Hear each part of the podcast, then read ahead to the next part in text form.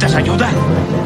Solo hay un hombre que puede ayudarme. Mr. Satan, me tienes sorprendido. En realidad tú eres el salvador del universo. Recuerden que sin piñata no hay posada. Uy, creo que tenemos otro regalo para Riz. Me pregunto qué será. ¿Quieres despertar a todo el Polo Norte? ¡Buena idea! ¡Un niño se nos olvidó! ¡Arthur! ¡He vuelto! ¡He vuelto! ¡Ha vuelto! No, yo no quiero ser mal. Yo quiero ser buena. Se los dije, muchachos, que íbamos a sorprender a Chabelo. ¡Es Navidad otra vez! Estaríamos despiertos toda la noche viendo la nieve caer. Casi me rompo mi Merry Christmas.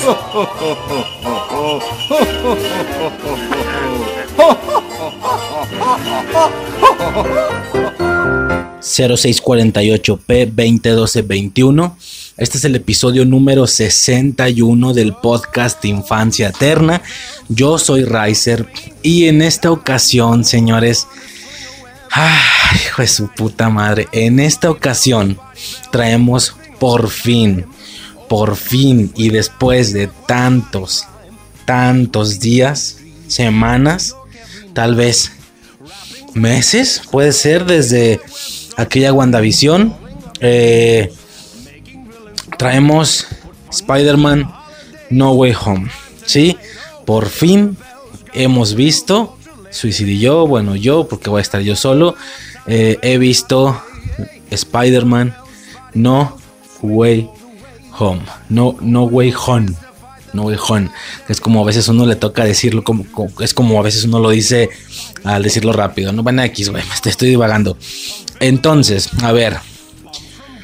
Fua, Básicamente en este podcast no hay episodio de Chucky porque ese pedo ya se acabó.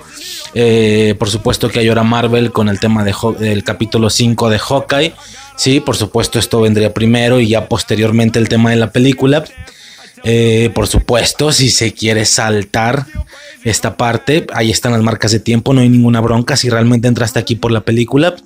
Y de manera muy, muy contrastante o, de una manera rara porque nada tiene que ver con este podcast. Primero, primero quiero terminar esta introducción, esta bienvenida, comentando un detalle que no mencioné en el de películas navideñas, ¿sí? Nada tiene que ver con este puto podcast, pero también es un hecho que constantemente eh, hacíamos correcciones antes. Bueno, voy a hacer una rapidísimo y esto porque me dio mucho coraje no haberlo mencionado ya después de que el podcast estaba grabado, editado, subido incluso. Y esto fue un comentario en la película del Grinch. En la película del Grinch animada se mencionó toda la situación de la película y demás, pero nunca mencioné en absoluto el tema de la voz de Eugenio Derbez. Sí, Eh, lo menciono ahorita, nada que ver ya con el tema, ni siquiera es el episodio pasado, es el antepasado, pero como ambos capítulos de películas, tanto el de terror como el normal, por así decirlo, películas navideñas y películas de, de terror navideñas, eh, se grabaron casi juntos, se editaron casi juntos y se subieron juntos en el mismo momento, pues es por ahí va el rollo, ¿no? Rapidísimo, nada más porque me dio mucho coraje eh, no haberlo mencionado, ¿sí? Mencioné toda la situación de la película, todo lo que era diferente, todo lo que era igual, pero principalmente tenía que mencionar, y no lo hice, el tema de la voz de Eugenio Derbez, ¿sí? Al menos en Latinoamérica la película del Grinch animada trae la voz de Eugenio Derbez, ¿sí? Por supuesto me brincó mucho. Me brincó mucho en su momento cuando me enteré. Incluso veo la película y eh, esto podría parecer, vaya, yo me acuerdo haber pensado que me cagaba esa situación porque decía, güey, por favor, o sea, estaba cantadísimo. Estaba cantadísimo. La película del Grinch originalmente tiene a Jim Carrey, que a su vez Jim Carrey normalmente, digo, habrá, habrá excepciones, pero normalmente es interpretado en doblaje por eh, Mario Castañeda, ¿sí? La ya tan famosa voz de Goku, entre otros. Güey, es que está cantadísimo. Es el Grinch, la voz del Grinch se la pones de Mario Castañeda para que suene exactamente igual a aquel Grinch live action. No lo hicieron. Me acuerdo que me cagué Ah, y yo pensé, bueno, igual veo la película y empiezo a pensar diferente después de que termine, ¿no? La película termina y definitivamente me quedo exactamente igual. Yo soy muy fan de Eugenio Derbez, ya lo he dicho, no me da miedo. Sus sketches en, aquello, en, aquellos programas XH Derbez, de vez en cuando, de no vez en cuando, yo crecí con esas madres, ¿sí? A lo mejor ya no soy tan fan de la familia Peluche. Sí como sketch, porque el sketch de la familia Peluche venía antes en aquellos programas, pero cuando se vuelve un programa completo, igual y ahí ya no estuve tan...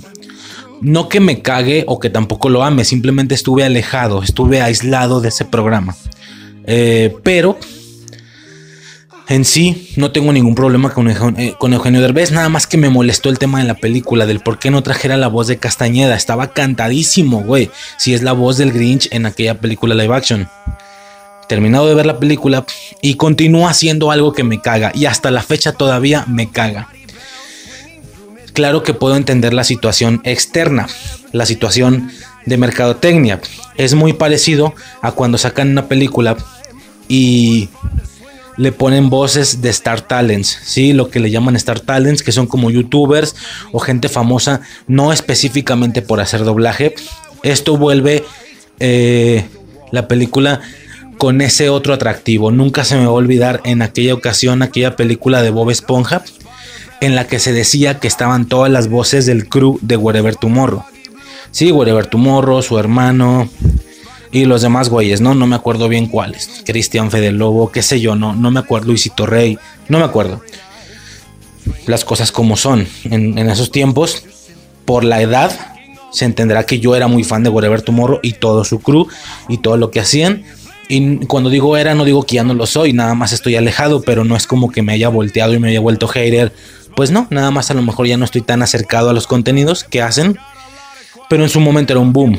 Y ese fue un motivo para jalar gente. Hey, en esta película están las voces de Whatever Tomorrow. Me atrevo a decir que fuimos al cine nada más por ese tema, no por la película en sí. La película, bueno, no es cierto, porque Igual la película era un evento, ¿no? Era una película de, de Bob Esponja. Esto siempre es un evento, creo. Supongo que ya se está acostumbrando la gente, pero al menos al inicio era un evento. Ni, me, ni siquiera me acuerdo cuál película fue. En una de esas creo que es la primera. ¿Será la primera? No me acuerdo. A lo mejor estoy mintiendo. A lo mejor sí fuimos por el tema de Bob Esponja en sí. Pero igual era una gran, gran... Vaya, eh, eh, un gran porcentaje de esa ida o, de, esa, de ese gusto por ir a verla era por las voces de Roberto Morro. Entonces entiendo el tema de que puedes hacer mercadotecnia también con los dobladores. puedo recordar muy recientemente el tema de Sonic con Luisito Comunica, ¿no? Personas que estén pegando en ese momento. Entonces, a lo mejor por ahí estuvo el detalle, el detalle de, de Eugenio Derbez que es como, hey, si no vas a venir a ver la película por el Grinch, al menos ven a verla porque tiene la voz de Eugenio Derbez, alguien famosillo, alguien bla. Entonces, ya es un hecho que esa, esa estrategia de que Star Talents pongan voces, sí, me acuerdo también que se hizo mucho mame porque en la de en la película de ay cabrón, ¿cuál era, güey?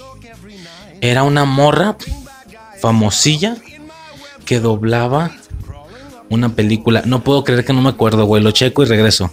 Ya, ya lo chequé. La película era Raya y el último dragón. Y la voz de la morra está hecha por Dana Paola. Persona ya de por sí muy famosa. ¿Sí? Y por razones que no tienen nada que ver con el doblaje, ¿sí? Por temas de telenovelas, más actualmente por el tema de la música, entonces entiendo ese tema de jalar a la gente con las personas que están doblando la película, por así decirlo. Eh, sucedió exactamente eso con Derbez en el Grinch. Claro que lo entiendo, pero aún así no me agrada. Tenía que mencionar esto, no lo mencioné. Me caga, no sé por qué no pusieron a Mario Castañeda, porque es la voz de Jim Carrey, la voz del original Grinch. Y ya, nada más eso. Qué absurdo, nada tiene que ver con este podcast, pero tenía que empezar con esa corrección porque me dio mucho coraje no haberlo mencionado cuando hablé del Grinch en, en el podcast de películas navideñas. Nada más esto, va, ya terminado lo que se tenía que terminar.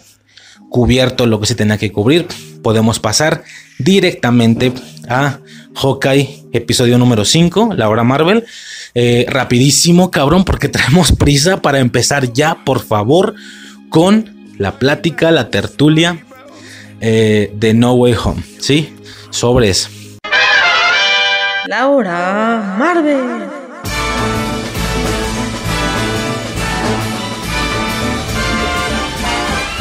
It's the most wonderful time of the year. With the kids jingle belling and everyone telling you be of good cheer. It's the most wonderful time of the year. It's the hap- happiest season of all. Ok, señores, pues pasemos ya directamente con el episodio 5 de Hawkeye. Traemos prisa, traemos prisa porque ya queremos hablar de No Way Home, pero eh, relajados y relajados. No por esto vamos a menospreciar el capítulo. Eh, digamos que hay dos direcciones para esta situación, ¿no? Había los que decían, no mames, güey, o sea, nadie va a pelear el capítulo 5 habiendo eh, siendo hoy el estreno de No Way Home porque salió en el mismo día, aquel miércoles 15 de diciembre salieron tanto la película como este episodio y muchos otros lo veían como yo lo veía, en plan a huevo, güey, premio doble, ¿no? Eh, bueno, X, total. Capítulo 5 de No Way Home. De inicio el capítulo empieza mostrándonos el blipeo de Yelena, ¿sí?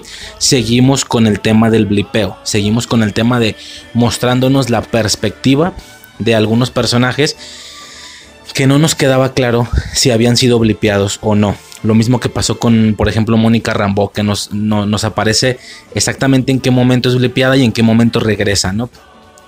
Y ya, sucede lo mismo con Yelena. Ok, todo chido. Hasta ese punto, todo, todo bien. Eh, ya posteriormente, la batalla. Bueno, sí mencioné que la serie empezaba con la batalla de Nueva York. Que a pesar de que ya estábamos en estas alturas, seguían haciendo todavía referencia a la batalla de Nueva York. Pero aún así, en esta ocasión, volvemos a hablar del blipeo. Y eso está chido, ¿no?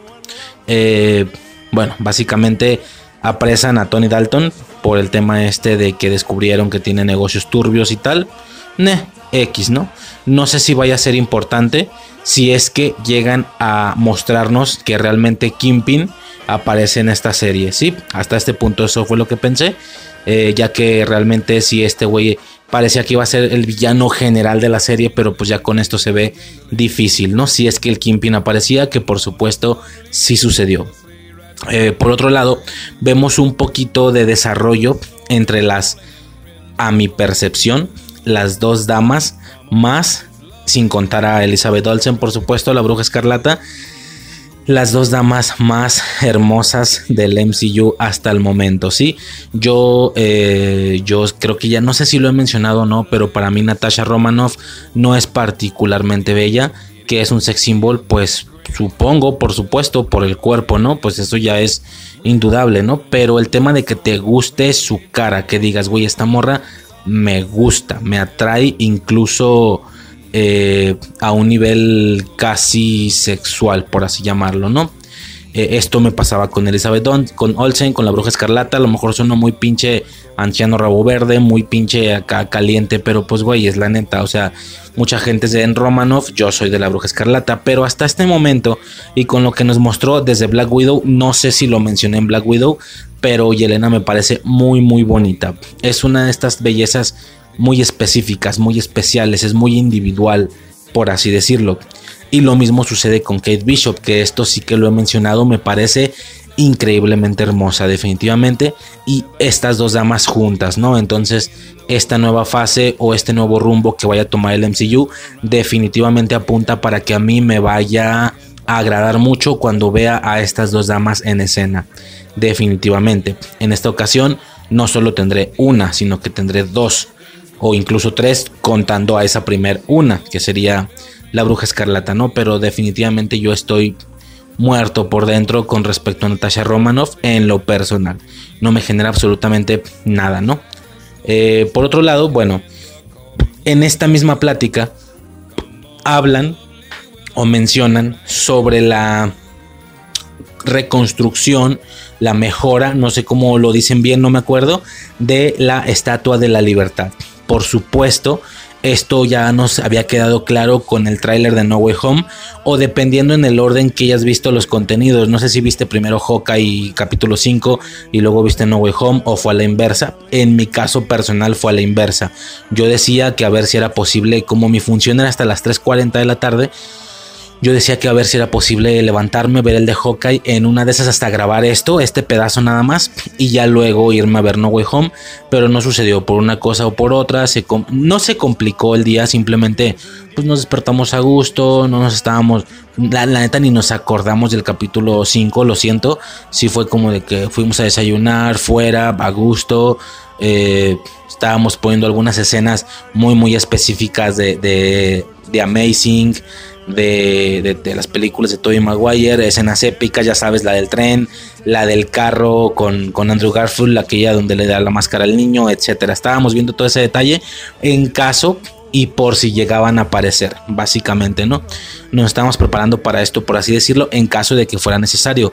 Si no, pues, o si no salían, pues imagínate, ¿no? Ya había hasta memes de eso.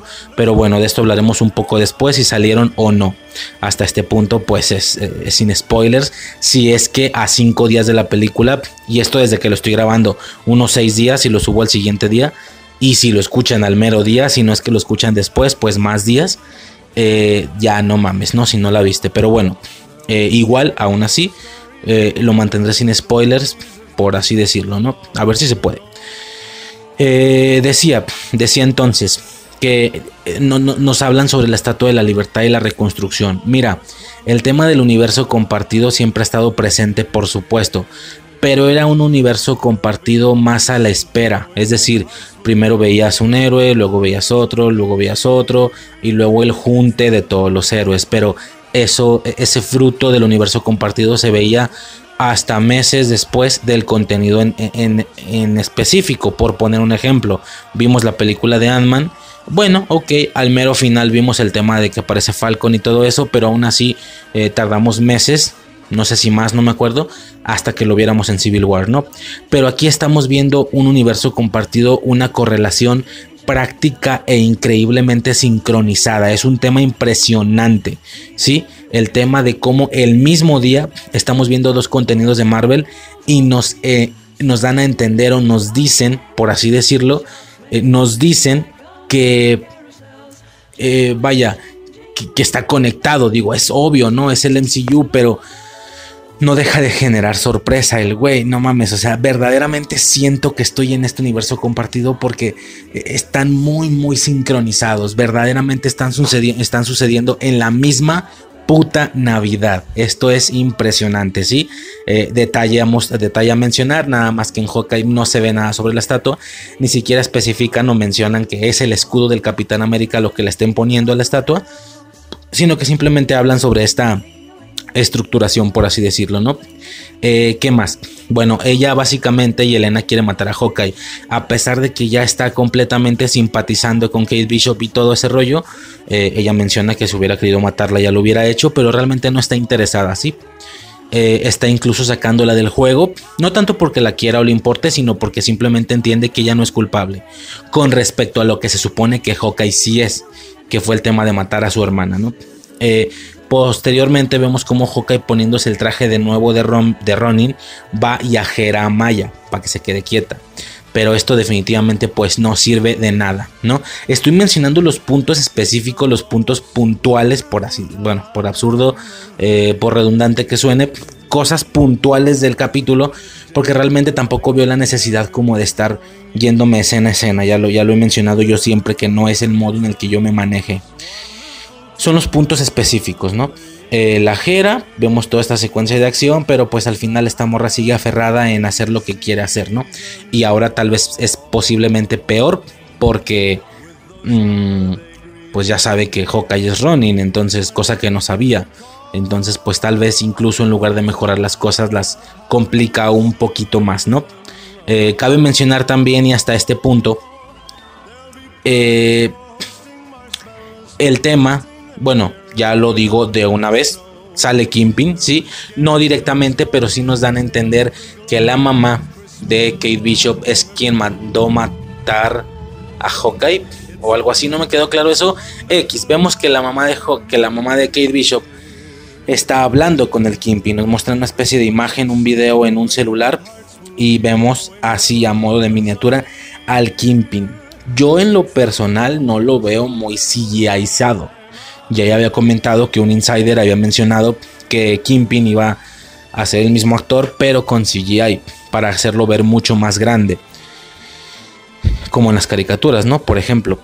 Y yo mencionaba, pues es que si le meten CGI y lo hacen más grande, entonces serie de, Daredevil completamente descanonizada, cosa que hasta este punto tal vez no sabíamos o no es seguro, que aunque ya se viene, se huele, pero pues no es así, ¿va? Eh, y bueno, básicamente eso, sale el Kimpin, entonces a lo que yo iba y lo que iba a mencionar, estamos en este punto temporal de la historia ya a un capítulo del final, bueno, más bien, ya directamente el siguiente capítulo es el final, estamos en este punto donde tenemos, por así decirlo, diferentes frentes. Tenemos eh, a Maya, que está del mismo frente de Kimpin, pero Kimpin es como su jefe, su tío técnicamente.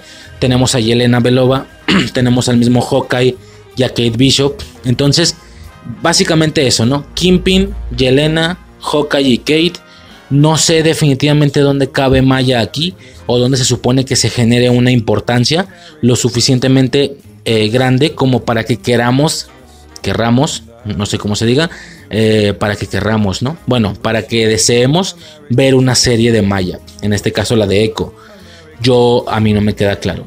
Yo decía que tal vez puede ser que la serie terminaba siendo mi personaje favorito, pues no está sucediendo. Falta un episodio y no está sucediendo. Eh, ¿por qué mierda ver una serie de Yelena, de perdón, de Echo? ¿Por qué no ver una de Yelena? ¿Por qué no ver una del Kimpin? Que se llame así, el Kimpin, o Fisk, nada más, o qué sé yo, por lo de, lo de Wilson Fisk. No me queda claro. ¿Dónde se supone que hasta este punto vamos a querer ver una serie de esta morra? Me vale verga, me la voy a tener que chutar ni pedo por el tema del MCU, pero verga, güey, o sea, no me importa, la verdad no me importa. Eh, y pues nada, ¿no? A grandes rasgos eso. Por fin tenemos la confirmación, por, por fin tenemos al, tenemos al Kingpin en el MCU, sí, Wilson Fisk.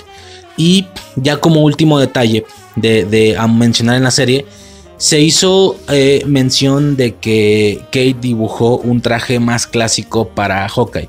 Pero lo dibuja sin colores, todo pedorrón, en una servilleta, en un café, ¿no? Una especie de café restaurante y lo que nos permitía ver el dibujo, sobre todo con su explicación, es que técnicamente es aquel traje clásico de, de Hawkeye, ese traje casi incluso tal vez absurdo o caricaturesco, con esa máscara que tiene como dos picos, muy muy parecida a la de Wolverine, morada con esa H en la frente, etcétera, ¿no?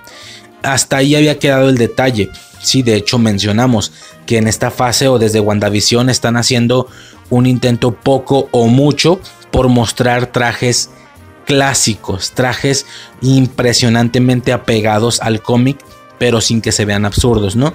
De una u otra manera lo hemos tenido. En WandaVision tuvimos tanto el traje de Halloween, que ese sí es tal cual, tal cual el traje sacado del cómic, pero justo no se ve tan real. Pero al final no lo muestran como real, lo muestran como un disfraz de Halloween, cosa que queda a la perfección. Es más, hasta para disfraz de Halloween queda alto, porque es casi un cosplay bien hecho esa madre.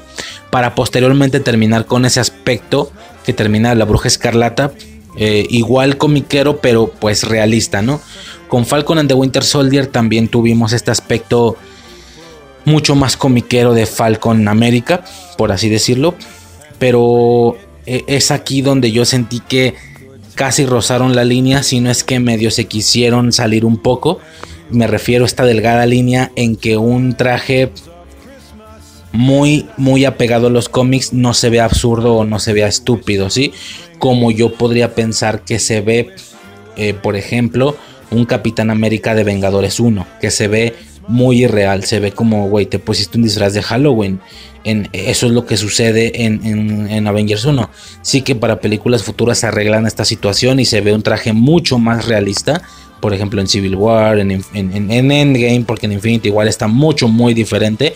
Pero en Endgame, pues sí, ¿no? Eh, y no se diga aquel traje negro de, de Winter Soldier. Casi negro, azul marino, muy oscuro, sin nada de rojo. Bueno, eh, eso por parte de Falcon and Winter Soldier. Eh, Loki, no lo vimos en él, pero lo vimos en el Loki viejo, en el Loki clásico, tal cual, casi disfraz de Halloween, ¿sí? Hasta malo, no tan bueno como el de Wanda en Halloween, sino un poquito más malillo. Pero igual no lo estaba utilizando el Loki tal cual, entonces como que no hubo mucho problema y de una u otra manera igual lo vimos. Y por otro lado, el de Eh, luego Warif, bueno, Warif es como que otro pedo, ¿no? Y ya posteriormente este de Hawkeye, que de una u otra manera se estaba haciendo la referencia. Bueno, aquí es el dibujo en la servilleta. Y por supuesto, es que esto es spoiler técnicamente, pero nada más, es que ya spoileé, güey, técnicamente nada más por decir esto. Digo, no espero que hayas llegado hasta este punto sin haber visto No Way Home. Y si no la has visto, si quieres aquí para. No tiene que terminar la hora Marvel y empezar el tema. Mejor para de una vez. Si para ya en este momento. Ya lo voy a decir. Técnicamente No Way Home tampoco se queda atrás con el tema de los trajes más apegados al cómic, ¿sí? Lo sabemos por ese... Ya lo voy a decir, vergasalte, no mames. Eh, por ese final en la película, ¿va? Eh, y ya. Ya posteriormente estaremos hablando de eso. Pero bueno, total, me, desvío mucho. Lo que voy es que hasta ese punto era, parecía ser la única referencia a trajes de este tipo. Pero luego observamos que no. Que en algún punto el vato este de los juegos de rol. Y el vato dice, no, pues que tal morra, la de los juegos de rol, ya tiene listos sus trajes. Ya tiene listos sus trajes, sus trajes nuevos para ambos. Y con esta regla que no está fallando y que no está faltando a nada, ¿sí? Da a pensar que van a ser mucho más comiqueros. Kate Bishop ya de por sí traía un buen aspecto, un buen look. Yo pensé que así ya la veríamos directo en juntes con otros Vengadores, pero no. Parece ser que va a recibir otro traje mucho más clásico. Espero que sea realista con todo y que sea clásico al puro estilo de WandaVision al final y no al estilo de Falcon and the Winter Soldier que viene siendo lo mismo a Capitán América de Vengadores 1 en lo personal. Eso por parte de Kate, por parte de Hawkeye, pues si ya nos dieron el alucino, nos dieron a entender el tema de la máscara, seguro va a traer la máscara. Entonces, o no, no lo sabemos, ya lo estaremos checando en el episodio 6. Y si estás escuchando esto en la compilación, pues ya sabes qué pedo, ¿no? Pero bueno, a grandes rasgos, pues saber qué sucede, a ver cómo están esos trajes. Muy bien, porque vamos a tener un final de serie con nuevos trajes, eso siempre mama, definitivamente, y no dejar la serie así tal cual es interesante, ¿no? El tema con Hawkeye y su adaptación, digo, ya en alguna ocasión hice un super audio hablando de todo ese tema que justo está en el final de Falcon and the Winter Soldier, pero por cualquier cosa le hice un fragmento, un fragmento de infancia, se llama la adaptación de los trajes en, en, la realidad o en las películas, algo así, no me acuerdo, y pues hablo incluso de los diferentes niveles, hasta los categorizo, ¿no? Bueno, en la evolución de Hawkeye que hemos tenido en sus trajes sí ha sido conforme el tiempo avanzaba, parecía cada vez más comiquero. Luego tal vez nos regresamos un poco. Me explico. En la primera, en la primera, bueno, en la primera aparición que esto es en Thor, ni si no es en Thor o en dónde. Bueno, sí, sí usa flecha y arco, pero prácticamente el güey luce como absolutamente otro agente de Shield, con ropa completamente normal, táctica, negra, nada que ver con ese y comiquero morado con máscara prácticamente era un, agente de Shield completamente normal, nada más que en lugar de pistola utilizaba arco y flecha, nada más, ese era todo el detalle, en lugar de pistola. Y luego en Vengadores al inicio lo vemos, pero como con una pistola, listo, ¿no? O sea, incluso tiene una tan buena, una, tiene una muy buena puntería que puede ser arco y flecha, puede ser pistola, eso da exactamente igual, básicamente. Eh, me acuerdo que en Era de Ultron sí tuvimos un acercamiento mucho, mucho, muy comiquero por el tema de que ya trae una especie de traje, pero más largo, como tipo casi rollo. no, no, falda, pues es un decir, o sea, como un traje mucho más largo, una especie de gabardina larga, por así decirlo, en Era de Ultron, que lo hace ver mucho más comiquero. Incluso recuerdo haber visto que el traje tiene mucho más detalles en morado, no es negro como lo habíamos visto hasta este momento, que como repito, era prácticamente un agente de Shield más, este Hawkeye. Mm, luego tuvimos una pequeña regresión y volvió a ser un poco todavía mucho más realista y no tan comiquero como el del Era de Ultron, porque el del Era de Ultron es bastante comiquero. De hecho, hay muchos muchas versiones, bueno, no versiones, pues hay, he visto adaptaciones de Hawkeye en caricaturas y así que ya no traen la máscara, ¿sí? En juegos incluso, no, es sin la máscara. Trae, es muy rubio, es muy rubio, siempre trae unos lentes y ropas muy parecidas a las de Ultron. Claramente estaban enfocándose en parecerse a ese Hawkeye y no al de la máscara. Bueno, total, hicieron una especie de regresión incluso en Civil War, en Infinity War, donde lo vemos todavía mucho más serio de nuevo. Aquí tal vez sea el punto más clásico y más morado que vamos a ver de Hawkeye. Incluso yo, si no nos hubieran dicho lo si no, no nos hubieran dicho lo de la servilleta, hasta máscara va a traer. No queda claro si vaya por ahí el pedo. Ya lo estaremos checando en el siguiente episodio. Y como punto final de este podcast, de este pedazo del de, episodio 5 de Hawkeye, y ya para finalizar, cabrón, ¿qué está pasando con el pinche perro pixero. ¿Qué está pasando con, con este con este güey? A ver, cuando se veía la publicidad de Hawkeye, ah, otra cosa que quería mencionar, no sé si ya la he mencionado. Sí, sí, pues qué pendejo porque lo voy a repetir, pero sí tenía que aclarar esto. Me acuerdo que desde que iba a salir Hawkeye, yo sabía el día en el que salía, sabía que tenía seis episodios como muchas de las series de Marvel, haciendo la cuenta de qué capítulo correspondía cada semana, terminaba en que el último episodio de Hawkeye era a ver, déjalo checo rapidísimo. Por darte un ejemplo, la, caricatura, la serie empezaba el miércoles 24 de noviembre, primer episodio. Entonces el segundo sería el primero de diciembre, el tercero sería el 8 de diciembre, el cuarto sería el 15 de diciembre, el quinto sería el 22 de diciembre, el quinto saldría un poco después de Navidad y el sexto, último capítulo y final de Hawkeye ya salía después de Navidad, ya salía el 29 de diciembre, cosa que a mí me choqueaba un poco porque yo decía, güey, la serie es navideña, ¿de verdad vas a aventar un capítulo ya después de Navidad? Cuando ya no hay esencia navideña. Bueno, sí que hay decoración y tal. Creo que ya hemos hablado mucho de eso, pero pues para nosotros no funciona así. Pasa Navidad y se acabó el pedo. Es más, Suicida anda quitando las cosas ni siquiera 1 o 2 de enero. Las anda quitando a veces hasta el año pasado creo que las quitó el 28 de diciembre, una mamá así, güey. Entonces, porque ya no va, güey. Nosotros sentimos eso. Eso sí, la ponemos desde pinche noviembre, desde 3 de noviembre, güey. Un día después de Día de Muertos. Pero, o sea, como que no tenemos ningún problema en exagerar hacia atrás pero tenemos broncas con aventarle mucho hacia adelante. ¿Me explico? Sobre todo hay personas que deja tú quitarlo en 5, 6.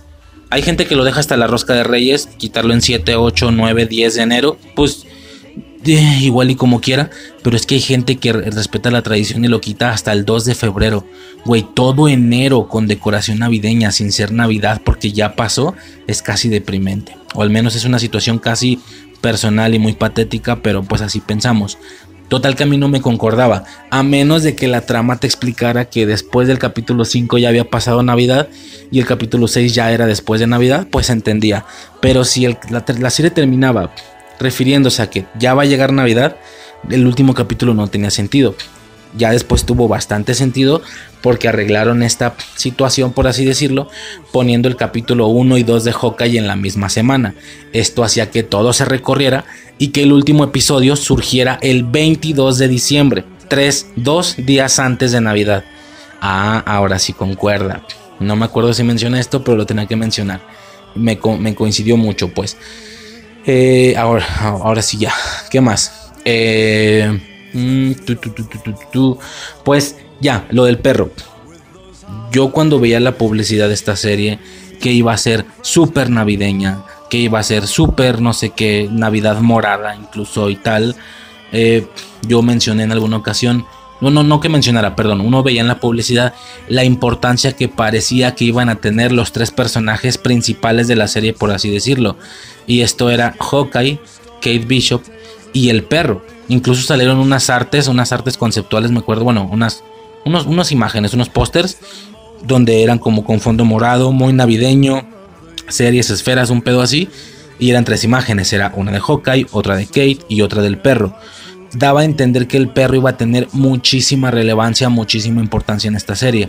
Sobre todo tomando en cuenta que al ser una serie en cierto aspecto no tan seria y mucho más navideña, güey, ya se me hacía que el perro iba a hacer cosas rollo muy inteligente, ¿me explico? Salvar gente, morder villanos, correr, llevarle cosas de uno a otro de, hey, hey, tráeme eso, tráemelo. Y que el perro sí entienda, ¿sabes? Que se te quede viendo, voltee la cabeza hacia un lado a lo Myers y luego te traiga lo que le estás pidiendo. No sé, que hubiera bastante inteligencia por parte del perro, muy navideña. La realidad es que hasta este momento, quinto episodio y antes del final, el perro no ha absolutamente valido verga y no ha hecho nada en la serie, ni siquiera ha salido. Sí, ni siquiera ha salido. Entonces no me queda claro de dónde es que proviene esta gran importancia al perro en la serie, porque definitivamente no se está viendo. La situación es Kate y Hawkeye nada más. Ahora con muchos más personajes importantes, por ejemplo Maya se supone que lo es, porque a mí me vale chorizo. Yelena Belova, güey, por supuesto. Y tal vez en este final con Kimpin. El perro donde queda, güey. Es que no ha tenido nada de importancia. A menos de que haga un movimiento muy milagroso e increíble en el último episodio. ¿Para qué chingados pones al perro como parte de la publicidad? Poniéndolo a casi tan importante como Kate o como Hawkeye. Me explico como si fuera una triada, un equipo de tres ya sabes, repito, un perro muy navideño donde fuera muy inteligente, hiciera cosas y se las pedías, atacar a villanos, qué sé yo, ¿no?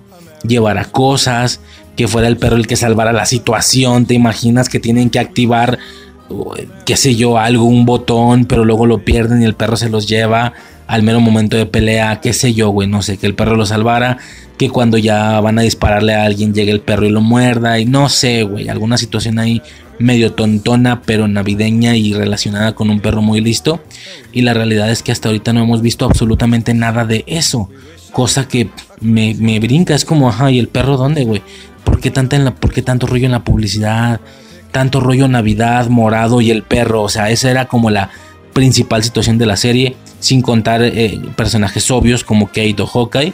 Era como Navidad, morada y el perro. Es como, güey, es la imagen de la serie y no ha valido verga hasta este momento. No ha hecho absolutamente nada. Vaya, ni ha salido casi. Entonces, pues no me queda claro. Va, eh, poco más que decir. Ya realmente es todo lo que tendré que mencionar relacionado al episodio 5 de Hawkeye. Y ya, señores, señores, uh, sin más dilación, nos podemos pasar a hablar, comentar, platicar, ¿sí? Esta gran tertulia ¿Qué será Spider-Man No Way Home? Por favor, si no has visto la película, salte a la verga, no tienes nada que hacer aquí, a menos de que te valga verga, pero qué triste, güey, de verdad es una experiencia que no considero que puedas perder de esta manera, en lo personal. Y pues nada, ¿no? A grandes rasgos ya podríamos pasar con el tema del podcast, la verdadera tela a cortar en este punto. Y nada. Esto fue el episodio 5 de Hawkeye. Y podemos pasar a el tema principal. Sobres.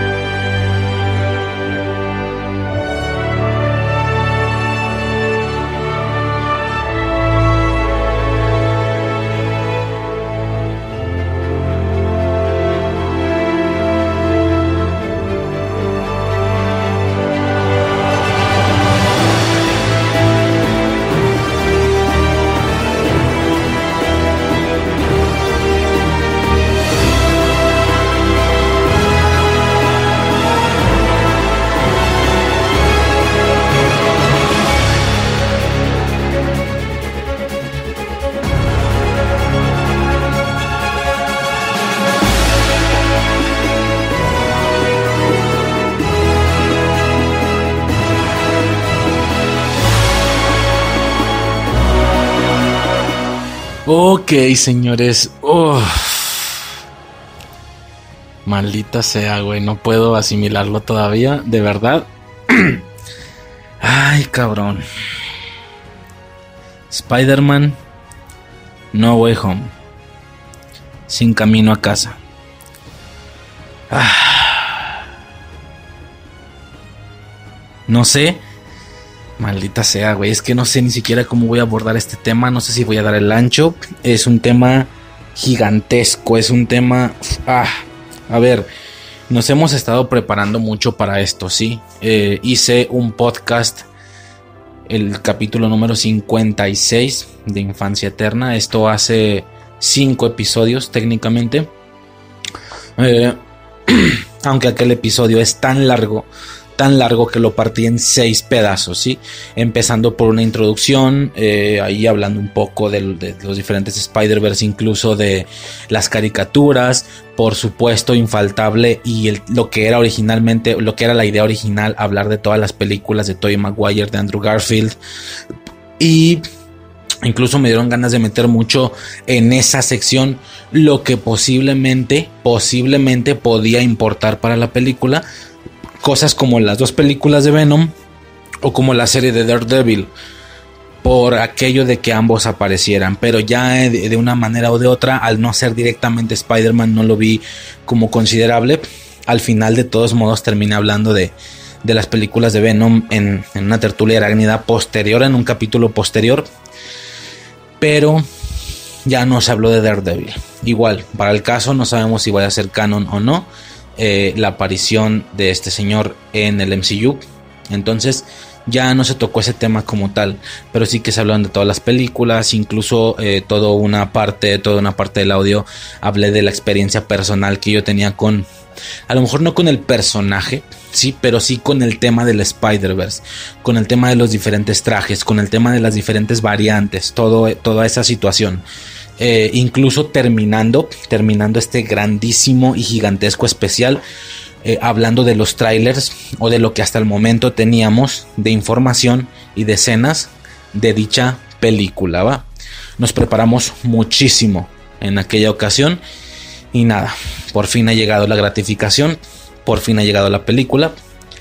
Cabe mencionar que el tema de los spoilers era un tema es un tema, tengo que hablar primero de esto, es algo que yo no había visto, el tema de los spoilers. Digo, recuerdo haber visto mucho la situación de los spoilers con Infinity War y con Endgame, eso es indudable, de no spoilers la película, de si pudiste ver, verla el primer día, no spoilees, no digas quién mata, incluso hasta había memes falsos, en rollo...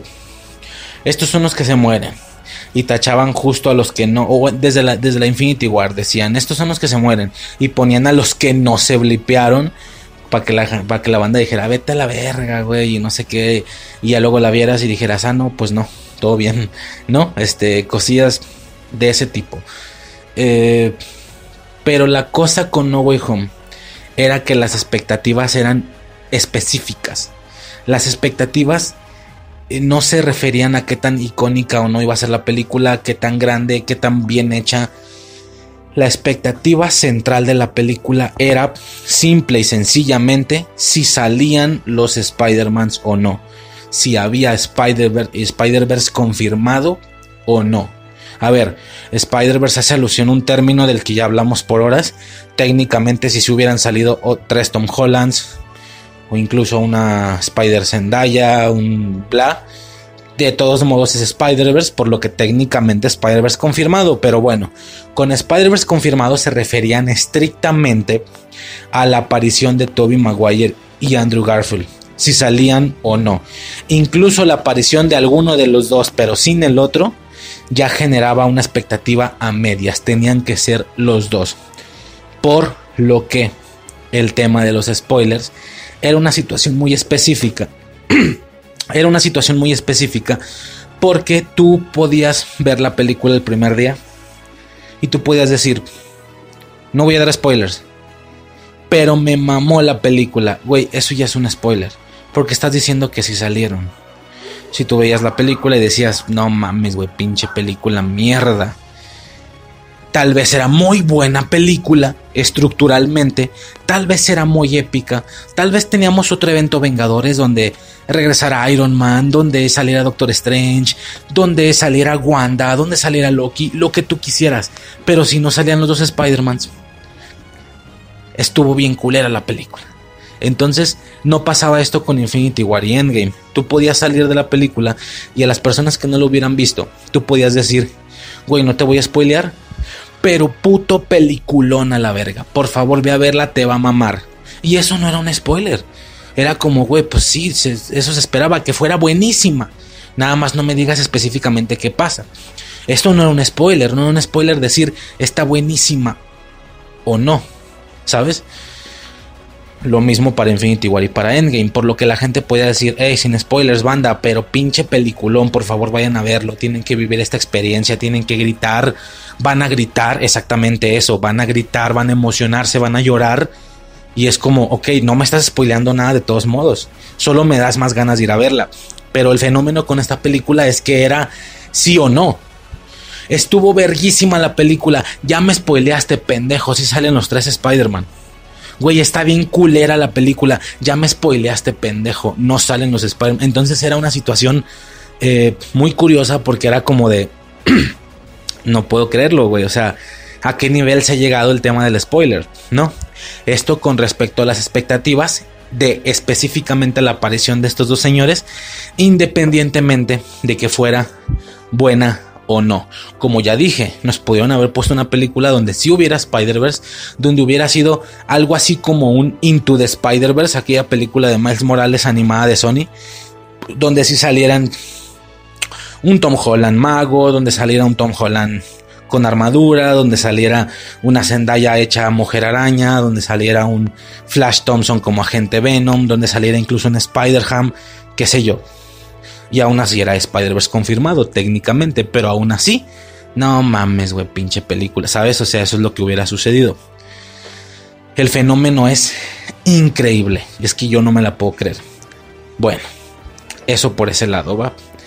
Eh, y nada, fuera de esa introducción, por así decirlo, eh, es por esto que no veo difícil cómo puede haber una área sin spoilers. Muchos podcasts yo no lo manejo, pero muchos podcasts manejan esto de eh, Spider-Man No Way Home sin spoilers. Y ya luego, ya luego entramos a la sección de spoilers. Güey, no se puede hablar sin spoilers de esta película. No se puede. De Endgame, de Infinity War, por supuesto que se podía, porque puedes decir, me parece impresionante lo que han hecho, es increíble, juntar a tantas personas en la misma pantalla, o sea, ok, va, pero no eras. Aquí no puedes, güey. No puedes hacer una sección sin spoilers. Salvo que hables de reparto. No, ni así, güey. Porque si hablas de reparto, técnicamente es un spoiler. Porque si hablas de que en el reparto salen Toby y Andrew, es spoiler. Si hablas de que no salen, también es spoiler. Entonces, es un tema. Es un tema. Es imposible hablar sin spoilers. Por lo que ya. Tal vez esto ha sido suficiente time.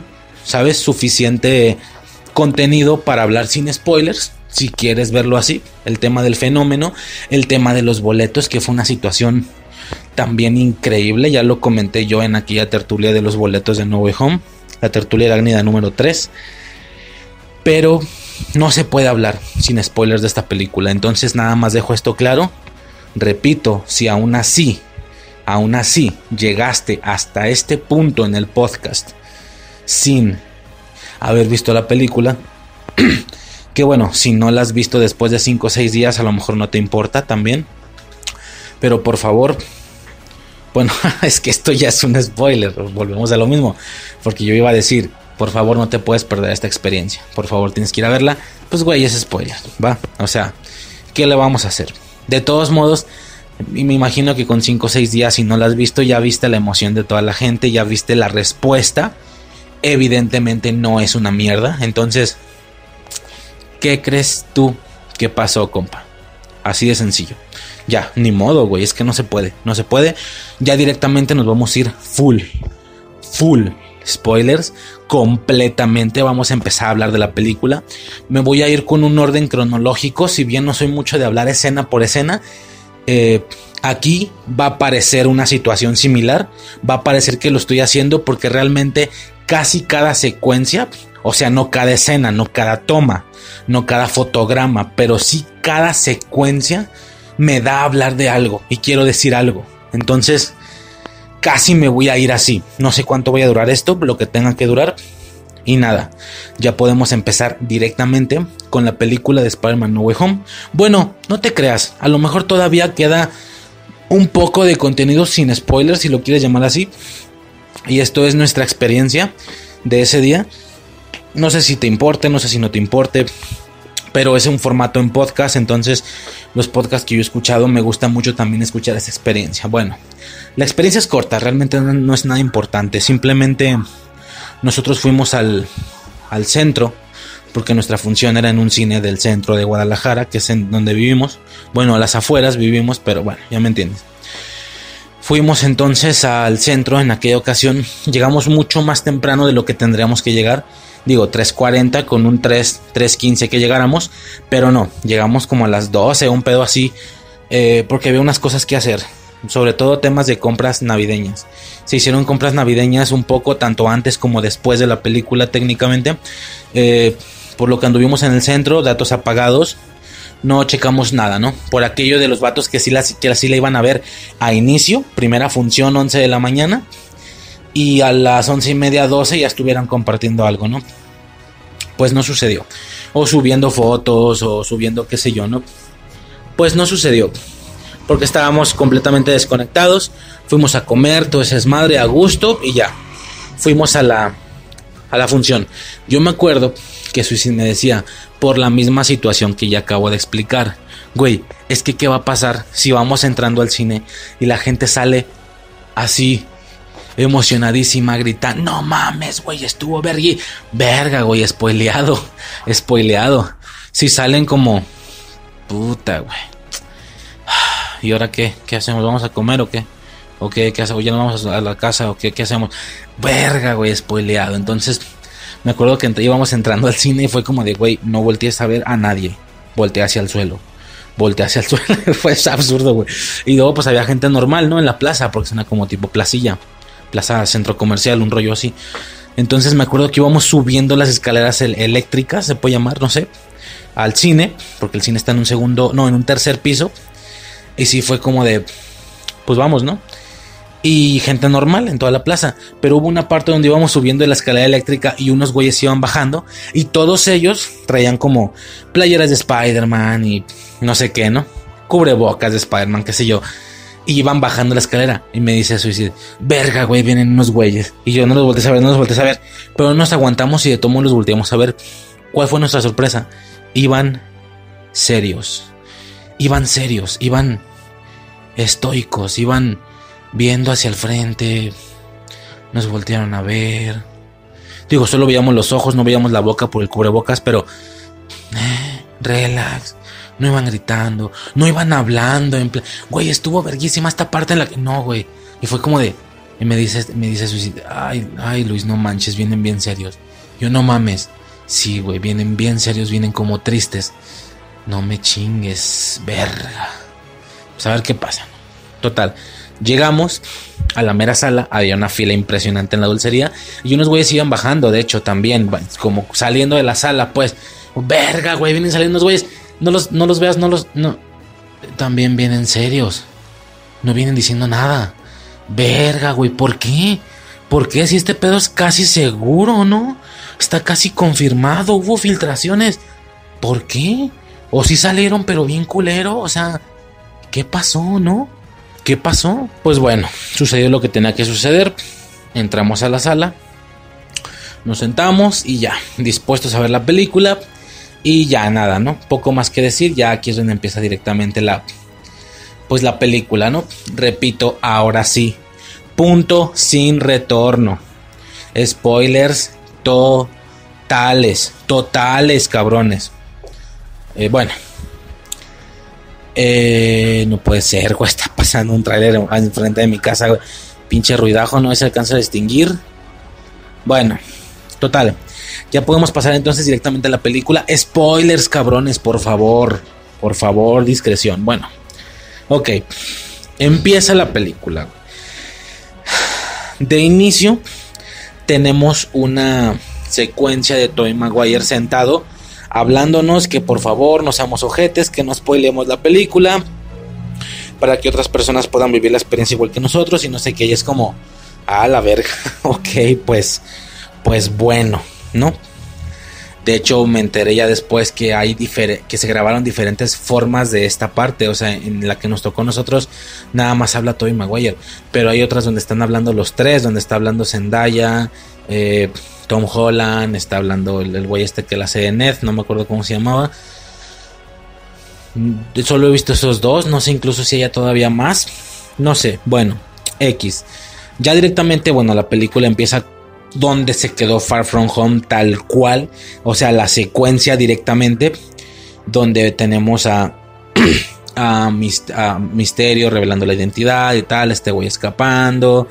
Eh, por cierto, tenemos de nuevo esta conexión, porque en la parte cuando Spidey lleva a Zendaya y va por el subterráneo del tren, que salió en el tráiler esto, vemos rápidamente, no sé si lo llegaron a percibir, yo sí, hay un anuncio de Rogers el musical, así, Rogers el musical en el subterráneo. Y es como, no seas mamón, güey, o sea, vete a la verga, y luego vimos en Hawkeye, porque eso no lo expliqué, creo, sí, no me acuerdo, eh, vimos Hawkeye hasta después, no lo vimos ni siquiera el mismo día. Llegamos por el tema de las compras, que hicimos compras después de la película, bien noche, bien cansados. Fue, hasta el otro día en la mañana que vimos Hawkeye. Y pues bueno, vimos esta como relación, esta conexión, ¿no? Tanto Rogers el musical como el Estatua de la Libertad. Es una sensación de, de universo compartido en el mismo día. Impresionante, impresionante. Bueno, eh, total van en el subterráneo, no sé qué. Eh, como digo, no, no, soy, no soy muy bueno hablando como secuencia por secuencia. Me voy ya directo, ¿no? Eh, directamente, directamente. Y a pocos minutos de la película aparece ese bastón. Ese bastón de ciegos. Aparece el bastón. ¡Pum! Matt Murdock primer grito, güey, fue como de no mames.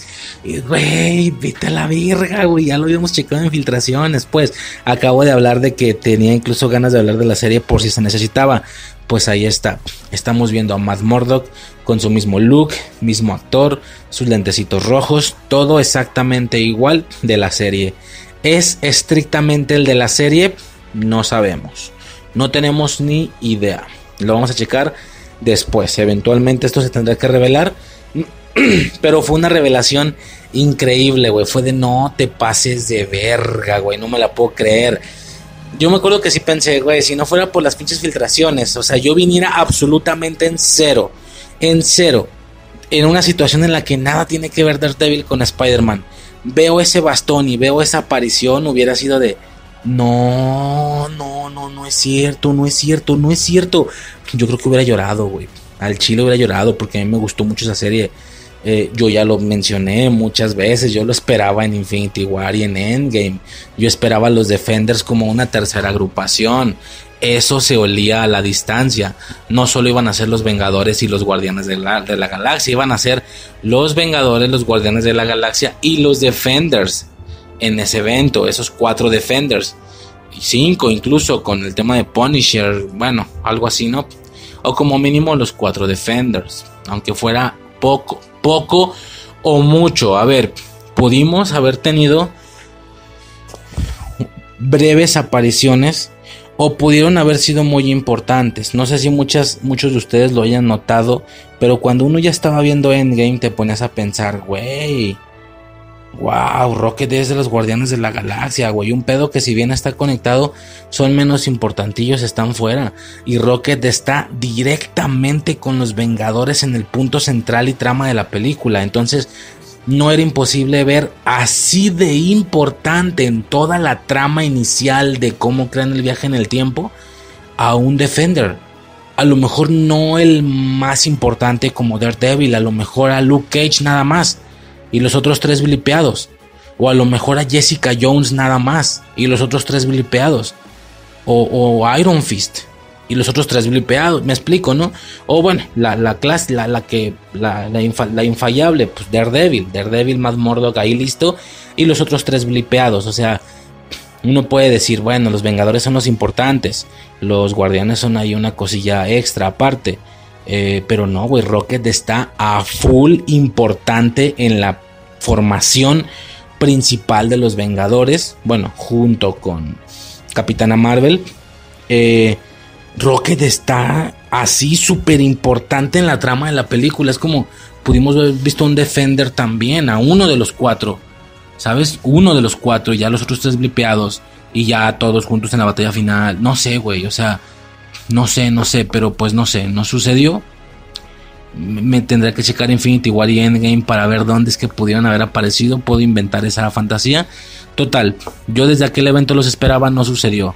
Por fin, algunos años después, y en una película que si aparecía no iba a tener una situación para nada importante, creo que era obvio, solo iba a ser un cameo, donde tenía más posibilidad de alguno de los cuatro ser súper importante, era en Endgame, como ya dije, al estilo de Rocket, pero bueno, eh, por fin después de años lo estaba viendo, existía y estaba dentro del MCU, el mismo actor, es el mismo, no sé, quién sabe, puede ser, yo hubiera llorado, güey, así de sencillo. Poco más que decir. Posteriormente y avanzando un poco en la trama de la película, nos muestran eh, a Flash rubio, ya completamente rubio, mucho más similar como a ese eh, Flash más convencional, eh, publicando un libro, se supone según él, de cómo es amigo de Spider-Man, por el tema de que estoy, de que es este Tobey Maguire, baboso, de que es Tom Holland, pero pues, o sea, X, güey, o sea, son partes ahí. Lo que estuvo raro es que el libro se llama Flashpoint. Flashpoint, o sea, no solo está haciendo referencia a Flash de la competencia, no solo está refiriéndose a un evento de Flash de DC de la competencia, no solo se está refiriendo a un evento que tiene relación con el mismo tema, el multiverso. No solo eso, se está refiriendo también a que hay una película que viene en camino, Flashpoint, sí, bueno, de Flash se va a llamar nada más, donde también va a haber tema de multiverso y también, también posiblemente van a mezclar el tema de Michael Keaton, o sea, el multiverso se va a desarrollar, ya nos mostraron en variantes mismo actor, con el tema de dos Ezra Miller, variantes nuevas que no conocíamos, como esa super chica, pero también cosas ya conocidas como el Batman de Michael Keaton, ¿no? Bueno, la temática es muy similar. Como yo ya había dicho siempre, pareciera que DC siempre tiene algo con lo que pelear contra Marvel. El problema, por poner un ejemplo, ya lo había mencionado, tenemos una Civil War. Ah, yo también tengo una pelea Batman v Superman. ¿Sabes? O sea, tenemos un evento importante de Vengadores, Infinity War. Ah, yo también tengo la Liga de la Justicia. Bueno, ya vamos en el multiverso. Yo también tengo multiverso, Flash. Ok. Parece como que una situación muy, muy eh, confrontada. La cosa es que de un salto a otro de Marvel ha habido 8 o 9 películas en el centro. Y estos señores casi se pasan de una a otra. Es increíble, pero bueno, ya en su momento comenté eso en el de DC Fandom. Hablé muchísimo de eso. Este, pero bueno, Flashpoint, ¿no? O sea, puede tomarse como quieras, puede tomarse como una referencia, como un eh, casi un gesto de honor, de güey, es, es, que si hablo de multiversos es imposible no hacer referencia a Flashpoint, que originalmente y en tema de cómics tal vez sea la situación más importante en el tema de multiversos. Eh, repito, en una concepción donde DC es más importante que Marvel, salvo lo que ha sucedido en los últimos años, pero de manera general, pues de toda la vida Batman y Superman, güey, por encima del mismo Spider-Man incluso. Pero bueno, eso estuvo curioso, ¿no? Total, este vato ve la decoración de Halloween. El punto temporal de la película claramente se está refiriendo a que es después de Halloween, porque le dicen a Zendaya que ya quite la decoración. O sea, ya no es necesaria, ya pasó Halloween, ¿sí? Y este güey en la decoración, lo vimos en el tráiler también, ve unos foquitos como con el Doctor Strange, ¿no? Ahí, órale, esto hace que se le ocurra que Doctor Strange lo pueda ayudar por el tema de que esta complicación de su identidad ha generado que eh, pues que sus amigos y él no puedan entrar a la universidad, ¿va? Total, acude con Doctor Strange, entra a la casa, vemos esta casa nevada con un chingo de nieve. vemos este aspecto, este look tan fresco de Doctor Strange, bien abrigado con su chamarrita, con su tal, pero igual con su capa. La capa es infaltable, por supuesto, ¿no? Eh, y me acuerdo que en aquella ocasión, cuando sale en el tráiler, hubo un chingo de teorías, güey. Hubo un chingo de, güey, ¿por qué está nevado? Eh, es el Santo Santorum está reflejando metafóricamente cómo se siente Doctor Strange, porque se siente triste por lo de Endgame, por el blipeo. Güey, tanta teoría que si es Mephisto, para que al final nada más fue una babosada, güey. Un pinche portal estaba abierto, se coló una pinche eh, nevada y todo quedó nevado, güey. Verga, güey. O sea, al final fue una estupidez, güey. Eh, editada. Escena editada porque este vato en el tráiler guiñaba el ojo y aquí en la película no lo guiña. Entonces es como, eh, o sea, sabes, ¿no? Está editado ese pedo. Total. Hay un momento. A ver, ¿cómo explico esto? Bueno, lo digo rápido. Wong es el nuevo hechicero supremo. ¿Sí? Eh, estuvo curioso porque en la sala en la que me tocó estar me dio la impresión que había o que estaba llena de fans categoría 3. Ya en alguna ocasión en algún podcast de DC hablé sobre el tema de las categorías. Rapidísimo. Yo podré identificarlo como categoría número uno los comiqueros. Los que te reconocen absolutamente cada referencia. Bueno, hay buenos y malos. Hay buenos en plan güey, pues claro que ubico cómics, pero pues, güey, o sea, son películas X, cualquiera puede disfrutarlas. Nada más que a lo mejor esta secuencia tal vez fue más significativa para quienes hemos leído los cómics, por lo que me resulta casi triste que haya personas que no vayan a poder recibirla como nosotros porque no leen cómics. Güey, completamente justificable. El pedo es los malos, los mamadores. Llegué a escuchar a personas, incluso ya lo había dicho, que hablaban sobre no tienen derecho a ver la película porque ellos no fueron fans de Spider-Man. Yo que me veo en cuarto de primaria en el recreo leyendo cómics de Spider-Man y morros bulleándome, borros, morros burlando, o en la secundaria pon morros burlándose porque era una cosa de niños, ¿no? Y ahora son esos mismos bullies los que están yendo a estos macroeventos con sus novias, compran palomitas, como si toda la vida les hubiera gustado y que son fans de Spider-Man. No merecen ver las películas, pero gracias. Les voy a dar las gracias, porque si no fuera por el volumen de personas, no recibirían la taquilla necesaria y no seguirían haciendo películas. Entonces tengo que decirles gracias, pendejos, porque gracias a ustedes, nosotros, los verdaderos gustadores de estas cosas, podemos disfrutar estos eventos. Y es como, no sé qué decirte, compañero. La verdad.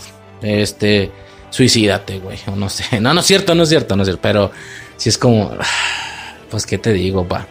Pero bueno, una categoría 2, me incluyo yo ahí tal vez, es no sabemos absolutamente nada de cómics, no hemos leído cómics, pero al menos somos completamente full películas. Sí, nos gusta un chingo ver películas, hemos visto el MCU completo, incluso lo tenemos un poco fresco en una de esas intentamos, eh, digamos, buscar a esos categoría 1, en, hablando en youtubers o así, que nos expliquen, güey, este personaje que salió yo no supe quién era. O sea, en la escena post créditos de, de Winter Soldier sale una morra ahí con una magia roja elevando cosas y otro güey como corriendo rápido. ¿Esos güeyes quiénes son? Ah, Bruja Escarlata y Quicksilver. Ah, órale, órale. O sea, Ah, inclusive eh, recurrimos a los de categoría 1, pues para, ¿sabes, no? Pero con lo que respecta a las películas lo tenemos bien, bien fresco todo. Por lo que nos emocionan ciertas cosillas. A lo mejor no entendemos las referencias a cómics, pero sí que entendemos cuando hacen referencias a su propio universo o a películas pasadas. Por otro lado tenemos a los categoría 3, que estos son personajes mm, de nuevo, tampoco es juzgable, sí, Pero básicamente son personajes mucho más mainstream que no se están viendo todas las películas. Y ni siquiera digo que tengamos que ir al cine, güey. Nosotros no hemos ido a todas las películas al cine. Es más, simplemente Suicide no, no se vio. ¿Cómo se llama? Shang-Chi. Shang. Shang-Chi. No se, no se la vio. O sea, fue como de ay, no mames, no vamos a ir al cine, tampoco la voy a ver calidad de cine hasta que salga HD. Pero eso sí, en cuanto sale HD en su versión libre de impuestos, me la fumo. Eternals no la ha visto. Pero en cuanto esté HD se la va a fumar porque sabe que es necesaria.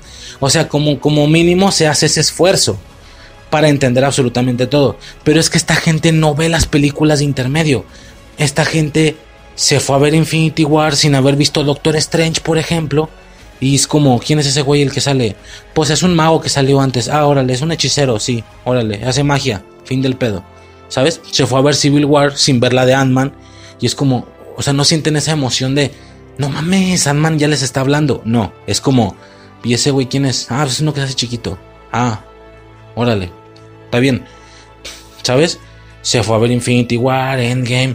Se fue a ver No Way Home sin haber visto películas previas. A lo mejor reconocen y recuerdan las de Tobey Maguire y tal, pero pues hasta ahí, ¿no? Entonces, ¿qué pasa? Que estas personas no van a dimensionar lo importante de esa mención. No van a dimensionar que Doctor Strange te diga que ahora Wong es el hechicero supremo. Los de categoría 2 si fuimos con perdón por categorizar, claro que esto está de la mierda, pero es como para dar a entender la situación. Los de categoría 2 si fuimos de no, es que Wong es el nuevo hechicero supremo. No mames, Ah, pues es que. Sí, claro, claro, tiene sentido. Por el blip. Él, él no estuvo cinco años, tenían que darle a alguien más esa jerarquía. ¿Por qué? Porque si bien en un aspecto externo, en el marketing, en la realidad, el hechicero supremo funciona a modo de un AKA para Doctor Strange. Doctor Strange, el hechicero supremo. Algo así como Spider-Man, su amigable vecino. ¿Sabes? Algo así. Pero no, internamente y canónicamente es una jerarquía, es un puesto que se recibe. Es un puesto que tiene que estar cubierto. Como Doctor Strange no estuvo, lo tiene que cubrir Wong. Y es como, ah, va, o sea, de acuerdo. Pero esta gente no entendió el concepto de la jerarquía. Entonces sí fue como de, Wong es el nuevo hechicero supremo. No mames, nomás yo, güey. Y Suicide, pues, nomás nosotros estamos. Y un par más de personas tal vez, pero fue como, vete a la... Ah, verga, nadie está gritando, güey. Mierda, maldita sea. O sea, fue como... Ay, cabrón, o sea... Y de nuevo, podemos saber, así como hay categorías 1 malos y buenos, también puede haber categorías 2 malos y buenos. Los malos dirán, estos pendejos no tienen el derecho de entrar porque no han visto todas las películas completas, ni les van a entender los mierdas. No, pon tú que no, pon tú que yo soy de los buenos.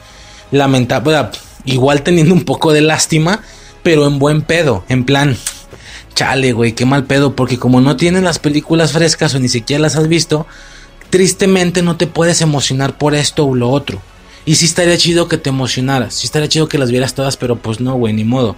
Sí, yo en lo personal incluso tengo un familiar, creo que en la parte muy muy personal familiar de aquel especial, el 56 de Infancia Eterna, de Spider-Man, creo que yo sí mencioné que había un familiar con el que habíamos jugado de morros, el Spider-Verse y tal, y justo ese mes me había tocado verlo, un mes antes, después de años de no verlo. Y sí fue un tema de, ¿qué onda, güey? ¿Estás esperando No Way Home? Me dijo él, y fue como de, sí, güey, a huevo, no mames verguísima, güey, a ver qué pasa, cabrón, a ver si, si salen los tres y no sé qué. Y fue como de, entonces, ¿qué onda, güey? ¿Si te estás chingando todo el MCU? Sí, sí, sí, güey, pues vi la última, vi Endgame. No, hasta vi Spider-Man 2, la de Far From Home. Eh, o sea, sí, pero ¿viste lo del año? ¿Cómo? Sí, o sea, las series, ¿viste WandaVision? No, no, no vi WandaVision, güey, pues es que no, no me late mucho ese pedo, güey. Ok. Falcon No, no, pues tampoco, güey, menos. Loki, no, pues no. Warif, no, no, no, tampoco. No, pues que sé, ni hablar de Shang-Chi o Eternals. No, no, no, no he visto nada de eso, güey. La última que vi fue Endgame. Creo que. Y Far From Home. Ah, bueno. o sea, está bien. Pero de nuevo, va a haber cosas que no te emocionen, güey. O sea, y ve, dicho y hecho. O sea, sale al final No al final, pues en, ya me adelanto en el tema este del tráiler de Multiverse of Madness, sale Wanda con su traje, o sea, 100% necesario ver WandaVision. Incluso el tema este de no vengo por lo que hiciste en Westview y es como, eh, WandaVision, Westview, sí entendí lo de las sitcoms. ¿Y qué, qué pasa con gente que no entiende ese pedo? Fue como de, ¿cómo? ¿Qué es eso? Y pues el novio le tuvo que explicar, ah, es que mira, hay una serie donde sale esta morra y crea hijos y, ah, o sea, no los pendejeo, pero sí es como, güey, sí estaría chido que sintieran las emociones a full. Total, total. Todo ese no nomás para explicarles que hubo gente que no reaccionó ante lo de Wong, el nuevo hechicero supremo. Pues bueno, yo sí, güey. Se me hizo un gran detalle, ¿no? Y esto vuelve a suceder un par de veces. Que hay cosas en específico que uno podría pensar que sí deberán de emocionar. Y es que no reaccionaron en absoluto. Pues ni modo, ¿no? Total. Situaciones, bla, bla, bla. Hacen el hechizo. Ese hechizo que, ah, ok, no lo habíamos visto completo, pero güey, no sé cuántas veces lo vimos en los trailers. Era de hecho la estructura principal de los trailers de No Way Home, ese hechizo. Pues bueno, ¿no? empieza a hacer el hechizo, eh, Peter lo empieza a modificar una y otra vez, que, que, que, si mi tía, que si Ned, que si Zendaya, no modifiques el hechizo, se empieza a salir de control esos aros que él está haciendo como con runas, runas no sé qué le llaman. Por cierto, concepto que también vimos en WandaVision, el tema de las runas, digo, no es, no es gran cosa, pues las runas son estos, son caracteres, ¿no? Básicamente. Se desata el hechizo. Se abre. Todo se rompe, se ve morado, empieza a ver las rasgaduras. Él entiende lo que está pasando, entiende que personas de otros universos están intentando cruzar con algunas con algunos requisitos en específico, después nos explicarán y Doctor Strange piensa que logra contener el hechizo, piensa que lo encierra con muchos huevos lo regresa, lo encierra en una especie de cápsula, en una especie de esfera cristalina, ¿no? Bueno, más que esfera era como una especie de hexágono, octágono, no sé, una situación ahí curiosa, mágica. Y ya, es como, güey, modificaste el hechizo no sé cuántas veces. Primero tenías que ir a con la maestra, a bla bla bla. Bueno, X, es lo que Peter intenta hacer. Parece que lo contuvo, pero no realmente. ¿Sí? Algunos villanos en ese poco momento, en ese mínimo momento en el que esa madre se liberó, muchos personajes ya entraron a este universo. ¿va? Desde ahí, total. Va Peter al puente, güey, ya se veía venir, lo vimos en los trailers. Vemos. Yo pensaba que podía llegar un poco después, pero no. Vemos como Peter va llegando a ese puente con su trajecito para hablar con la maestra y no sé qué. Vemos a la maestra y es como, ah, esa era la doña que sale en el tráiler, o sea, no es importante, no es relevante cuando pudimos llegar a pensar que tal vez sí, ¿no? Y si le dije a Suicide, se viene, se viene, se viene, se viene, se viene la pelea, por fin la vamos a ver completa, por fin la vamos a ver lineal. Ya estamos aquí, después de meses, no puedo creerlo. Venga, venga, venga. ¿Sí? Ahora, me voy a mostrar muy, muy hypeante, muy hypeado durante todo el podcast. Esto es una aclaración que ya había hecho. Eh, soy detractor. ¿Era detractor del Spider-Verse o no? La verdad es que un poco al inicio. No porque lo odiara. Me refiero a detractor en sentido de que yo, de que yo no creí que fuera a suceder. Al Chile, güey. Yo fui uno de los que no creí que fuera a suceder. La verdad. Yo lo comenté, ¿no? De inicio con el tema del multiverso. Y luego vi de inicio lo que hicieron en Endgame, esa otra línea sin Thanos desde 2014 y no sé cuántas cosas más. Ya después haremos el análisis de eso. Eh, y sobre todo, o sea, ¿sabes? Fue como de, güey, es que no viene multiverso. Ellos están refiriendo a otra cosa. Básicamente a, variante, a lo, a lo que ahora le llamo variantes mismo actor. Pero aquí no hay variantes diferente actor, eso no existe. Bueno, todavía vimos WandaVision, sale Ralph Bowner. Y es como, vete a la verga, güey. Variantes, diferente actor y aparte diferentes actores que ya son actores existentes en otras franquicias, lo que significa que esa otra franquicia sí existe en el canon, pero en otro universo. No seas mamón. Ahí creí en el Spider-Verse Machine. Se acaba de la manera que ya sabemos, con Ralph Bowner y fue de no, no hay Spider-Verse. Ya no lo acaban de decir. Es más, incluso pueden decirnos que en la película va a salir Tobey Maguire y Andrew Garfield y es como, cabrón, van a salir diciendo que se llaman de otra manera, que son fans de Spider-Man, que se van a poner el traje de Spider-Man porque son sus fans, a modo de referencia, a modo de decir, hey, ¿sí entendiste? ¿Sí entendiste? Estos actores son fans de Spider-Man y se están poniendo el traje porque ellos en otras franquicias ellos fueron Spider-Man. ¿Sí entiendes? O sea, eso fue lo que sintió contra el Boner. O sea, ¿sí entendiste? Es un personaje externo, completamente sin poderes, pero viene aquí diciendo que es, que es Quicksilver. Y Wanda, por supuesto, está viendo que, se, que luce diferente. ¿Dónde está el chiste? Ah, es que él sí fue Quicksilver, pero en otra franquicia. Si entiendes el chiste, ¿sabes? Como cuando vimos a Christopher Reeve en Smallville. Que es como, oye, es el científico que le está ayudando. Pero ¿cuál es el chiste? Que él fue super. A, quien él está ayudando a Superman. Él fue Superman en unas películas. Si entiendes el, ¿Sabes? La referencia, si lo entiendes? Barras. ¿Sabes? Es como... Eh, van por ahí, güey. Es que ese es todo el pedo. Empieza Loki, nos muestran a Sylvie. Verga, güey. Sylvie es una variante diferente actor. Pero al final van a salir con una mamada. Con que... Con que es Loki, Tom Hiddleston cambiando su aspecto todo el tiempo.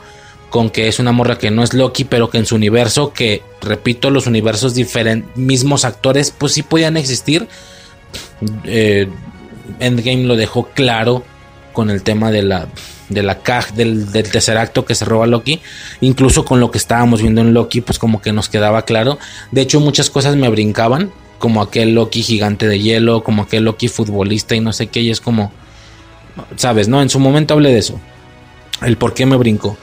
Y es como, bueno, es que Silvia al final va a ser, sí, de otro universo donde Loki murió en sus manos, tal vez su enamorada. Se acaba, sí, güey, sí es Loki, pero en otro universo donde la podan y ni siquiera la podan por ser mujer, sino por algo que al parecer iba, que todavía no nos han aclarado eso, tal vez venga después ese pedo. No la podaron solo por nacer mujer. Entonces, ¿qué están podando? están podando o están enfocados en las variantes mismo actor, pero las diferentes actor pueden estar coexistiendo todo el tiempo. Por eso se me hizo curioso, yo lo dije cuando ya la TVA valió verga, ya vénganse los diferentes, los las variantes diferente actor. Güey, esto siempre ha existido. Lo que ellos evitaban eran las variantes mismo actor, el mismo actor haciendo una cosa diferente diferentes actores, güey, Sylvie llegó hasta los 5 años, no sé cuánto, siendo mujer y no había pasado nada.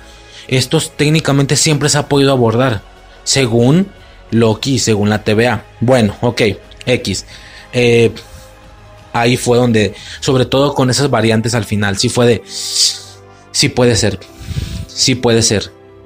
El spider puede ser real, sí puede ser real.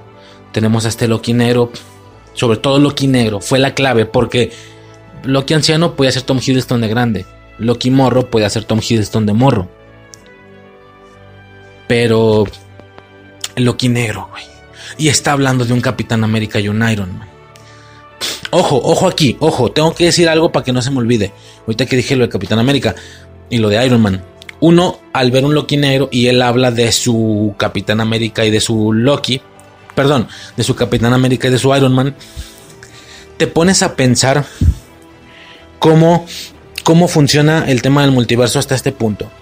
Hay variantes diferentes actores y hay variantes mismo actor. Loki nos lo demuestra, de acuerdo. Pero si una variante diferente actor viene de un universo en automático esto hace que todos los demás personajes tengan que ser diferentes actores? ¿O puede ser una variante diferente actor? Parte de un universo en el que en, en que alguno de los personajes de ese universo sí hay variantes mismo actor. No sé si me estoy explicando. Por poner un ejemplo, Loki Negro dice que él venció a su Capitán América y a su Iron Man. Estos, por el Loki ser negro, estos personajes también tienen que ser actores diferentes. O uno de los dos pueden ser los mismos de los de acá.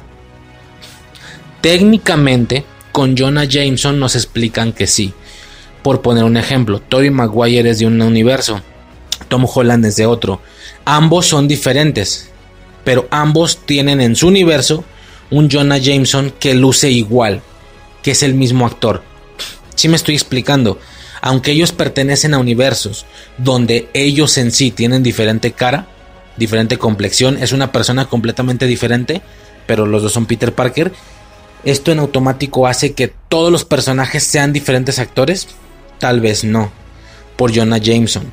Jonah Jameson nos está diciendo que es el mismo actor en un universo, en el de Tobey Maguire, y es el mismo actor en el de Tom Holland. Entonces, cuando Loki Negro hablaba de su Capitán América y de su Iron Man, alguno de los dos o los dos podían lucir exactamente igual a Robert Downey Jr. y a Chris Evans. A pesar de que Loki en sí es negro, es completamente diferente. Si me estoy explicando? O a lo mejor alguno de los dos. A lo mejor Capitán América sí era Chris Evans, pero Iron Man era este Mark Thatcher o qué sé yo, no sé, estoy mamando. O un. Eh, ¿Cómo se llama? ¿Cómo decían este güey? El, el, de Al filo del mañana. Tom Cruise, ¿no? O su Iron Man puede ser Robert Downey Jr., pero su Capitán América es Leonardo DiCaprio. O qué sé yo, es un ejemplo, ¿no?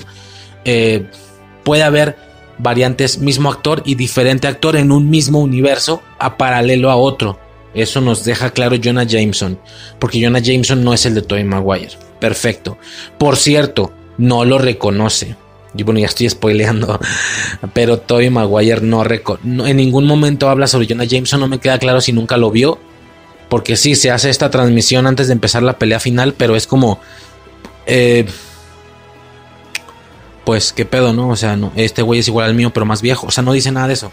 O no, pero más viejo. A lo mejor como él viene de un punto mucho más en el futuro, por eso Tobey Maguire ya está viejo. A lo mejor su Jonah Jameson ya luce igual que el de Tom Holland, así de viejo. ¿Me explico? No sé. Pero no hacen referencia a eso, creo que porque nunca lo ve. ¿Va? Hay mucha área desperdiciada en esta parte, ¿sí? En el tema de decir cosas que no sabemos. No sé, ahorita lo voy a mencionar ya cuando lleguemos a la verdadera carne, porque si eso te está pareciendo hasta cierto punto aburrido, se vienen cosas increíbles, güey, de verdad voy a mencionar varias cosas que tal vez te puedan volar la cabeza. Si nada más no te vayas, o si no, pues no sé, como sea, güey, da igual. Entonces, bueno, ya, a lo que iba. Empieza la pelea de Octopus. Ahí bueno, yo ya, ya me acordé por qué. Porque voy a sonar hypeadísimo, pero pues yo era no creyente. Sí, güey, al chile sí. Lo siento, pero sí. En el final de WandaVision creo que lo digo. Güey, con multiverso no se refieren a actores de otras franquicias. Apúntenlo. Guarden este comentario. Soy Riser en Dal Podcast. Lo estoy diciendo tal día a esta hora. Quedé como un maldito payaso, güey. Pero bueno, al final sí me emocionaba, sí lo esperaba, ya era seguro, etcétera, ¿no? X, total. Empieza la pelea en el puente, güey. No mames, cabrón, me pierdo mal pedo, güey. Empieza la pelea en el puente. Sí, y todos sabíamos lo que venía. No mames, viene Octopus. Se viene, se viene. Por fin vamos a ver esa pelea completa. Por así decirlo, porque ya viéndola te das cuenta que poco metraje faltaba. Los trailers nos mostraron prácticamente toda esa batalla. Prácticamente. Llega, se empieza a ver el desmadre. Llega Octopus. Hola Peter. Aquí es donde digo que la gente es como más casual. Era categoría 3 porque no gritó. A ver, yo sé que puede haber gente que me diga, güey, ¿por qué vas a gritar de algo que ya viste en el tráiler? Porque así es, güey. Porque aunque ya lo viste en el tráiler, ahora estás viendo la aparición de Octopus en la película, en una continuidad. Ya estás viéndolo por fin donde debías de verlo y no en el tráiler. Ya vas a ver lo que viene. Ya vas a, ya sabes, ya supiste lo que hubo un poco antes. Ya sabes, vas a saber lo que viene después. Me explico. Por eso disfruté mucho, me acuerdo, Infinity War. Porque Infinity War no sé si todos éramos super categoría 2, super, y seguro algún 1 o muchos 1, pero un, fan 1. De hecho, puede haber categorías 1 que no explícitamente sean categoría 2, ¿estás de acuerdo? Que digan, güey, a mí me gustan los cómics, pero pues yo soy muy ajeno a, a las películas.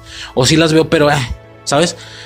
Bueno, no sé si hubiera categorías 1, pero en categoría 2 estábamos a full. ¿Por qué? Porque aunque viéramos cosas que ya habíamos visto en el tráiler, de todos modos gritábamos. Sí, Vimos en el tráiler cuando se ve el Capitán América entre las sombras, próxima midline le, lanza una lanza, que, estúpido, bueno, redundancia, le, avienta una lanza y este güey la atrapa haciéndose hacia un lado. Esto lo vimos en el tráiler. Y aún así fue de... Eh, eh", y aplaudimos cuando el vato sale de las sombras. Eh, güey, lo vimos en el tráiler. Pero igual aplaudimos, ¡Ah, huevo. Venga, Capitán América, ¿sabes? O sea, como un pinche partido de fútbol. Entonces, yo dije, güey, aunque ya lo hemos visto, ¿qué está pasando? No sé por qué hay tanto desmadre afuera, güey. Estás escuchando cosas, gente gritando, mucho desmadre. Yo no sé qué pasa, güey. Si no es puto viernes, sábado, para que ya. Desmadres, güey. Ve, sigo escuchando.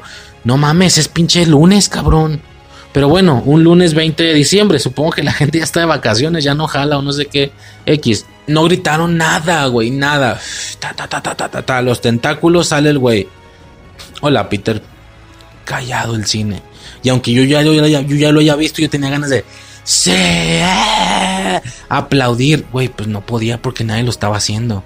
Nada, pues ni pedo, güey, ya entendí. Si lo vimos en el tráiler, aunque sea emocionante, pues no van a hacer nada. Pero bueno, lo de Wong el hechicero supremo me lo había dejado bastante claro. Me había dejado claro el tono en el que, en el cual estaba en la sala. ¿Me explico? Eh, la aparición de Daredevil también me lo dejó claro, porque con Daredevil sí gritaron. ¿Por qué? Porque no salió en el tráiler. Entonces me quedó claro que no estaba en una sala tan muerta como para que no fueran a hacer nada, pero lo suficientemente viva para que nada más en cosas que no salieran en el tráiler y que sí sean muy, muy mainstreammente emocionante, gritaran, no para cualquier cosilla. Pues bueno, lo tomo, lo tomo. Preferiría la, sala más fanática, pero también estaría de la verga una sala donde todo el mundo esté callado, que es como ya debe de estar sucediendo más o menos ahorita. Si la gente va a ver No Way Home 5, 6 días, una semana después, yo creo que ya no hacen nada. No sé, puede ser, ¿no? Bueno, ¿qué más? Eh, aparece Octopus, ¿no? Hola, Peter. Verga, güey. Eh, nos conocemos, bla, ¿no?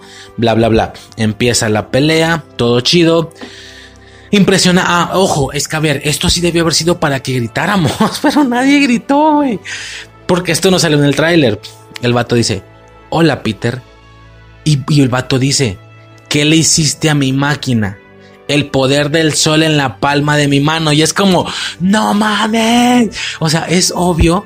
Pero, güey, este cabrón viene de, de, de, de Spider-Man 2, viene del 2004 él desde su perspectiva, minutos antes o segundos antes, él acaba de, acaba de presenciar lo que vimos en aquella película. Él recién va saliendo de eso, de, la máquina de... Peter, ¿qué le hiciste a mi máquina? El poder del sol en la palma de mi mano. Y fue como, no más, ah, nadie grita, nadie grita, maldita sea, no puedo gritar. fue muy estresante, güey. Pero pues ni pedo, güey. Y Suicide estaba más o menos como en la misma sincronía que yo, ¿no? Este vato deja varios, eh, Spider-Man deja varios carros colgados del puente. Super referencia a Amazing 1. Super referencia, güey. Fue de, güey, igual que en aquella escena del puente con, con el lagarto. Muy, muy bonito, ¿no? Muy curioso. Este, y luego se me hizo mucha, me hizo mucha gracia, aunque lo vi en un spot también. Pero sí, cuando el güey saca con las patas de araña del piso y luego ta, ta, ta, ta, ta, como que se clavan y luego sale él y es como, hey, nos quieren, nos están haciendo competencia, ¿no? Y estuvo como curioso. Total, avanza la pelea, todo bien, todo padre. Vemos esta escena que yo explicaba. Vemos cómo el tentáculo le arranca todo el pecho del Iron Spider, ¿sí? Y es como, hey, sistema dañado. Y le queda esa parte descubierta. A su vez, ese pedazo de, Iron Spider se vuelve líquido metálico y se, así color metálico y empieza a recubrir los tentáculos, volviéndolos de un color rojo con dorado, muy a lo Iron Man. Aunque el traje en sí tuviera mucho azul, pues aún así muy a lo Iron Man, sin azul, nada más puro rojo y dorado, ¿no? En su momento yo llegué a pensar varias cosas. Primero yo pensé que esto era una mejora a su favor cosa que lo iba a hacer más poderoso durante la película y que toda la película íbamos a tener un Doctor Octopus peleando con sus tentáculos rojos con dorado. Muy Starksiano este pedo, muy MCU. Todo tiene que ver con Stark, ya lo he dicho yo con Spider-Man y se va a hablar mucho de eso al final, ¿va? Eh, tengo muchas cosas que decir, muchas. Ya después se hizo la teoría, me acuerdo, de que no, de que a lo mejor los estaba que hackeara el sistema de los tentáculos y volviera a Octopus bueno. ¿Recuerdan lo de la luz roja y luz blanca? que cuando el chip estaba activo, el chip de su, de su nuca, las luces eran blancas y él los controlaba. Se quebra el chip, se funde, la luz se vuelve roja y está en modo agresivo, modo controlado por los tentáculos. Y se esperaba que con eso se hackeara para que él ya los pudiera controlar. Pues básicamente fue la segunda teoría, pero no tan así. Octopus seguía completamente perdido, completamente malvado, pero el control de los tentáculos pasa a ser de Peter Parker. Aparte de lo que en su momento ya expliqué, que el güey descubre su cara justificadamente porque al momento de que va a recibir un vergazo en el pecho, el güey distribuye el Iron Spider de la máscara al pecho, quedándose sin máscara. ¿Me explico? Algo muy similar a lo que estaba haciendo Iron Man en aquella batalla contra Thanos, que ya, ya no le tenía, ya no tenía la, la armadura eh, nanotecnológica suficiente para recubrir todo su cuerpo. Entonces se ve cómo pasa, cómo, cómo, se quita la armadura de la pierna para pasársela al brazo y poder disparar un blaster, ¿no? O algo así, o hacer una navaja, no me acuerdo bien. Este fue algo así claramente. Pero pues no. Realmente vemos. Eh, bueno, sí, sí fue esto pero vemos cómo hackea los tentáculos sin que él en sí cambie su personalidad. Sigue siendo malvado, pero los tentáculos ya no lo obedecen. Ahora obedecen a Peter. Inclusive es muy gracioso esto de que él controla los tentáculos, él mueve la mano y los sube, los baja. Eh, abre y cierra la mano y los bla bla bla, ¿no? Con eso salva, con los mismos tentáculos salva el carro, se sube en ellos y con uno de los tentáculos, porque el güey seguía intentando dar golpes con sus brazos, con uno de los tentáculos enrolla, enrolla, lo enrolla él mismo para que ya no esté molestando, ¿no? O sea, en un punto muy muy temprano de la película, Octopus fuera del juego completamente, ¿no? Y que lo veremos así durante gran, gran cantidad de minutos en la película. Totalmente eh, inmovilizado, por así decirlo, ¿no? Eh, ya cuando parece que la situación se arregló y tal, escuchamos la risa. Bueno, a, vuelve a tener el sentido arácnido que le dicen la punzada. Aquí todavía en ningún momento le han dicho sentido arácnido. Es la punzada. Y vemos como viene Osborn. Sí, viene el duende verde. Exactamente igualito que en, las en la película de Tobey Maguire. Que en la primera película. El güey viene. Sale de las nubes. Y Octopus lo reconoce. Le dice. Osborn. De nuevo esto hubiera sido un momento que para un categoría 2 hubiera gritado. En plan, no mames, se conocen. Pero pues la gente no hizo nada, güey. No hizo nada. Y fue extraño porque si bien yo reaccioné de esa manera en ese momento, también en retrospectiva yo veo como mucha gente en, en, YouTube te dice que se emocionaron mucho, pero ya viéndolo claro, para mí fue muy asimilable. Le dice Osborne y es como, no se me hace tan loco. Sí es raro que el villano de la primera película y el villano de la segunda se conocían, pero güey, eran científicos, claramente en algún punto trabajaron algo, no sé, ¿no? O sea, claramente podían tener esa conexión. No se me hizo realmente como tan loco. Y en ese momento justo aparece un portal de Doctor Strange llevándolos ya directo a esta celda, ¿sí? Donde en automático Octopus ya está encerrado, pero el Duende Verde no, o sea, el Duende Verde como que se les peló, no queda claro. Se supone que hay mucho metraje borrado de la película y hasta cierto punto se nota, porque no se vio en qué momento Doctor Strange, eh, digamos que llega y atrapa al Doctor Octopus y lo sabes, no, o sea, como que se ve muy poco esta situación. Algo que no mencioné, perdón, lo debí de haber mencionado. También el tema de Daredevil. El tema de Daredevil o de Matt Murdock en este caso es que el vato explica que ya pasaron por un juicio ya hicieron un juicio, ya lo defendió y le dice, güey, ganamos el juicio, no te van a encarcelar. Ya nada más viene la parte más difícil o la más fácil, no me acuerdo cómo le dice, que es el resistir el tema social, no, el juicio de las personas, aunque ya legalmente tú eres inocente. Todo esto no se vio. Incluso eh, dan a entender que va a ser una premisa para toda la película, el tema de ahora viene lo difícil. ¿Para qué? Para que simple y sencillamente todo eso pasara a irse a la verga. Cuando tranquilamente pareciera ser que esa era la trama original con una mucho más larga duración el tema del juicio y tal. Pero pues por unas situaciones que vamos, vamos a mencionar hasta el final pues esto fue como pareciera cambiado eh, a, a, algún cierto punto no lo vamos a comentar al final Pero pues nada, no, no mencioné lo del ladrillo. Bueno, creo que está de más. Le lanzan un ladrillo a Peter. Y, y él sí lo había detectado, sí lo iba a parar. Pero también lo para Daredevil. Esto termina con él agarrando un ladrillo. Y a su vez, un poco más adelante, la mano de Peter extendida. De que él iba a atrapar el ladrillo. Pero igual otro poste, güey. ¿Cómo hizo eso? Soy un excelente abogado. Ya sabemos por qué va. Vamos a ver más situación de esto después, por supuesto. Ya, regresando a esta parte, bueno, los vemos en la celda, todo ese rollo. Estuvo muy raro.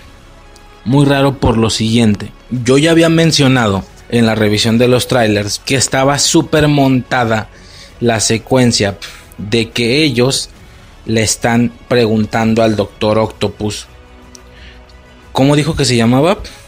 Doctor Otto Octavius. no, ya en serio, ¿cuál es su nombre? ¿Cuál es tu nombre real? Y el vato como de... ¿Qué tiene de raro? ¿No? Yo decía que estaba súper montado porque eran diferentes escenas. Las escenas de Otto en la celda eran relacionadas a Strange y Peter con su traje hablando con ellos. Pero no, ya la escena que nos ponían eran ellos ya con ropa normal en el almacén. No, como tipo sótano. Y es como, güey, está montada. En esa parte le están hablando a Andrew Garfield o a Tobey Maguire. Tenía sentido. ¿Cómo te llamas? Peter Parker. no, ya en serio, ¿cómo te llamas? No puede ser Peter Parker porque Peter Parker soy yo, ¿no? Pero pues vemos que no, que la escena sí estaba montada con secuencias diferentes, pero al final demostraba lo mismo. Esto fue un super troleo porque supongo que estaba hecha para que pensáramos eso, ¿sabes? O sea, sí fue como... Eh, era hasta absurdo porque sí, efectivamente ellos seguían en la misma ubicación, pero el set se, ve, el set se veía casi real porque sí estaba como esta especie de tipo más como tipo sótano, y de un momento a otro de, de verse café así amarillento, ¡pum! Como que bajabas un escalón y ya pasabas a la parte oscura de la celda. Así es como. O sea, sí se veía como raro. Estaban como pegados los sets. Por eso parecía que era falsa la escena, pero es real. No desmotivó, debió de haber desmotivado. En plan, verga, güey, no están hablando con un Spider-Man. A lo mejor sí no van a, a lo mejor no van a aparecer o no se da, pero no, nomás fue raro. Fue como, ah, pues mira, pues mira que si era la escena tal cual no la ponía el tráiler, no tal cual porque está modificado, pero sí fue como, pues, bueno, ok, está raro, pero está, ¿sabe qué pasó? Pues nos equivocamos, bueno, ¿no? Está bien, está bueno. Eh, no mencioné esto, pero sí, el, el Doctor Strange le explica sobre el tema del multiverso a Peter, esto fue un poco antes, y si le dice, mira, ¿Usted conoce a un Spider-Man que es Peter Parker? Sí. ¿Es él? No. ¿Ves?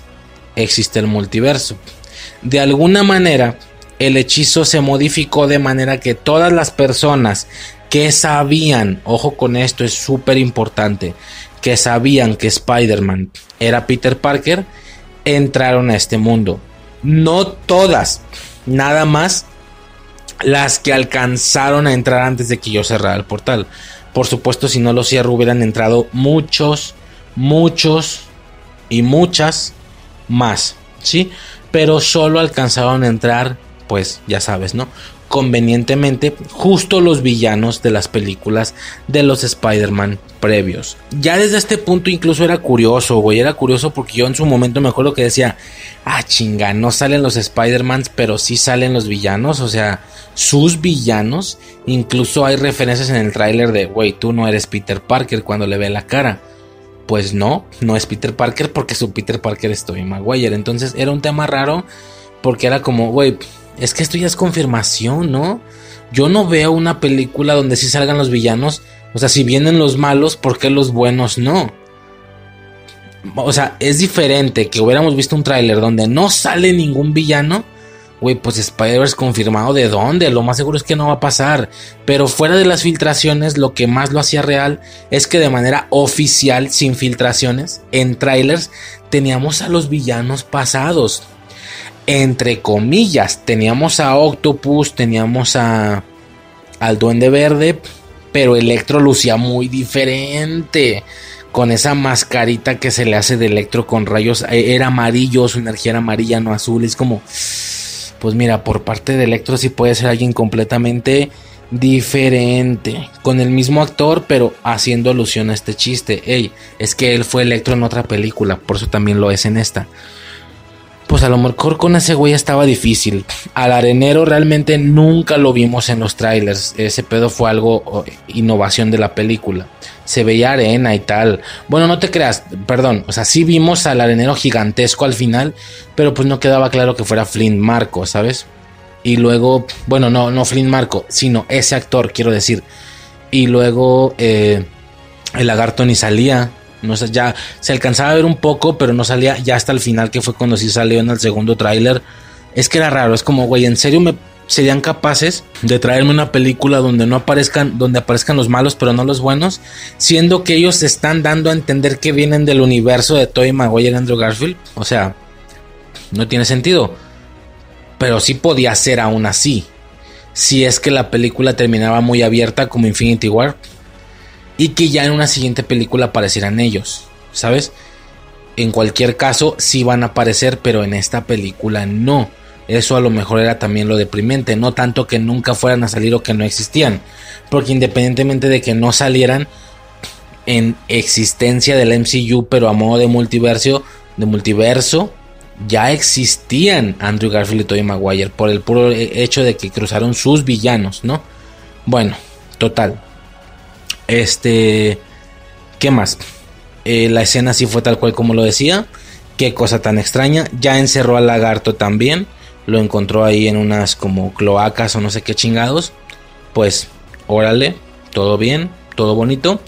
Y ya, ¿no? El vato eh, le quita el disparador de la Iron Spider y le mete un hechizo, ¿no? Le mete unas escrituras ahí brillantes eh, que alusan con las que básicamente eh, su poder era lanzar telarañas mágicas y a quien le pegara esa telaraña en automático eran eh, cruzados o transportados a la celda, dentro de la celda. Pues ok, pero desde ese punto toda la, toda la nanotecnología del traje fue pareciera extinguida. Al hechizar el traje, pareciera que toda la, toda la nanotecnología fue en automático extinguida porque ya nunca vuelve a usar la Iron Spider. Muy por el contrario, tiene que utilizar su traje, aquel traje rojo con negro de, eh, de Far From Home. Y que lo vimos también al inicio con ese traje este, que este cabrón tenía hasta para escoger. Tenía el de Homecoming. Bueno, no me queda claro si el de Homecoming es destruido en la de Misterio. El azul con rojo. No me acuerdo, ¿eh? Pero. Porque en aquella de Misterio tenía para elegir el de Homecoming y el Iron Spider. Y elige el Iron Spider para una especie de conferencia que hace ahí con la tía May. Mm, pero creo que el azul fue destruido, ¿no? No me acuerdo bien. Por eso hace el negro. Bueno, el rojo con negro. Total. Había muchas teorías sobre este traje. Era un traje increíble porque era un traje negro con las redes doradas y a su vez con un disparador mágico con, con runas, se le abrían como disquitos, ¿sabes? Se decía que podía abrir portales y la verga, pero pues no, a grandes rasgos solo era para la telaraña mágica para transportarlos. Yo incluso llegué a teorizar que este tal vez, todas las veces que veíamos al, traje negro con dorado, no era nuestro Tom Holland, era una variante de Tom Holland, mismo actor, porque ya mencioné yo que siempre y cuando si salieran Andrew y Toby, creo que la gente no se enojaría para nada con otro Tom Holland, que puede ser una variante pero mágica, una en la que Doctor Strange fue su, su, su mentor desde el inicio y no Tony Stark, o no sé, o como mínimo que si fuera un traje que él iba a utilizar, pero un traje mágico. Todo el traje por completo mágico, un traje dado por Doctor Strange. Por eso tanta mística el tema de que era negro con dorado, con ese disparador, todo muy padre, muy bonito. ¿Qué resultó siendo al final? Yo mencioné, yo mencioné esto, yo mencioné en el podcast aquel que yo esperaba que el traje verdaderamente tuviera alguna propiedad mágica o que estuviera hecho mágicamente en sí, que fuera un traje mágico y al final y que no fuera un traje de hule o algo así que decidió utilizar al mero momento con fines de mejor estrategia contra Electro. Al final terminamos viendo que tan solo y simple y sencillamente era el mismo traje de Far From Home, pero al revés. Ese era todo el desmadre. Era un traje al revés. Parece ser que el traje de Far From Home, el rojo con negro, al revés tiene ese aspecto. Todo en la zona donde tiene telarañas, por dentro son doradas. La araña es dorada. Pero de hecho algo que no se vio en los trailers, esto lo suprimían y ya en la película se ve, es que está todo cableado. Es cierto, se ve al revés porque está todo cableado por fuera, está lleno de cables y de colores y tal. Y es como... Ah, sí fue una decepción para mí, la verdad. Fue de Verga, güey. Es que, a ver, uno podría pensar que si uno fue el que pensó mal, pues va. Pero, güey, el traje en el tráiler está editado para que no se le vean los cables. Sí parece un traje nuevo, completamente nuevo. Negro con dorado y luego súmale que se le hacen los discos en el disparador, discos de luz como los de Doctor Strange, como escudos, ¿no? no bueno, como escuditos, no sé cómo llamarlo. Güey, es un traje mágico en su totalidad y terminó siendo una pendejada. Nosotros nos equivocamos. Técnicamente no, porque el tráiler estaba hecho para que tú pensaras que era un completísimo nuevo traje y termina siendo el mismo pero al revés. Eso no tuvo ningún sentido. ¿Por qué al revés? Porque en su lado normal estaba lleno de pintura, de pintura verde, por misterio. Eh, ¿Por qué? De la gente que lo odiaba y tal. Y es como... Ah, no seas mamón. Yo sí esperaba algo más de una situación rollo mágico. A ver, si le hechiza al disparador. De hecho, del disparador es donde se supone que daba a entender que salía el Iron Spider. Pero pues no. O sea, a partir de ahí el Iron Spider ya no sale. El único es como si la hubiera evaporado, la hubiera fulminado al, al meterle este hechizo al disparador. Porque el disparador era de la, del Iron Spider. Era este brazaletote dorado grueso. Y fue raro. Fue como Hijo de puta, güey, no era para nada importante, aunque el tráiler está hecho para que pienses que es un nuevo traje en toda su plenitud. Va a haber hasta Hot Toys de esa madre y al final es un puto traje al revés. Lo más increíble es que yo en alguna ocasión me acuerdo, te lo juro, te lo juro, haber visto en un Soriana un traje de Spider-Man 2, o sea, rojo con negro, y que al reverso era el traje negro con dorado. Ese traje aparentemente mágico. Y era como... ¿Por qué, güey? Y, te lo juro que la descripción o el logo era el de No Way Home. Y esto fue unos tres meses antes, fue mucho antes, te lo juro que lo vi. Y decía algo así como traje reversible, te lo puedes poner en cualquier sentido. Como en la película. Esto fue unos tres meses antes, se los juro, cuatro. Yo lo vi en Soriana, güey. Fue de. Y no lo relacioné. Yo no dije, ah, el traje negro nada más va a ser el traje normal al revés, según esta madre. No, yo pensé que era pirate, tipo piratería. Es como cuando vas a ver los botlegs en el tianguis. Estos botlegs donde sale Superman y Spider-Man en el mismo paquete. Eh, yo pensé que era algo así. ¿Te imaginas un paquete donde salieran, donde dijera el logo de No Way Home, pero sale Superman, sale Spider-Man con el traje negro? O sea, Claro que ellos no podían saber ese dato porque todo se estaba, salvo las filtraciones, todo se estaba como cubriendo muy bien. ¿Sí me explico? Y es una situación de no seas mamón. El traje era real. Aquella publicidad de que el traje era reversible como en la película era real. Desde 3-4 meses antes. ¡Wow! Pero bueno, fue una pequeña decepción yo pensaba, es que, güey, este traje negro era muy, iba, parecía ser muy representativo de la película, güey. En algún punto de la trama va a utilizar un traje negro con dorado mágico y es como, wow. Y la realidad es que al final solo el disparador es el mágico. El traje es que va muy ad hoc con el brazalete porque tiene detalles en dorado, ¿sabes? Dorado, oro, magia, no sé.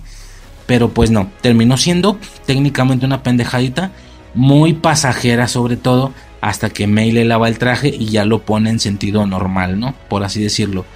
¿Y esto por qué lo hace así? Pues para que no se le vea la manchota de pintura. Cuando para las cosas que iba a hacer, que era nada más encerrar enemigos y tal, creo que pudo haber dado igual que estuviera de manchado de verde, ¿no? ¿No crees? O no sé, pero total. El tema del traje negro con dorado mágico de Doctor Strange fue una absoluta decepción. Ni modo, qué mal pedo, que se le va a hacer, ¿no? Total. ¿Qué otra cosa tenemos? Eh, la secuencia de Electro y, Sandman, ¿sí? Electro eh, lo vemos primero azul, él llegó de su universo azul así como venía, pero por absorber la energía de ese universo que según él es diferente, o sea que entre ambos universos las energías, la electricidad simplemente es diferente. Pues mira, no sé, pero bueno, si son realidades en las que hay diferentes actores o diferentes caras siendo el mismo personaje, pues puede ser de alguna manera que la energía sea diferente en sí, ¿no? Bueno, toma la suficiente energía para que absolutamente y de la nada se le dé un cuerpo físico. Incluso dice que está desnudo y tal, hace la broma. Vamos a seguir fingiendo que no estoy completamente desnudo. no mames, güey. O sea, sí, sí me estaban gustando los chistes mucho. Y el arenero lo ayuda. Obviamente piensa que estoy Maguire. Es como, hey, Spider-Man, ¿te acuerdas de mí? Te estoy ayudando. Pues sí, soy Spider-Man, pero no soy tú, Spider-Man. ¿Cómo que no eres mi Spider-Man? O sea, ya luego cuando lo ve con la, le ve con la máscara, ve que le disparó Electro y es como, güey, ¿lo mataste? No, lo mataste. Y se empieza a enojar y también le dispara a él, ¿no? Ok. Eh, de hecho, me pareció raro que cuando toma su forma humanoide, yo dije, ok, ahorita se le va a quitar todo el color, toda la arena y va a pasar a ser el actor. Nunca sucede. Nunca sucede. Absolutamente toda la película trae... Eh, ¿Cómo se puede decir? Absolutamente toda la, película trae ese aspecto arenoso. Nunca pasa a ser el actor. Bueno, nunca no. Sucede, ya saben cuándo, hasta el final, pero es como... Ok, o sea, ¿por qué se mantiene en arena todo el tiempo? Todo el tiempo, formando su forma de cuerpo, su cara y tal, su rostro, su pelo pero pues al final está siendo una situación ahí medio extraña. Entonces, eh, por ese lado, francamente, no me quedó muy claro y se me hizo muy raro en lo personal. Total. Ay, de inicio, otra cosa, ¿por qué sale tan diferente? Entiendo que recupere un cuerpo físico no electrificante. Pero ¿y su aspecto? O sea, ¿recuerdan al Max Dillon de la segunda película, al menos antes de convertirse en espectro? En espectro, en electro tenía como su cabellito largo pero engelado, todo culero. Y luego traía una como unos dientes bien chuecos y unos lentes. O sea, nada que ver, güey. O sea, eh, por esa reformación de cuerpo se te puso un corte así recién cortadito con la 1 y una barbita de candado. El, el cambio de aspecto no tiene ningún maldito sentido. Su comportamiento, por otro lado, también es completamente distinto porque aquel era pendejo. Este, pero pendejo triste, nerd, buleado. Este, pues no es como que sea buleado. Por supuesto, no es para nada inteligente, pero es bastante cotorrón, es bastante bromista, bastante. Perdón por el racismo. Es un decir, claro que no es racista, es mamada, pero algo así como ese pinche negro badass, rollo, yo me las cojo a todas, ¿sabes? O sea, es un, cambia bien distinto. Otra postura que al final conlleva no tener cerebro y ser tonto, pero una situación completamente distinta. Entonces, no queda claro ese cambio de actitud, ese cambio de apariencia.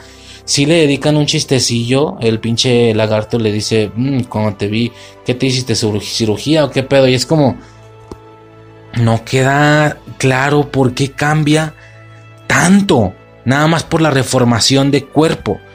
Entiendo que esa tanta energía ya le permitió tener un cuerpo sólido que se vea normalito, pero seguir tirando rayos. Ahora, como siempre digo, siempre hay dos formas de ver estas cosas, estos eventos. Hay una forma real afuera y una forma interna canónica. Siempre lo he dicho, es decir, internamente canónica, uno habla como de, como si fuera real, como, ¿por qué Peter no hizo esto? Siempre es un tema esa, esa, esa perspectiva porque alguien me puede decir, no lo hizo porque es un actor y es una película y estaba en el guion que tenía que hacer eso, por eso no lo hizo. Ya sé, vergas, yo no me estoy diciendo que según la mentalidad del personaje en ese universo supuesto, ¿por qué no hizo mejor ir por la izquierda en lugar de ir por la derecha? ¿Sí me explico? Bueno, nosotros hablamos de dos maneras.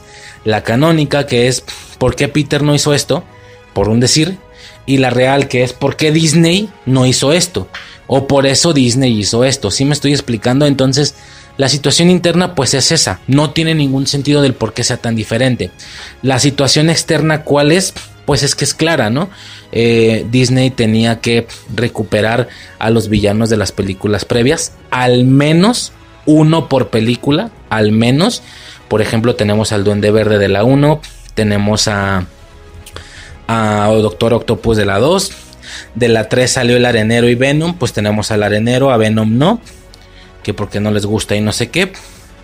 De las de Amazing, de la primera tenemos a, a ¿cómo se llama este cabrón? A Lagarto, a Connors. Y en la segunda película que sale Electro y el Duende Verde y el Rino, también sale el Rino. De los tres tenemos a Electro porque es como el más principal. No recuperamos al Duende Verde de inicio porque ya tenemos uno. Y no recuperamos a Rino pues porque no, güey. O sea, uno por película nada más, ¿no? Por eso son cinco, cinco películas.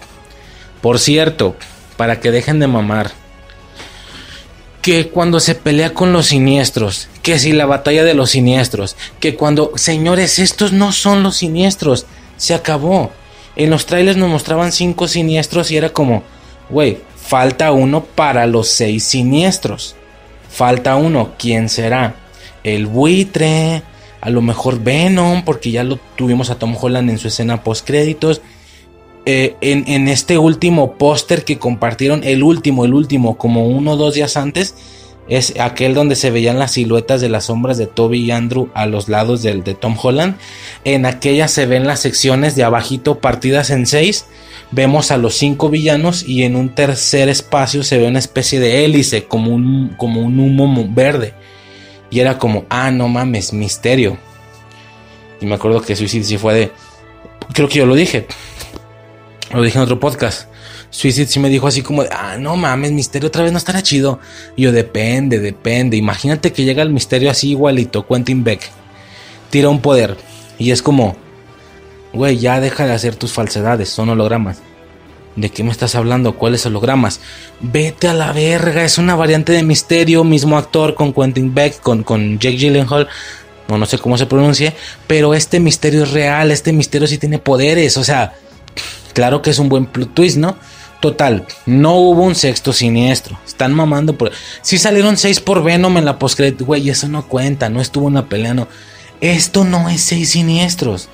Yo lo explicaba antes, que la película abordaba dos temas, Spider-Verse y seis siniestros. Señores, técnicamente no es ninguno de los dos.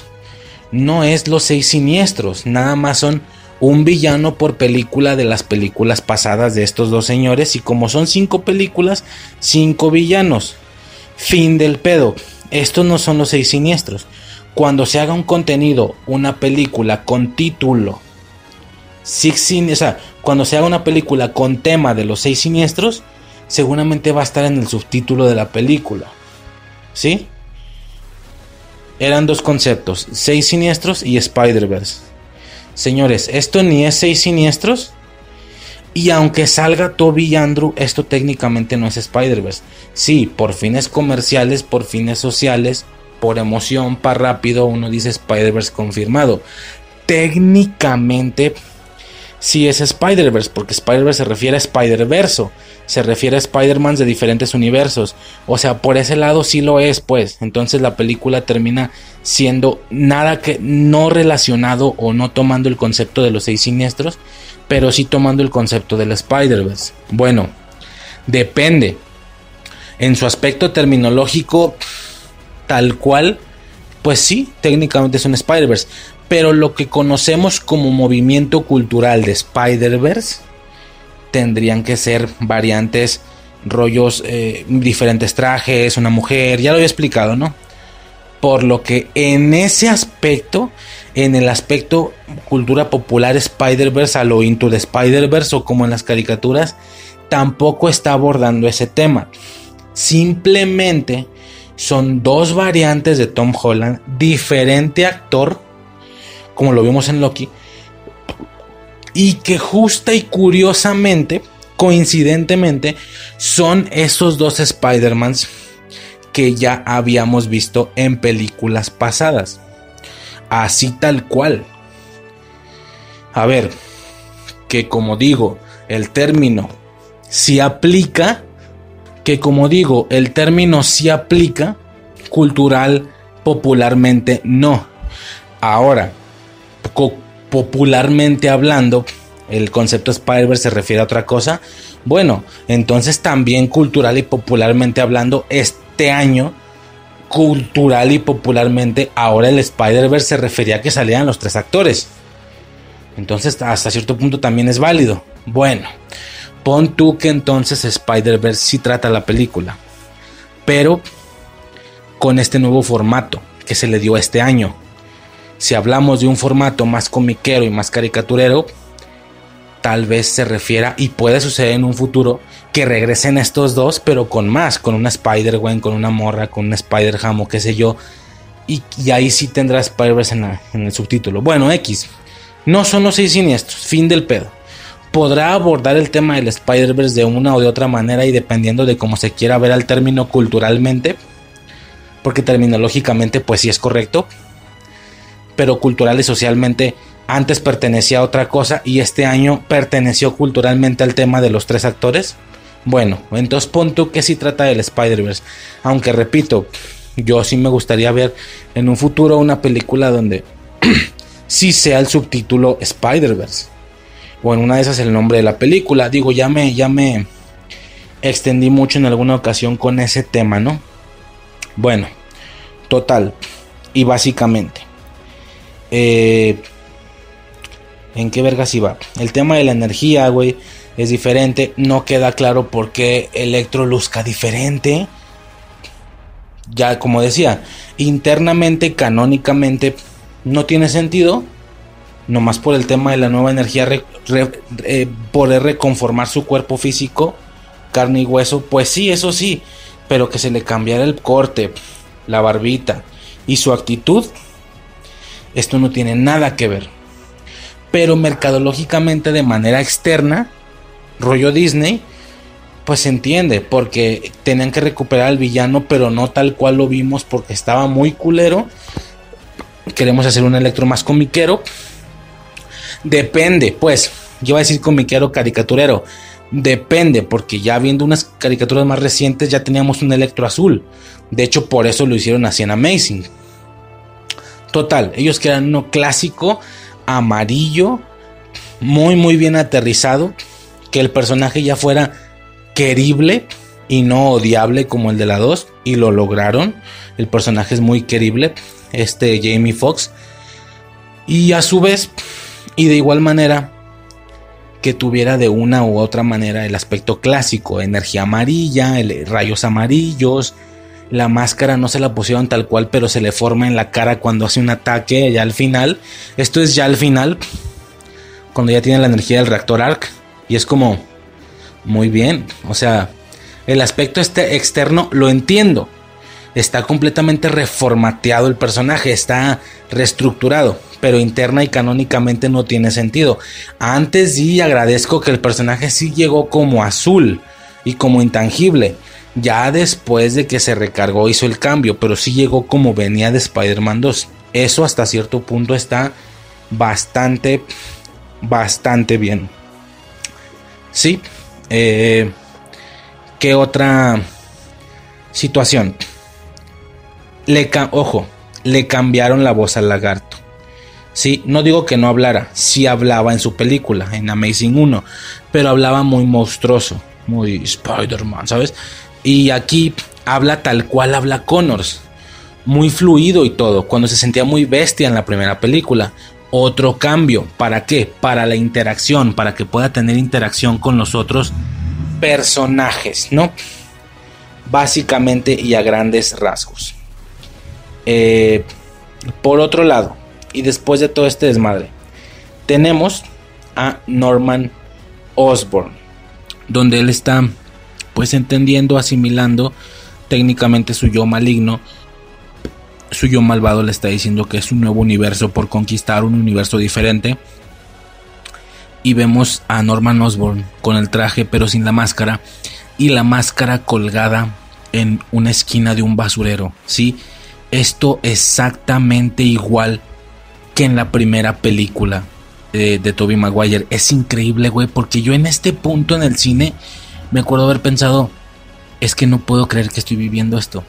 En serio, en serio, y después de casi 20 años, lo estoy viendo de nuevo. Es que no puedo creerlo. De verdad, porque digo, ya sé, ya se vio Octopus, ya se vio bla bla bla, Electro, pero estrictamente esto, que su yo malvado le esté hablando como si fuera la máscara. Bueno, realmente no es la máscara en sí, es el mismo, pero lo representa con la máscara hablándole. La máscara no hace nada. Eh, es increíble porque él realmente está eh, asustado, eh, ¿sabes? O sea, realmente todavía quedaba algo de Osborne o todavía se hacía este intercambio de personalidades, lo que me hace pensar si al final de la película de Tobey Maguire, cuando él está rogando diciéndole que, que el duende lo hizo todo, que él no tuvo nada que ver uno pensaba que era actuación del Duende Verde, pero ¿y si realmente en ese momento despertó Norman Osborn y estaba diciendo la verdad, pidiéndole perdón, diciéndole que no lo matara? No sé, o sea, después de 19 años tal vez sí era Norman Osborn. Yo toda la vida pensé que seguía siendo el Duende Verde y actuando, que desde hace mucho tiempo no veíamos rezagos del, de Norman Osborn. Esto por no suponer que el tema de la, de la dualidad realmente es una situación más mental. Técnicamente sigue siendo él, pero loco. No sé cómo explicarlo. Es un tema raro, pero lo vemos de nuevo hablando con su máscara, por así decirlo. Y es como, wow, no puedo creerlo. No puedo creer que estoy viviendo esto. Desde toda la vida, bueno, a ver, no desde toda la vida, desde que sale este Spider-Man, si es como, ok, nuevo Spider-Man, reboot, cuál va a ser su duende verde, cuál va a ser su octopus, cuál va a ser su electro, cuál va a ser su lagarto, para al final terminar viendo que su duende verde va a ser el mismo que el de Tobey Maguire. Exactamente el mismo. Es impresionante. Bueno, a ver, de alguna manera. Ya después recibió un cambio de aspecto quitándose la máscara, trayendo unos harapos encima, unos harapos morados, por cierto, todo esto, ¿no? Entonces sí es como, ah, ok, o sea, bueno, técnicamente ese nuevo y último aspecto es el duende de, Tom Holland, pero al final se entiende la idea, ¿no? Termina siendo el mismo, por así decirlo. Es impresionante, es impresionante. Eh, o sea, no me la creo, no me la creo que estoy viendo esto de nuevo pero en esta nueva película actual, no, no, no, es que no sé cómo describirlo, creo que quien lo entendió ya lo entendió, quien no, pues no, de nuevo estoy viendo esto, no me la creo, es increíble, de verdad es increíble, es una sensación espectacular que no se puede comparar, que no se puede explicar, es impresionante, ¿va? Ok, bueno, ¿qué más? Pasamos a, ya directamente a lo siguiente, ya posteriormente hacen un recuento todos los villanos de exactamente cómo está el pedo. Es decir, se empiezan a reconocer entre ellos, por así decirlo. Hasta este punto tenemos a Octopus, al Arenero, a, Kurt Connors y a Electro, ¿va? A Lagarto y a Electro. Primero, Electro reconoce a Connors. Le dice, ¿Connors? ¿Eres tú? y Octopus responde, ¿conoces a esa bestia? Sí, claro, el doctor Kurt Connors hace experimentos con no sé qué, su brazo, bla, bla, bla, la verga, y terminó siendo un lagarto. Aquí me pareció extraño, la verdad. Y no al momento, al momento no lo noté, lo noté después. Cabe mencionar que para este podcast ya he hecho unos 5 revisionados o no sé cuántos, güey. No lo mencioné, yo quería grabar ese día. Ese día llegando quería grabar el podcast, pero primero llegamos muy cansados, ya era muy noche. Segunda, pues era lo que recordaba las primeras impresiones, cuando no es el estilo que yo manejo. Yo manejo el ver la película, hacer anotaciones punto por punto y luego repetirlos en el podcast o, comentarlos, más las ocurrencias que se vienen, ¿no? Eh, en ese momento, si ya de por sí al apuntar los puntos se vienen ocurrencias y las apunto, observaciones, vaya. Pero eh, no tenía eso, tenía que ser una primera impresión. En todo caso, de todos modos, tenía que volver a hacer un podcast más estructurado. Y repito, ya la noche estaba cansado, pues al final terminé dejándolo pasar. Pero ya después entré a jornada laboral y bueno, X dio tiempo, un par de días, un día creo, no sé cuánto estuvo la película en estar en, su versión libre de impuestos. Por supuesto, calidad de cine. Estos otros eh, revisionados que digo que he visto, pues ha sido en calidad de cine, pero bueno, ya me entiendes. O sea, si la viste la película por primera vez normal, pues claro que no hay bronca, la bronca es ver una película por primera vez con calidad de cine porque no entiendes nada. Pero si ya lo viste y solo es cosa de que te recuerde qué pensaste en la sala, pues es diferente, ¿no? Total, se me hizo curioso ya en un revisionado notar que, que Doctor Octopus sí reconoce a Osborn, como repito, no es algo tan loco canónicamente, pero al mismo tiempo termina, un buen, termina siendo un buen detalle porque es un junte de mundos, es como, güey, el villano de la 1 y el villano de la 2 sí se conocían. Qué interesante, repito, ya en contexto igual y no es tan loco. Lo que sí me parece extraño es que Octopus no reconociera el apellido de Connors, cuando si lo de Osborn nunca lo vimos y aún así es real lo conoce, a Connors definitivamente lo conoce, por supuesto no a ese, al suyo de su universo. En su momento se comentó, en las películas de Tobey Maguire, en las tres sale Connors sin su brazo.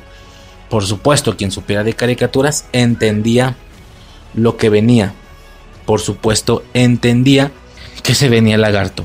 Que se venía el lagarto en algún punto. Si bien no iba a ser el villano de la primera película por ser el duende verde, bueno, seguro es el de la segunda. Ah, pues mira que tampoco. Es Octopus y sigue saliendo Connors sin su brazo. Bueno, sea el de la tercera. Viene la tercera y tampoco. Bueno, vendrá en la cuarta. Ya no se hizo una cuarta, pero ya yo comenté en aquella ocasión en ese podcast que la idea de la cuarta era una situación muy de del buitre y la gata negra. ¿Sí se llama la gata negra? La, la gata, sí, sí, ¿no? No me acuerdo.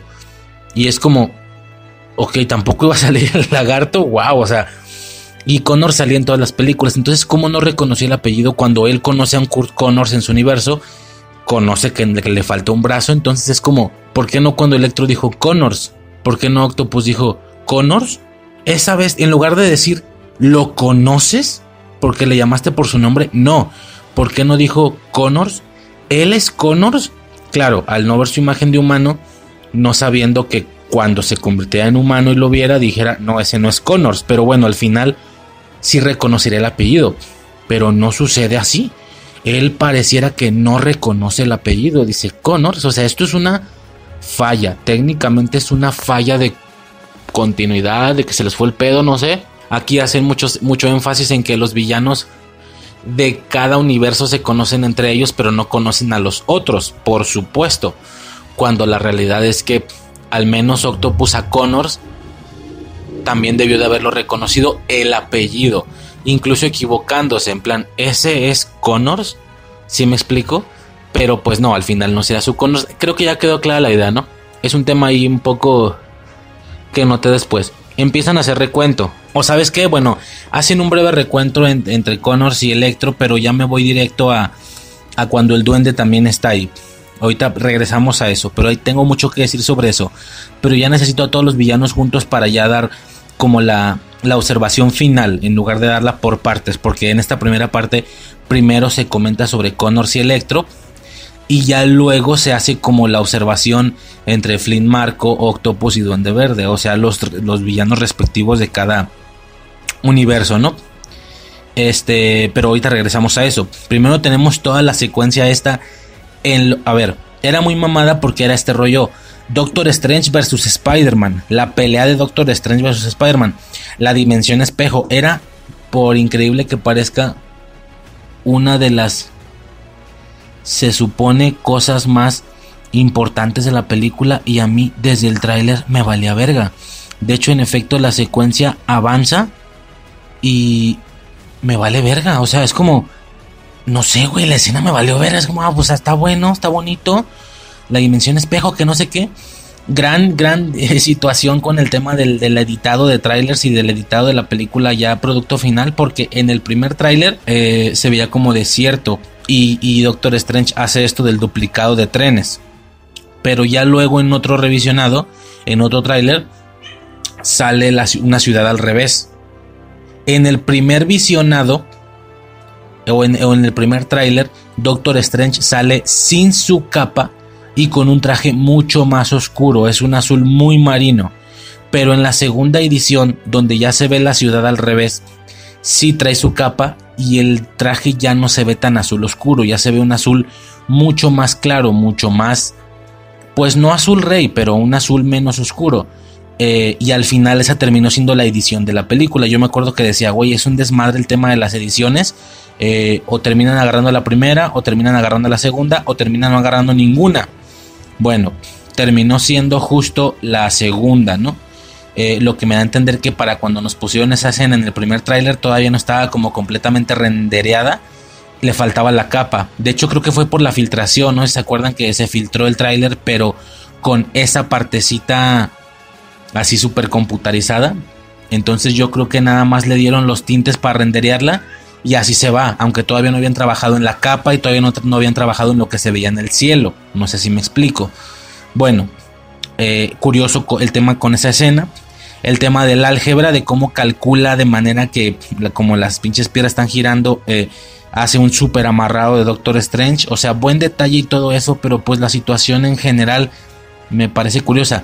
De hecho, sí lo, no sé si lo mencioné, pero en este primer editado, por así decirlo, cuando Doctor Strange sale con este traje tan oscuro, tan azul, tan oscuro y sin, sin capa, si era como, güey, ese va a ser el hechicero Armani.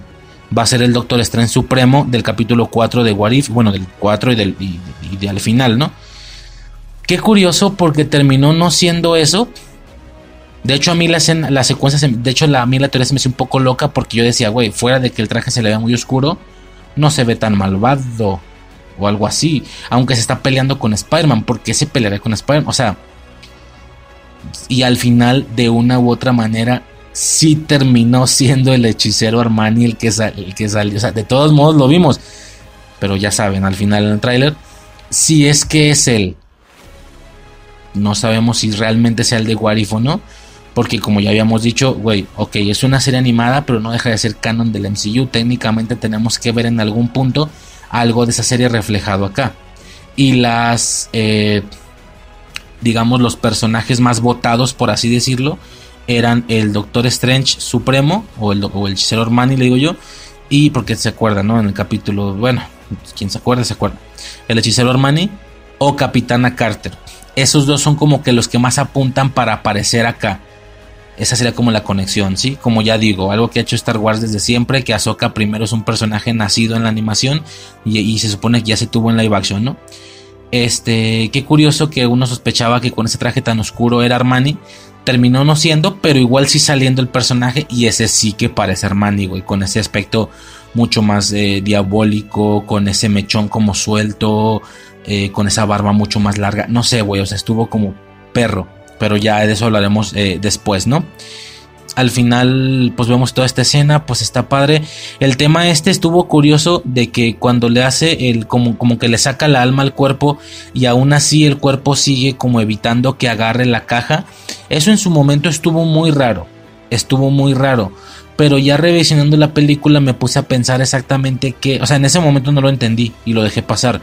Ya revisionando la película me puse, a pensar qué podría ser tal vez la inteligencia artificial del traje, pero luego me percaté de que en la cabeza de Spider-Man, de la forma astral, no del cuerpo, no sé si se acuerdan, se supone que en las caricaturas, en los videojuegos también muestran, y se supone que en los cómics, el sentido arácnido es expresado como unos rayitos en la cabeza. Y acá, si tú checas la forma astral, de Peter Parker, no el cuerpo, la forma astral, ves unas ondulaciones, o sea, no se ven como tal los rayitos, obviamente, pero como estas ondulaciones, como cuando tú ves al horizonte, cuando tú ves a lo lejos, eh, cuando hace un chingo de calor y se ven como estas, como que el calor distorsiona la realidad, ¿sabes? Y se ve así todo ondulado, así se ve arriba. Entonces te da a entender que en ese momento está prendido el sentido arácnido, por así decirlo. Entonces va a terminar siendo eso.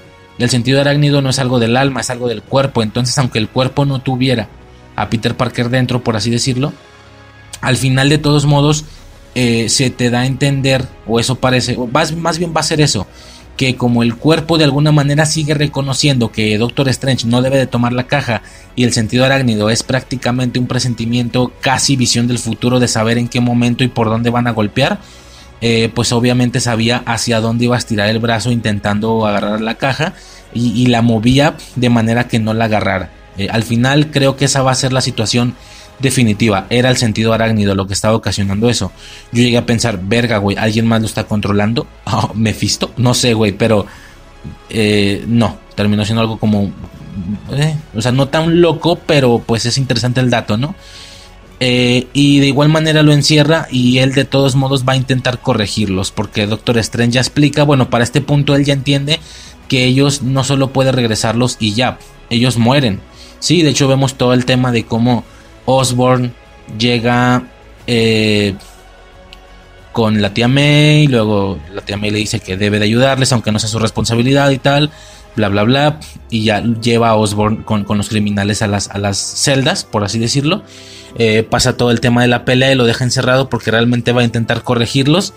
Eh, incluso los lleva al complejo de Happy, ¿no? y todavía, todavía, Flynn Marco se sigue manteniendo arenoso por así decirlo. Una cosa muy curiosa, ¿no? Ahora, aquí me detengo un poco y ya regresamos al punto principal, porque aquí ya sucedió de lo que tengo que hablar. Como digo, viene en dos partes. Viene como que el reconocimiento entre, entre Electro y el lagarto. Y luego en una segunda secuencia tenemos como que el reconocimiento entre el arenoso, o el arenero, me vale verga el arenoso, eh, Duende Verde y Octopus. Bueno, junto a las escenas, por así decirlo, y hablamos ya de manera general, ¿va? Exactamente qué está pasando aquí. A ver, aquí tal vez me voy a extender muchísimo, pero tengo muchas cosas que decir, muchas cosas que decir. Eh, exactamente qué está sucediendo aquí. A ver, primero que nada, entendemos que, que Connors, el lagarto, es el de la primera película y Electro es el de la segunda. ¿Va? Por lo que Electro reconoce a Connors y Connors reconoce a Electro porque era su empleado, ¿no? Y, a su vez Electro reconoce a Connors porque era su jefe. Ok, es mucho más interesante incluso la conversación de los otros tres por el tema de los puntos temporales. Recordemos, técnicamente Duende Verde es del 2002, Octopus es del 2004 y Flynn Marco salió en 2007 que estas son las fechas de lanzamiento de las películas, ¿va? Tenemos que tener esto claro. 2002, 2004, 2007. Va. Me acuerdo que se decía mucho en el tráiler. Güey, todos ellos murieron peleando con Spider-Man. Y tanto Suicide como muchas personas, me acuerdo que llegué a escuchar que decían, güey, es que el arenoso no... No murió contra Spider-Man.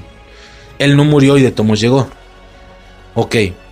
Eh, incluso no sabíamos como bien, bien, bien el funcionamiento del hechizo. El hechizo es personas que murieron contra Spider-Man.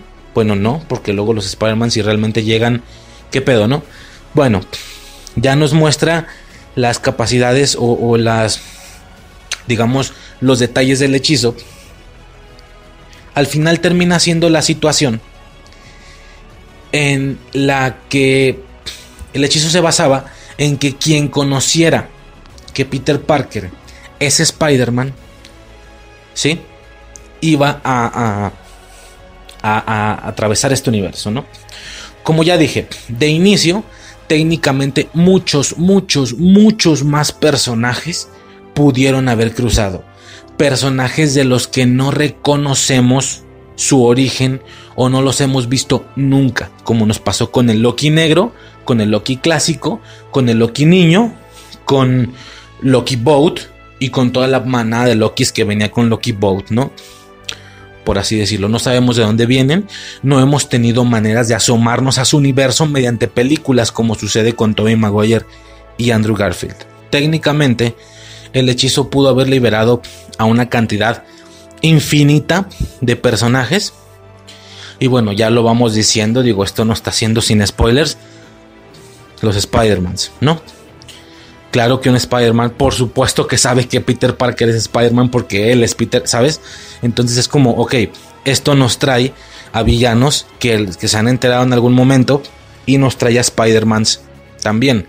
Incluso esto técnicamente limita la posibilidad de que Spider-Mans muy diferentes vengan. Por ejemplo, una Spider-Gwen.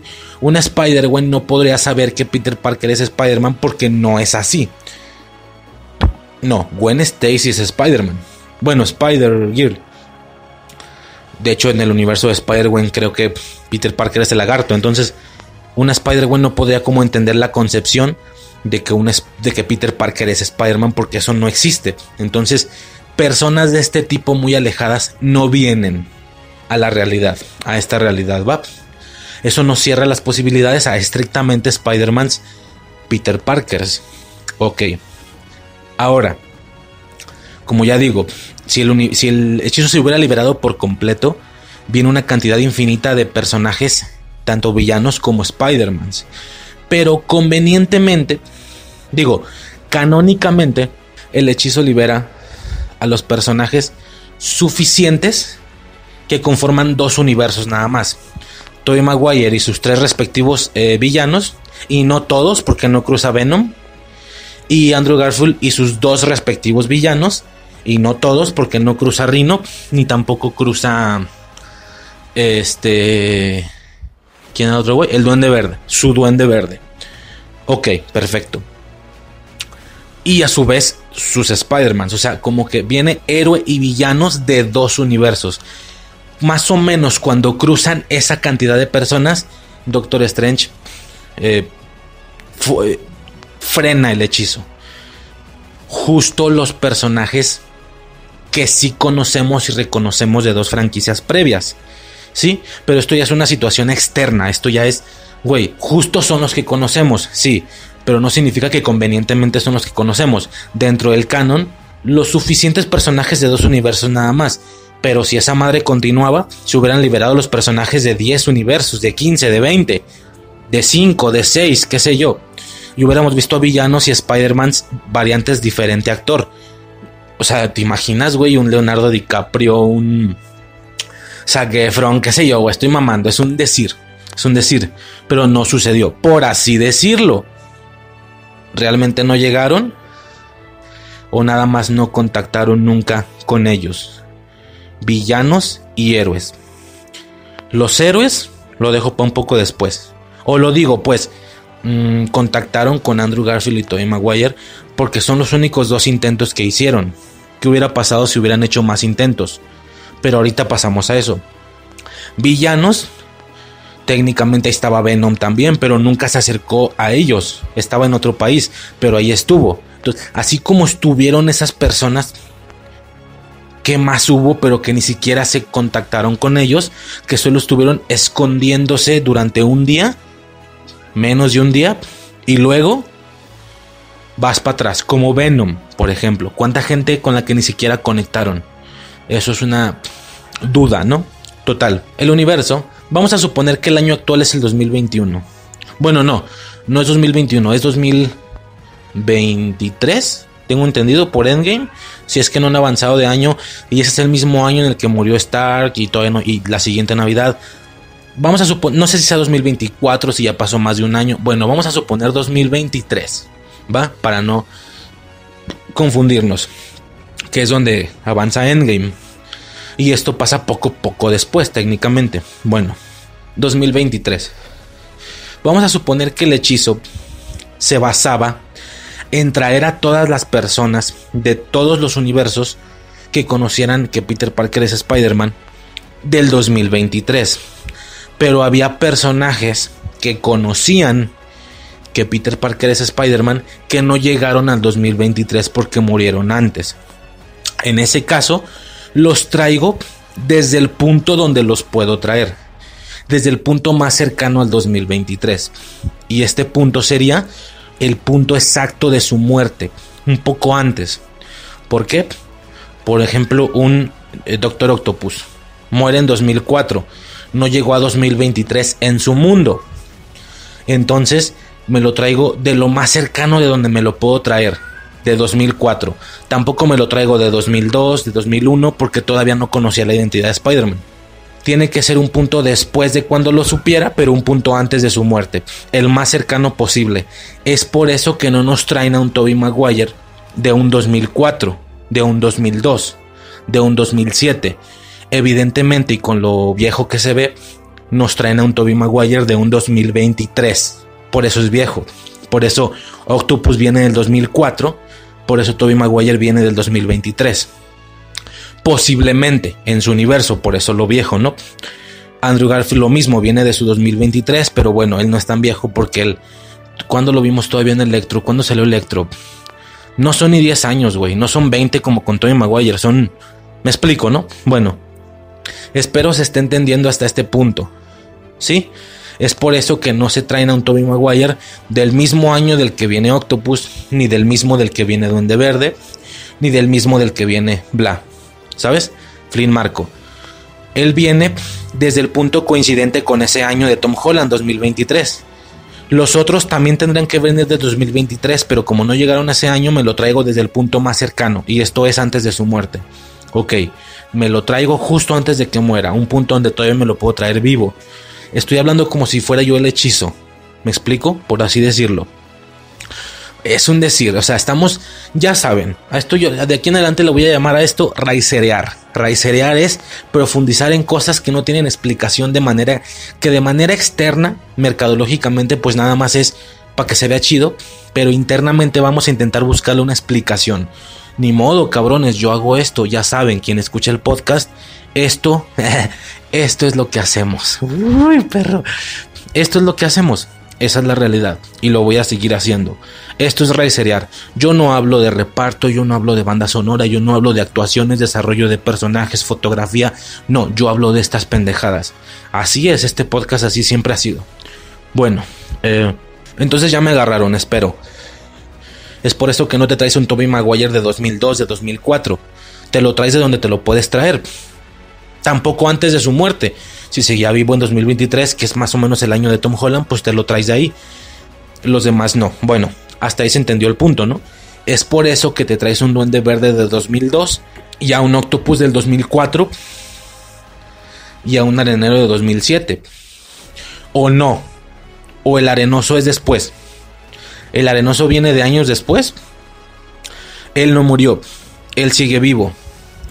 Pero si hubiera seguido vivo hasta 2023, te lo hubieras traído viejo, también como Toby Maguire. Pero el arenoso, cuando le quitan los poderes, se ve que tiene el mismo aspecto del 2007. Repito, esto internamente en la trama.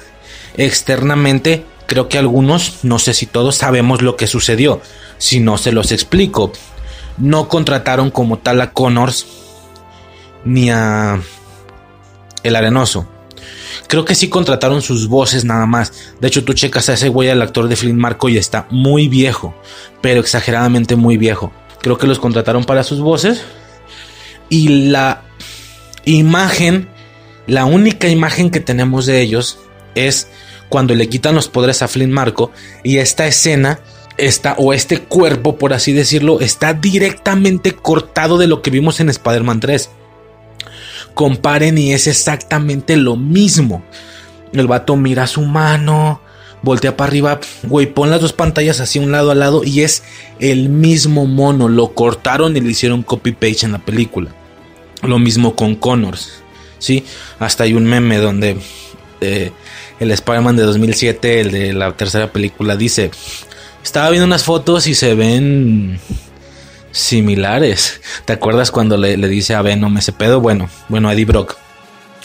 Ok, entonces, esto es externamente, pero internamente, al final, quieras o no, es parte de la trama. Flynn Marco tiene la edad de 2007. Al menos un poco después. No se ve nada envejecido con respecto a su 2007. Por lo que a lo mucho será de 2009, 2010. Ya no puede ser ni de un 2015, 2020 porque se verá muy viejo. Si el arenoso, yo entiendo que hasta terminar la película nunca murió. Pero si te lo trajiste con ese aspecto, significa que después de la tercera película de Tobey Maguire en 2007, no le quedaba mucho por morir. El vato murió tal vez ese año, un año después, dos años después. Y no lo supo, él no lo supo. Así como el duende verde no sabe que lo trajeron antes de morir. Octopus se lo tiene que decir. Así como Octopus no sabía que lo trajeron antes de morir. El arenoso se lo tuvo que decir. Si ubicas la, la cronología es en orden. El duende verde no vio cómo murió nadie. Octopus vio cómo murió el duende, pero no él. El arenoso vio cómo murió Octopus y el duende, pero nadie vio cómo murió él. Y como no hay una cuarta persona que nos hable del arenoso, no sabemos, pero por su aspecto claramente se lo trajeron, al igual que los otros dos, un poco antes de su muerte. Y como el aspecto es el mismo que en Spider-Man 3, técnicamente se lo trajeron de un año muy cercano al 2007. Muy cercano. Entonces a este señor, aunque no lo vimos en pantalla, poco le quedaba para morir. Eso es una realidad. Hasta ahí estamos de acuerdo. Espero que se esté entendiendo, ¿va? Eh, esa es la realidad, por triste que sea. Claramente no le quedaba mucho por morir, porque si tú hubieras traído un Flynn Marco de 2023, así como lo hiciste con Toby Maguire, se vería muy viejo. Es decir, tú hubieras traído al actor y lo contratas, por así decirlo, así como se vea. Me explico. Pero no, se ve igual. Ok, Connors pues es que Andrew Garfield se ve igual. Connors tranquilamente te lo pudiste haber traído de más o menos del año de Andrew Garfield de 2023 y no hubiera cambiado tanto, ¿sabes? O sea, las de Andrew Garfield de cuándo son. Bueno, no lo voy a investigar, ya quedó clara la situación, ¿no? Creo que ya quedó claro de qué estoy hablando. Otra cosa, un detalle importante. Es raro, también creo que es una falla. El arenoso dice que él, confirma cómo murió. O sea, el octopus le dice al duende, güey, tú moriste. Y el arenoso dice, murieron los dos. Tú también. Murió el duende verde. Murió Norman Osborn porque era el duende verde empalado por su propio deslizador. Salió en la tele. Y también moriste tú, ahogado por tu máquina. Entonces, entonces, y solo entonces, ¿por qué se supone que Harry el hijo de Norman Osborn, no sabía que su padre era el duende verde y que murió empalado por su propio deslizador, planeador o como verga se diga, porque él no sabía que murió. todavía en 2007, en la tercera película, todavía hasta ese punto él no sabía que murió siendo que lo pasaron en la tele. ¿Sí me estoy explicando? ¿De dónde se supone que el arenoso sabe esa información cuando ni siquiera Harry lo sabía? De nuevo, y como es común, en Marvel Studios hay de dos. O lo tomamos como falla, check, falla, continuidad, fin del pedo, porque no todo le sale perfecto o le intentamos dar una explicación. La explicación tendría que ser que hasta después de que Harry muere, porque a Harry se le, tiene que decir su mayordomo que su padre murió y de la manera que murió, para que no se agüite tanto con Peter, por eso al final llega y lo ayuda en la tercera película. Tal vez el mayordomo hasta después de que le dijo la verdad a Harry y luego que el propio Harry murió, tal vez hizo ambas informaciones, tanto la de Osborn padre como hijo, las hizo públicas y salieron en la tele. Entonces Flynn Marco vio esto o conoció esta información hasta después de 2007. Es decir, cuando lo vemos en la película, cuando lo vemos cómo se va al final de la película, todavía no lo sabía. Y tal vez medio año después, un año después, cuando el mayordomo hiciera la información pública, lo vio en la televisión. ¿Sí? Él realmente no, en ningún momento dice que se haya enterado en 2002. Él solo dice, el duende murió y dos años después murió Octopus. Mas no dice, yo me enteré en 2002 y dos años después me enteré de la muerte de Octopus. De hecho, él estaba en prisión. Bueno, si puedes ver tele, ¿no? X, se entiende la idea, ¿no? Solo dice que dos años después pasó, no que yo me di cuenta en esos años. Tal vez yo me enteré después tendríamos que completar el campo de esa manera. O simplemente se le da un check como falla argumental, agujero argumental y fin del pedo. Y ahí termina el rollo, ¿no? Así podemos dejar ese tema. Eh, esa es una cosa. Otra. Y esto me surgió apenas hoy, hace rato, por un comentario que me hizo Suicide. Suicide vio, como se acuerdan, en, el comedor este de la tía May. Norman si dice, eh, estoy en otro universo, mi casa, eh, en mi casa hay otra persona, Oscar no existe. Mi hijo, mi hijo Harry. Y es como, ah, no mames, su hijo. Ok, me, me comenta Suicide. Qué mal pedo que cuando este vato regrese a su universo, ya curado, ya listo, hey señores, no estoy muerto, estoy curado, listo para vivir mi vida. ¿Dónde está mi hijo? Su hijo está muerto. Pobrecito. Pobrecito cuando él regrese. Ella me comenta eso. Y yo me quedé así, me cayó, me cayó toda la puta información como cuando quiera toca la Death Note. Me llegó todo de un vergazo y fue de...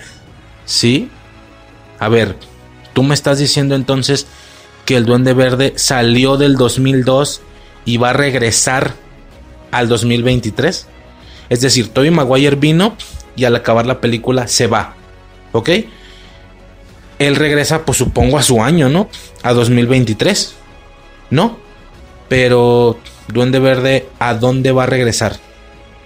Octopus curado con sus tentáculos, ¿a dónde va a regresar? Flynn Marco, ¿a dónde va a regresar? Van a regresar al año proporcional en el que están, pero de otro universo, van a regresar al 2023. O sea, ¿de verdad te trajiste al duende del 2002 y luego lo vas a regresar al 2023? Solo en ese caso pasaría eso de que, ah, va a regresar y va a dar, a dar cuenta de que su hijo está muerto.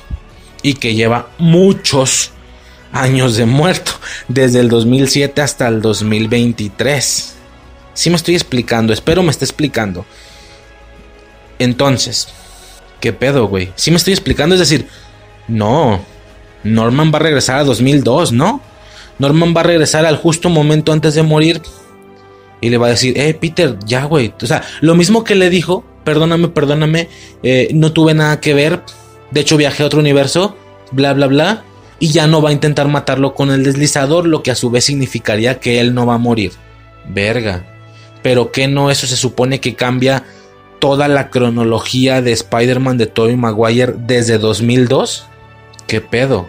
Entonces, si me estoy explicando, él va a generar una línea nueva en la que en 2002 él no muera, Harry no le agarra odio a Peter, no se convierte en el Duende Verde Jr. en la 3.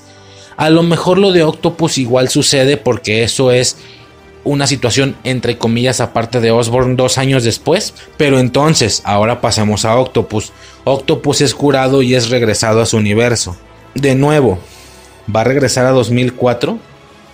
En todo caso, ¿a qué línea va a regresar? Él va a regresar a su línea curado, pero en su línea es la original de Toby Maguire y a partir de ahí va a empezar a hacer la diferencia. Es decir, va a regresar a una línea donde dos años atrás Osborn murió empalado por su deslizador. O va a regresar a la misma línea en la que dos años antes Osborn regresó curado y no murió. Si me estoy explicando? Va a regresar a la misma línea a la que regresa Osborn, pero dos años después, o va a regresar a la misma línea de Toy Maguire, entonces habría dos líneas, una donde, donde el Duende Verde está vivo desde el 2002, curado, y otra donde el Duende Verde está muerto desde el 2002, pero Octopus regresa en 2004. En todo caso, la de Flynn Marco sería una tercera línea. Güey, creo que ya se entendió la idea. Está muy confuso ese pedo está muy difícil de suponer. Uno podría pensar, me lo explican después. Quién sabe, güey. Hasta la fecha no nos han explicado qué pasó con esa línea que dejaron los Vengadores en Endgame. No nos han explicado qué pasó con una línea donde Thanos está muerto desde 2014 o 15 o 16, lo que haya tardado en hacer los, las pinches partículas PIM. Ah, ok. Ese es un buen ejemplo. Ese es un buen ejemplo de cómo uno tiene que rellenar huecos.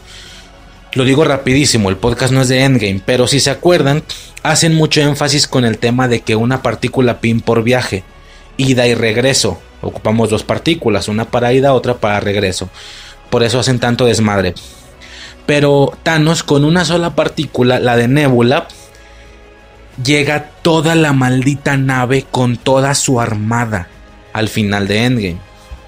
Y es como, ah, cabrón, que no era una partícula por persona, tú ocupabas decenas de partículas.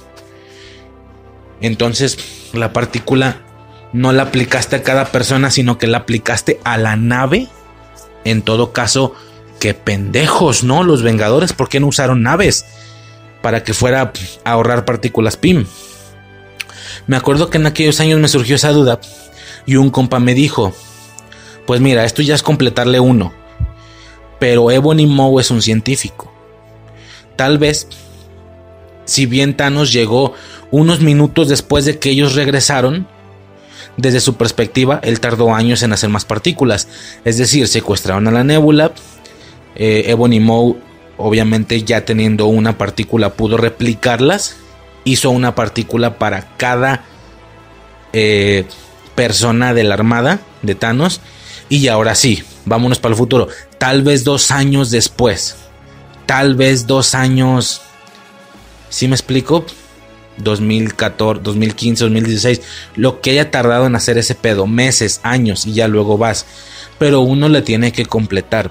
Ya después salió, creo que Kevin Feige o no sé quién, diciendo en Twitter Oiga, oye, pero esta falla argumental, ¿qué pedo? ¿Cómo se supone que le hicieron? Y el vato dijo lo que dijo mi compa en su año. Ah, pues es que mira, Ebony Moe es científico, hizo más partículas y ya luego viajaron. Desde su perspectiva tal vez pasaron meses o años, pero igual luego viajaron. No seas mamón, pero tengo que completarlo yo. No me lo dice la película. Eso es lo que está pasando aquí. Yo tengo que completar cómo se supone que pasó una cosa u otra. Porque de lo contrario la, película no te lo explica. Entonces, mm, esa es, la cosa, que Avengers Endgame hasta la fecha no nos ha explicado qué pasó con esa línea o líneas donde un Thanos murió desde antes, donde un Capitán América vio como otro Capitán América le dijo que Bucky estaba vivo, güey. Son muchos cambios y ya no vimos qué pasó con esa línea y no creo que lo vayamos a ver nunca a estas alturas del partido. Por lo que todo lo que les estoy diciendo de No Way Home, técnicamente ya no lo vamos a ver. Pero está interesante pensar en eso, ¿no? Está interesante pensar en... Verga, güey. O sea... Ay, cabrón, ¿cómo se supone que hasta ese pedo? O sea, ¿a qué año van a regresar? ¿Todos a 2023 junto con Tobey Maguire ya viejo? ¿O cada quien a su año? y en todo caso su regreso implica hacer cambios en la línea temporal. Entonces, Duende regresa a 2002 y ya no está muerto. Octopus regresa a 2004, pero a la línea a la misma a la que regresó eh, a la misma a la que regresó el Duende y el Duende sigue vivo.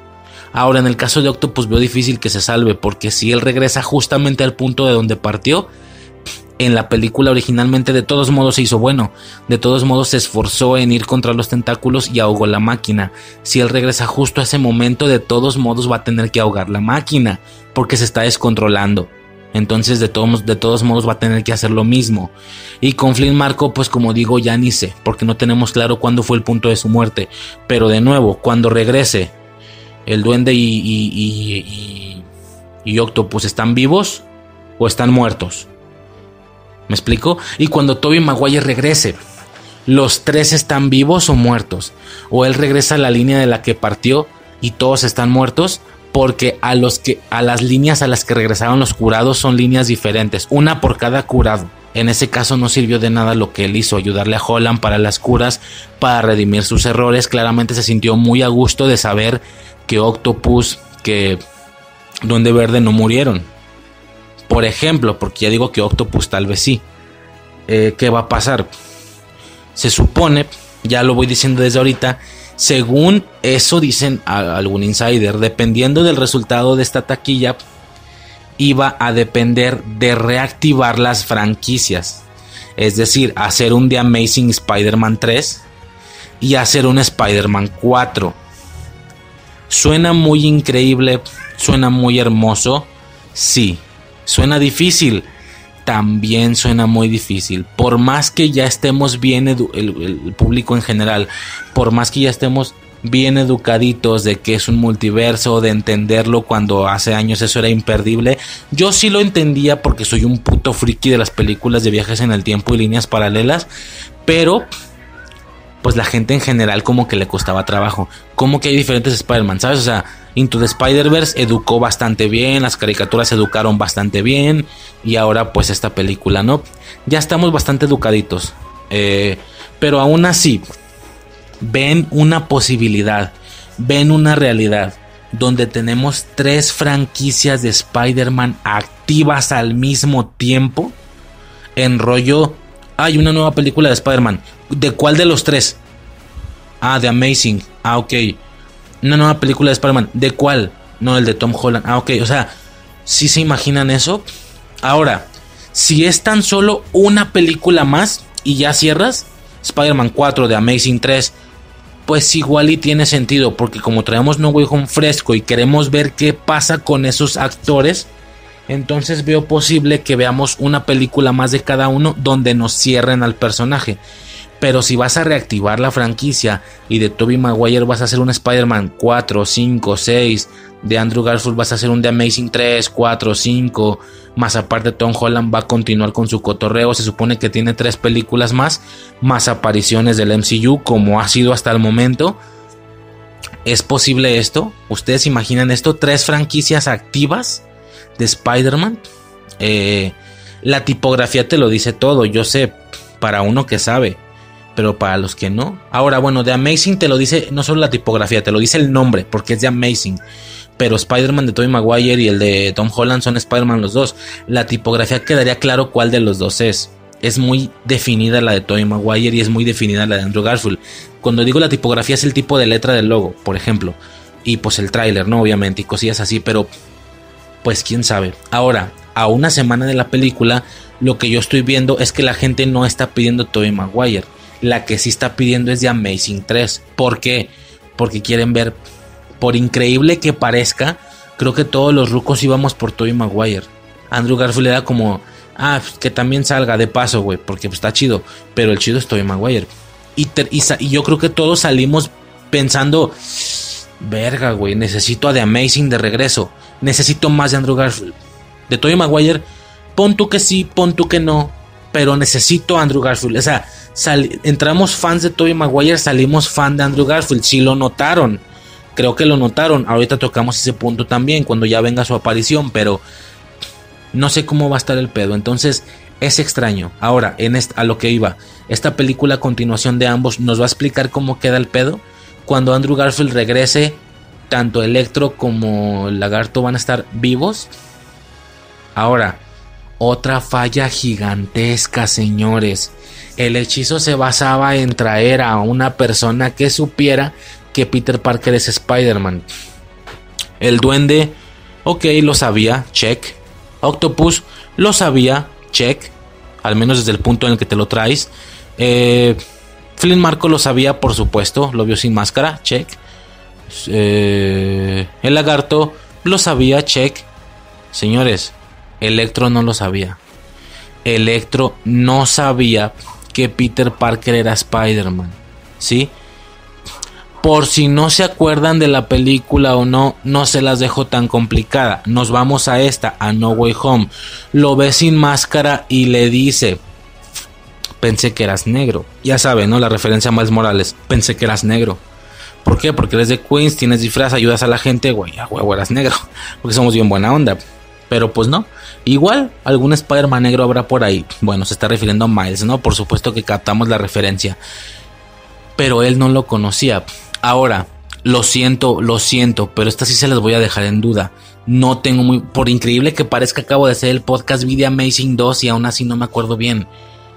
Tal vez existe la posibilidad de que Electro supiera aunque no le viera nunca la cara, supiera que Spider-Man se llamaba Peter Parker.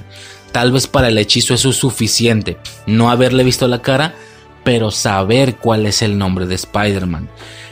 Si eso es suficiente, eso pasó en la película en The Amazing Dogs, la verdad es que no lo recuerdo. Si no lo recuerdo, si no sucedió es una falla. Si sí sucedió, pues ok, me estoy equivocando y Electro de alguna manera sí sabía su eh, identidad.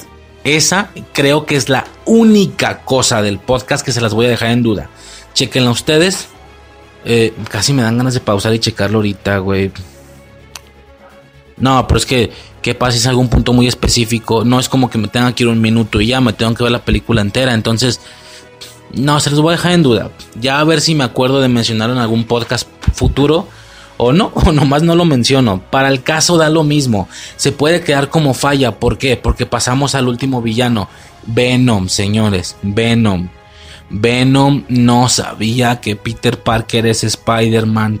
Porque no existe ni uno ni otro en su universo. Si me explico. Él. Y luego me acuerdo que Suicide me dijo, ¿cómo no? Lo vio en la televisión. No, güey. Él, cuando ve que Peter Parker es Spider-Man en la televisión, ya había viajado. Por eso lo ve en la tele. Pero ¿qué lo trajo al universo? Se supone que el saber que Peter Parker es Spider-Man. Pero él no sabía eso. Eso es una falla gigantesca. Al menos de que, a menos de que lo expliquen después. En cualquier caso, igual de momento es una falla y Electro puede ser que también, no me acuerdo. Al menos su aspecto no lo conocía y queda comprobado por un argumento en la película, ¿va? ok. Había otra cosa que tenía que mencionar de, del tema de los villanos. Maldita sea, no me acuerdo, güey. Ahorita se me ocurrió mientras hablaba. Y eh, maldita sea, ya se me olvidó. Los, a ver, un momento. Ya me acordé, ya me acordé. Otra cosa, esto es todavía a lo mejor más desatinado. Si es que les ha parecido desatinado lo que he dicho, eso tal vez lo sea más, pero ahí te va. Ya estoy profundizando mucho. Ya sé que la situación externa de Disney es que los héroes se vean chidos. Pero si nos vamos a canon, a canon, cosas que tal vez ni ellos están como considerando, preocupando en mostrar o explicar, qué sé yo. ¿Qué tan alta, señores, qué tan alta es la posibilidad de que los villanos aparecidos en esta película no sean los villanos de los universos de esos Spider-Mans? ¿Sí? No solo hay variantes mm, diferente actor, también hay variantes mismo actor. Nos lo mostró Loki, por eso a estas alturas del partido no es increíble que en algún momento veamos otro Tom Holland, porque así es el multiverso. Ok. ¿Por qué lo digo? Ahí te va. El duende. El duende. ¿Puede ser el de Tobey Maguire? Sí, ese sí puede. Ese queda fuera. Pasemos a Octopus. trae otra ropa. Trae otra ropa. Chequen qué ropa trae cuando él muere. en la secuencia de Tobey Maguire 2. Él trae de inicio estuvo casi encuadrado toda la película, así de que se le veían las chichillas de gordillo el güey, como nomás con la faja metálica de los tentáculos. Pero al final, desde la escena del tren, creo, se pone ropa. Se pone un como tipo conjunto de pantalón y camisa. Parece una camisa porque se ve el cuellito y los botones, pero es un conjunto, es como una camisa, pero como de hule, como de plástico café. Es café y aquí lo vemos con Pontu, puede ser la misma gabardina, pero con un suéter negro. Él nunca traía ese suéter al momento de partir. Repito, eh, esto es una. La realidad es que es una situación externa. Es, ay, güey, pues para que se vea chido. Y ya. Trae hasta cuello su puto suéter. Trae cuello negro. Trae eso, es negro y trae hasta cuello. Ok. Pero nos estamos clavando, señores, porque esto hacemos en este podcast, Ray Seriar así, al chile, trae otro suéter. Es altamente posible que ese Octopus no es el Octopus de Spider-Man 2, es una variante mismo actor de ese Octopus en cuestión. Y él viene de un universo donde también estoy Maguire y tal, pero él trae otra ropa. Es lo único que tengo para agarrarme. Y los lentes. Él trae dos lentes. Y no sé si le quedaban lentes después de tanta pelea en Spider-Man 2. Bueno, X. Eh, de hecho, el vato explica en qué momento llega. Es cuando lo está tomando del cuello. ¿Se acuerdan de eso? Bueno. Eh, pasamos al tercero, Flynn Marco. Pues sí, él sí puede ser el mismo, no le veo ninguna diferencia. Pasemos a Amazing, el lagarto. De nuevo, sé que es un detalle más de la actualidad, pero si nos vamos a Canon, habla diferente. Ya lo dije, creo, eh, habla tal cual como Connors, muy refinado, parece que se puede expresar completamente normal. Algo así como una especie de Hulk pero el Bruce Banner, el chido, luce ya como un monstruo, pero él se sigue portando como es él. Cuando claramente nos mostraban que él se alocaba cuando se volvía el escorpión, el escorpión, el lagarto, y hacía pendejadas. Era muy bestial, hablaba muy poco, sí hablaba, pero muy poco. Y aquí habla mucho más. Este lagarto puede ser el de otro universo, no el de Andrew Garfield, el que nosotros vimos.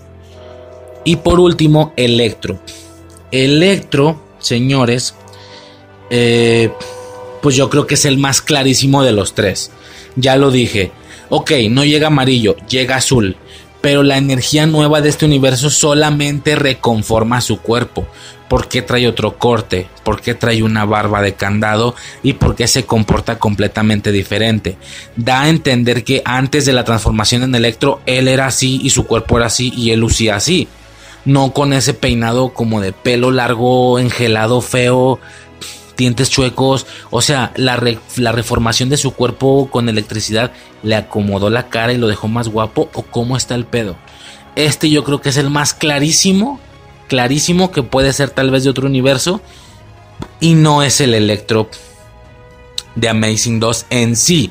Vienen de un universo altamente parecido, pero no. Si me estoy explicando? Bueno, esto último ya fue una fumada, fumadísima, lo entiendo. Pero hey, ahí está. Claro que entiendo la situación real externa. Pues es que Doctor Octopus ya se veía más chido con esa ropa. El lagarto se tiene que expresar mucho más por el tema de la trama. Bla, bla, bla, bla, bla. ¿No? Ok. Eh, eso es todo lo que tenía que decir con el tema de los villanos juntos. Con el tema de sus intercambios de opiniones y todo eso. Espero de corazón no se me haya pasado nada. Ya después de tanta mamada, aquí hay de dos. O ahorita están de, ah, este vato se pasa de verga con las observaciones, es cierto, pinche vato genio. O están de, este pendejo se clava de más en cosas innecesarias. Mira, cualquiera de los dos es válido, no me agüito. Pero pues así es este podcast, güey. Así notamos ese tipo de cosas, las, las cosas como son. A mí, a mí me parece muy interesante en observar y notar estos detallitos. Y como nadie me paga por esto, pues obviamente los voy a decir, güey. Bueno, ya, eso es todo lo que tenía que decir por el tema de los villanos en sí. Ahora, Peter va a intentar corregirlos, hace diferentes cosillas, hace lo del, lo del, eh, lo del chip inhibidor, lo cual le sale bien y Octopus recupera su, su completa personalidad, qué sé yo, y le regresa la parte proporcional que le había quitado al Iron Spider. Yo no me acuerdo si yo dije esto en el podcast pasado. Eh, bueno, no el pasado, el del 56. Yo no me acuerdo si dije esto. Si, lo, si no lo dije, qué triste, porque te juro que yo lo pensaba desde que vi los trailers. ¿Sí? Y se lo dije a Suicide, me acuerdo. Y cuando veo esa escena le dije, ves, tenía razón, le atiné. Se decía que en esta nueva película iba a salir otra Iron Spider. ¿Por qué? Porque como ya sabemos, la Iron Spider tiene este diseño azul con, ah, con rojo y mucho detalle negro y dorado. Ok, pero el traje que ahora veíamos traía una araña extremadamente similar a la del Iron Spider, pero respetando los colores de este último traje de Spider-Man de Far From Home. Es decir, en lugar de azul, mucho negro. Y evidentemente no se veía tan metalizada, se veía mucho más tela, pero era una nueva Iron Spider.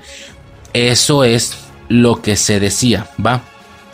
Pero yo cuando veo el tráiler y veo como el güey se, se quita o se pone, no me acuerdo. Creo que se pone la máscara y brinca. Es decir, no es una máscara. Ah, luego otra cosa. A ver, la araña del Iron Spider es completamente negra, gigantesca, cubre todo el cuerpo. Las patas le llegan le, le, dan la vuelta al cuerpo y llegan hasta la espalda. Es negra con líneas amarillas. Pero el traje de No Way Home, el que trae al menos desde ese punto que Octopus le, le regresa la, la nanotecnología No Way Home Suite. No sé por qué no busqué esto antes. No Way Home Suite. El diseño está exactamente al revés. La araña es dorada con orillas negras. Los colores de la araña con respecto a la Iron Spider cambiaron. ¿Sí? ¿Hasta ahí estamos bien? Ok, perfectísimo. Ahora, ahora, ahora. Yo me acuerdo que yo veo cómo se pone la máscara de tela y brinca. Y yo me acuerdo que le dije a Suicide, oye, esto no es un Iron Spider. ¿Sabes qué va a ser esto? Es el mismo traje de Far From Home. Aquel traje rojo con negro. Pero trae nada más la araña de la Iron Spider. Es decir, como si le quitaras nada más la araña o con esto de que es un líquido y que se puede distribuir a diferentes partes y tal, es como si le aventaras nada más poquito Iron Spider al traje y él lo distribuye nada más en la araña. Para temas de que siga siendo el mismo traje, pero tape esa araña tan pequeña que ha sido tan burlada desde hace no sé cuántos años.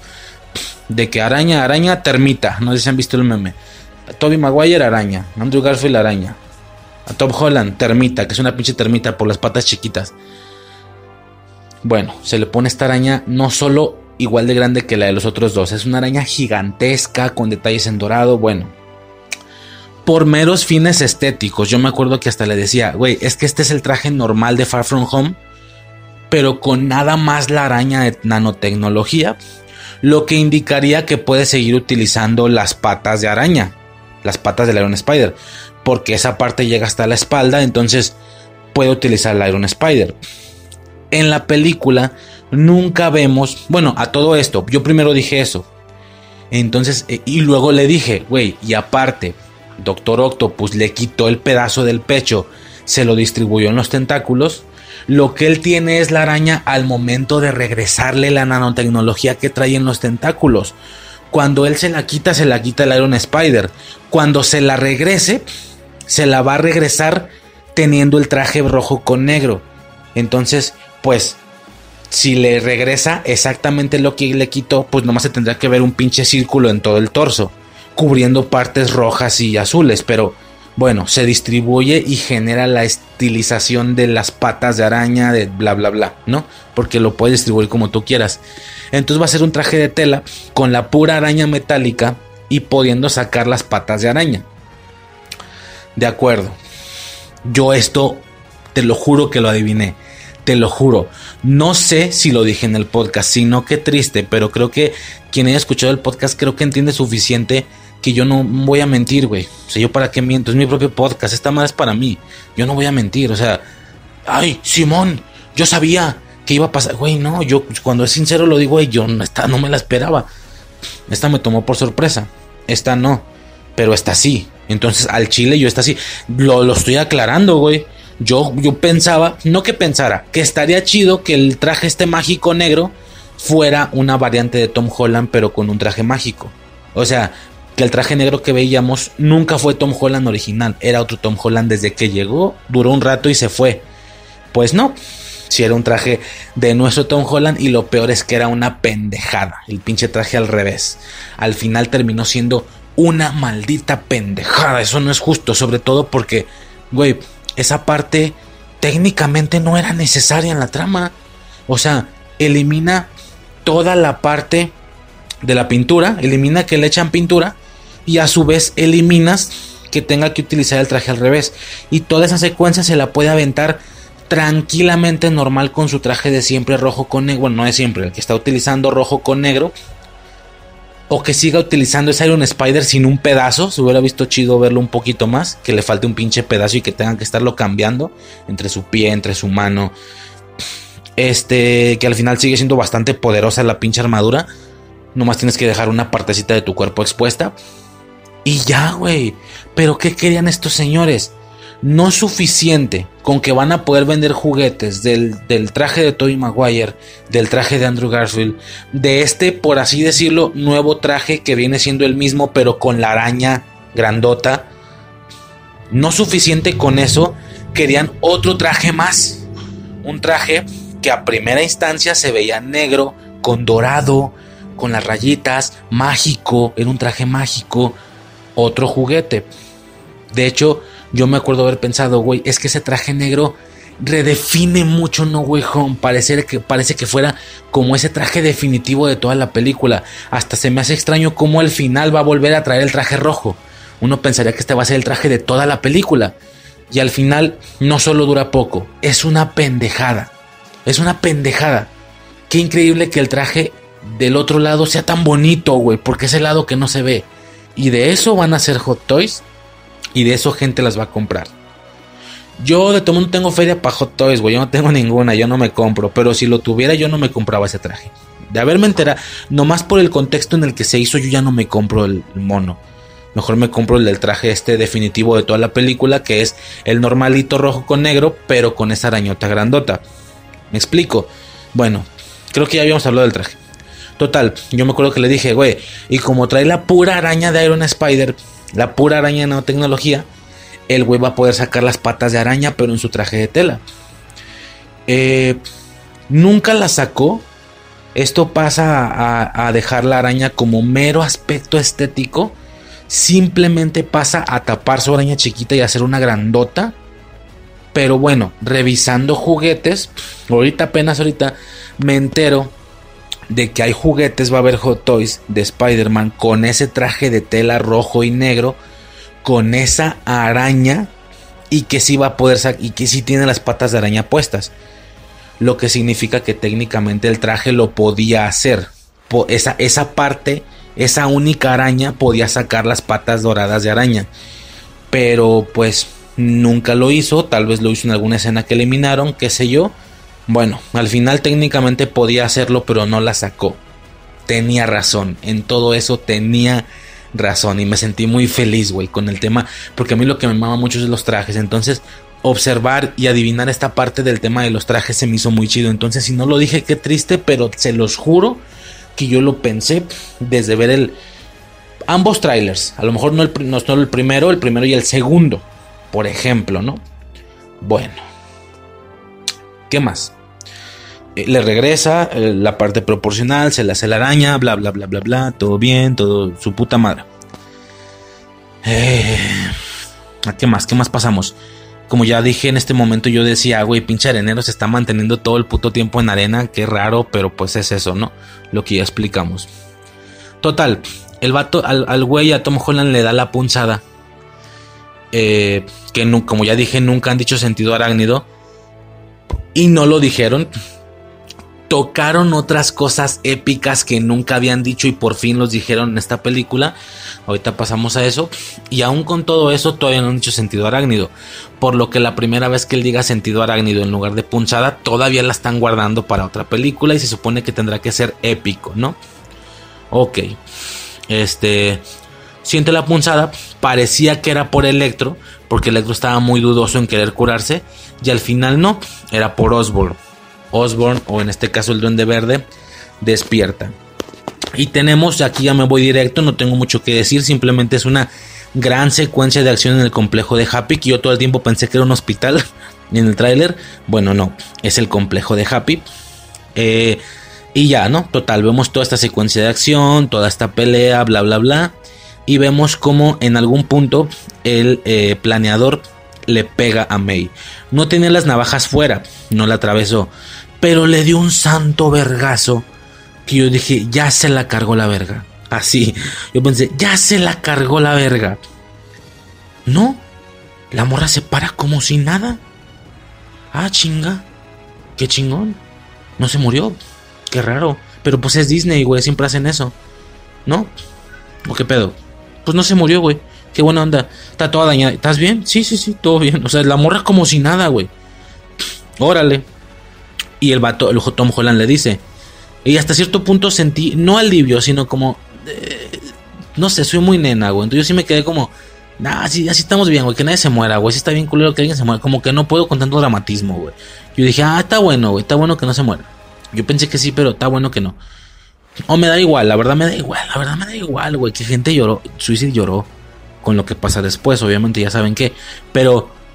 Nah, yo dije, ah, qué culero pobrecito, Pero los Spider-Man, ¿qué pedo? Pues, ¿a qué hora salen? Yo estaba así, güey. Yo, ah, no mames, se murió. Pero aquellos güeyes, ¿qué pedo? ¿Me explico? O sea, sí fue un poco épico por la frase, pero no es como que llorara. El chile no. Bueno, parece que no pasó nada. Todo bien, todo bonito. Eh, Holland le dice, güey, es que no era mi responsabilidad. No sé por qué mierda lo hice. No era mi. Y le dice, no era mi responsabilidad. Y yo, no mames, ahí viene. no mames, ahí viene. Le soy sincero, no me emocioné. Así, le suelto un vergazo, no me emocioné. ¿Me, ¿Me, hizo mucho sentido después? Sí, pero no me emocioné. Y no por este tema mamador de que, no mames, se lo tenía que decir Ben, porque se lo dijo la tía me, bla, bla, bla. No, güey, por ese tema no, sino porque uno cuando va a ver estas películas comete el error de hacerse expectativas. A ver, ya teníamos expectativas de los actores, pero yo con yo hablo de expectativas más específicas, de imaginar argumentos en específico. Y si no sucede, te desilusionas. A ver, por ejemplo, un argumento básico era el que compararan por qué Tobey Maguire sacaba las telarañas sin, sin cartuchos. Bueno, por suerte esto sucedió. Pero, ¿qué pasa si no hubiera sucedido? Güey, no, no chingues, sí salieron. Pues sí, güey, pero es que yo pensaba que iban a hablar de esto. O sea, es la bronca con hacerte expectativas sobre argumentos en específico. Que si sí lo hacen es todavía mucho más emocionante, pero si no lo hacen te faltó. ¿Sí? Yo me acuerdo que para Infinity War o Endgame, yo me acuerdo que dije, güey, Tony Stark, bueno, Robert Downey Jr., y, y Benedict Cumberbatch, Doctor Strange, ambos han sido Sherlock Holmes. Ambos. De una u otra manera. Creo que uno en una, creo que Robert Downey en películas. Creo que Cumberbatch en serie. No me acuerdo. Sí, ¿no? Sí, no me acuerdo, güey. Robert Downey en películas y Cumberbatch en la de Elementary. O Watson. No, no me acuerdo, güey. Pero han sido Sherlock Holmes. Porque hasta cierto punto se parecen creo que muchas personas pensamos, güey, básico, básico. Strange le tiene que decir, o sea, que al que alguno de los dos adivine algo lógico o que diga algo lógico y que al otro le dijera, uh, bien pensado, Sherlock, ¿sabes? En plan, uy, aguanta, genio, detective, güey, por descubrir algo obvio, no sé, una broma, una bromilla, güey. Tranquilo, Sherlock, no sucedió. Y quieras que no te falta.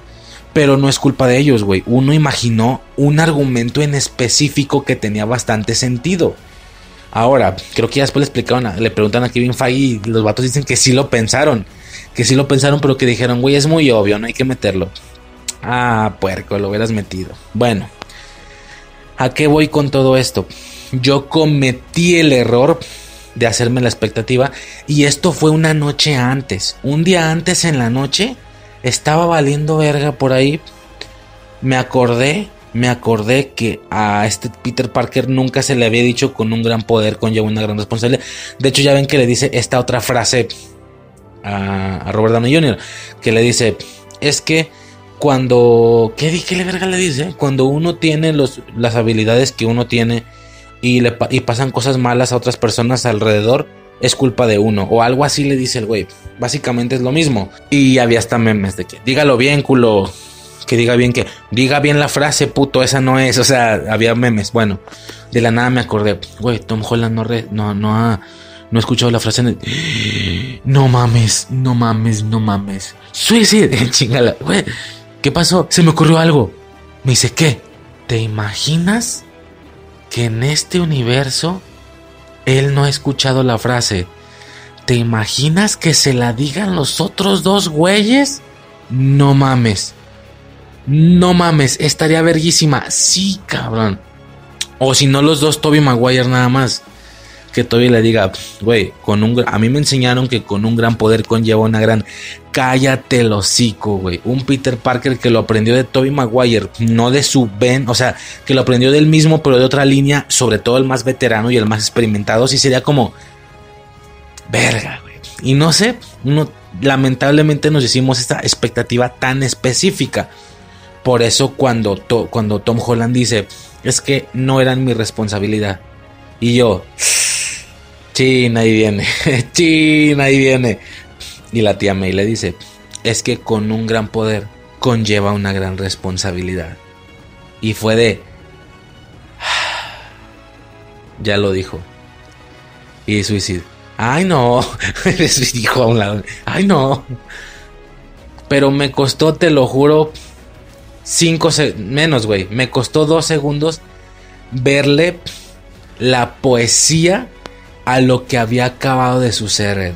De suceder. Me acuerdo que me quedé. No, está bien. No, de hecho, de hecho está muy bien. Güey, multiverso. Aquí pasan las cosas diferentes. Aquí no se la dijo, aquí no se lo dijo Ben. Aquí se lo dijo May. Que al final es la que verdaderamente ha estado con él. Ella es la importante, ella es la que siempre ha estado con él. Podrá verse bien rica o no, pero, pero igual es importante. Sabiduría, sabiduriosamente, inteligentemente, sentimentalmente, no solo su aspecto. Perdón por esa depravada. es que no mames, güey, Marisa Tomei, cállate el hocico. Bueno, güey, está chido. Sí está bueno. Es muy poético. Aquí fue la tía May. No ven. Sí está bien. Y mientras yo pensaba eso, Suicide, o sea, yo estaba pensando eso, no se lo estaba diciendo. Y Suicide me interrumpe. Ya se la cargó la verga. Verga, güey, sí es cierto, güey. Si se lo dijo es porque se va a morir. La frase solamente cobra un chingo de fuerza cuando la persona que te lo dijo se murió. Y es como... No mames, y justo cuando... Ya, pero ella no había visto nada. O sea, ella se, se adelantó al momento. No es que se haya visto. Ya se la cargó la verga. Y yo... No. Y en eso se cae. Se desploma la morra. ¡Eh, May! No sé qué. Y pues ya se ve que estaba sangrada, que el golpe sí le dio un daño tremendo, güey, irreversible. Se muere, la actuación de Tom Holland es impresionante, le da un beso en la... Mientras le da un beso en la frente le dice perdón, perdón, perdón, perdón. Y fue como... ¡Ah, hijo de puta, güey! Oh, sí estuvo bien. No, sí estuvo bien. No, qué bien. Estuvo perfecto. Sí, güey, sí estuvo chido, se lo dijo ella. En lugar de Ben, se lo dijo May. Güey, multiverso, estamos en un multiverso. Todo es diferente y no estamos viendo técnicamente la línea original. Ya estamos viendo una diferente, ya estamos viendo una variante. Técnicamente, Toby Maguire no es variante de Tom Holland. Tom Holland es variante de Toby Maguire. Por así decirlo, pues es un decir, se entiende, ¿no? Y aquí fue May pues está bueno, ¿no? Sí, güey, y luego ya se murió a la verga. Güey, sí está épico, sí está muy poético. Está padre, sí me gustó, me lo, compro, me lo llevo. O sea, sí estuvo bien. Sobre todo porque eventualmente de una u otra manera tenemos la escena en la que Toby se lo diga. También está bien. Es como, güey, de una u otra manera de todos modos sucedió. Ya lo sabía él, pero igual Toby se lo dijo, se lo completó de hecho. Entonces al final obtuvimos, ambas cosas y obtuvimos lo que queríamos, ¿no? Bueno, se la carga la verga. El vato se va porque los policías llegan, bla, bla, bla, no sé qué. Ok, gran, gran secuencia. Y luego...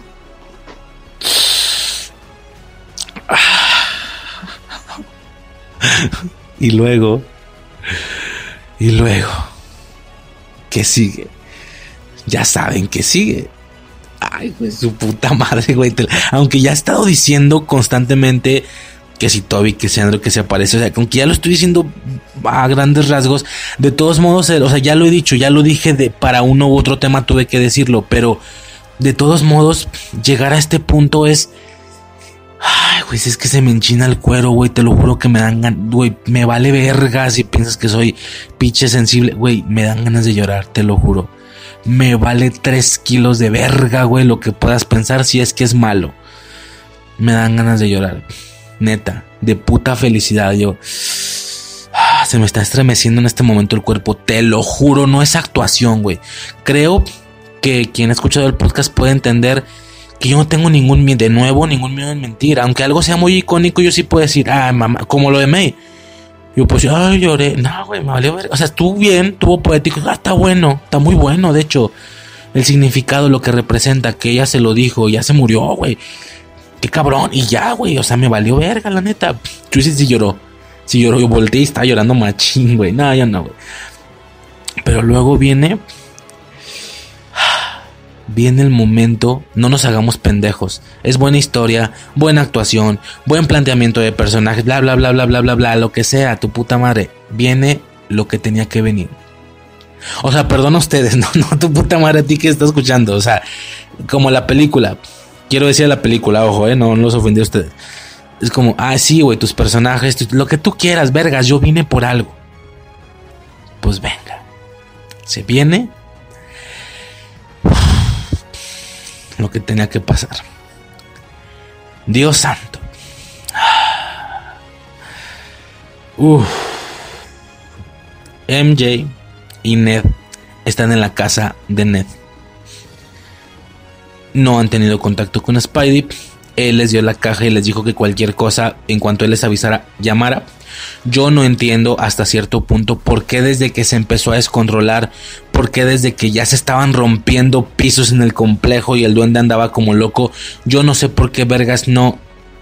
Él hacía más, en lugar de pelear, él hacía más, aunque la tía May estuviera por ahí, él hacía más alejándose a la verga, así pum pum, de, una colgada, de una balanceada, alejándose dos calles, aunque la tía May estuviera ahí, de tomo la reacción era mucho más rápida alejarse a la verga, hacer la llamada, presiona el botón, presiónalo ya.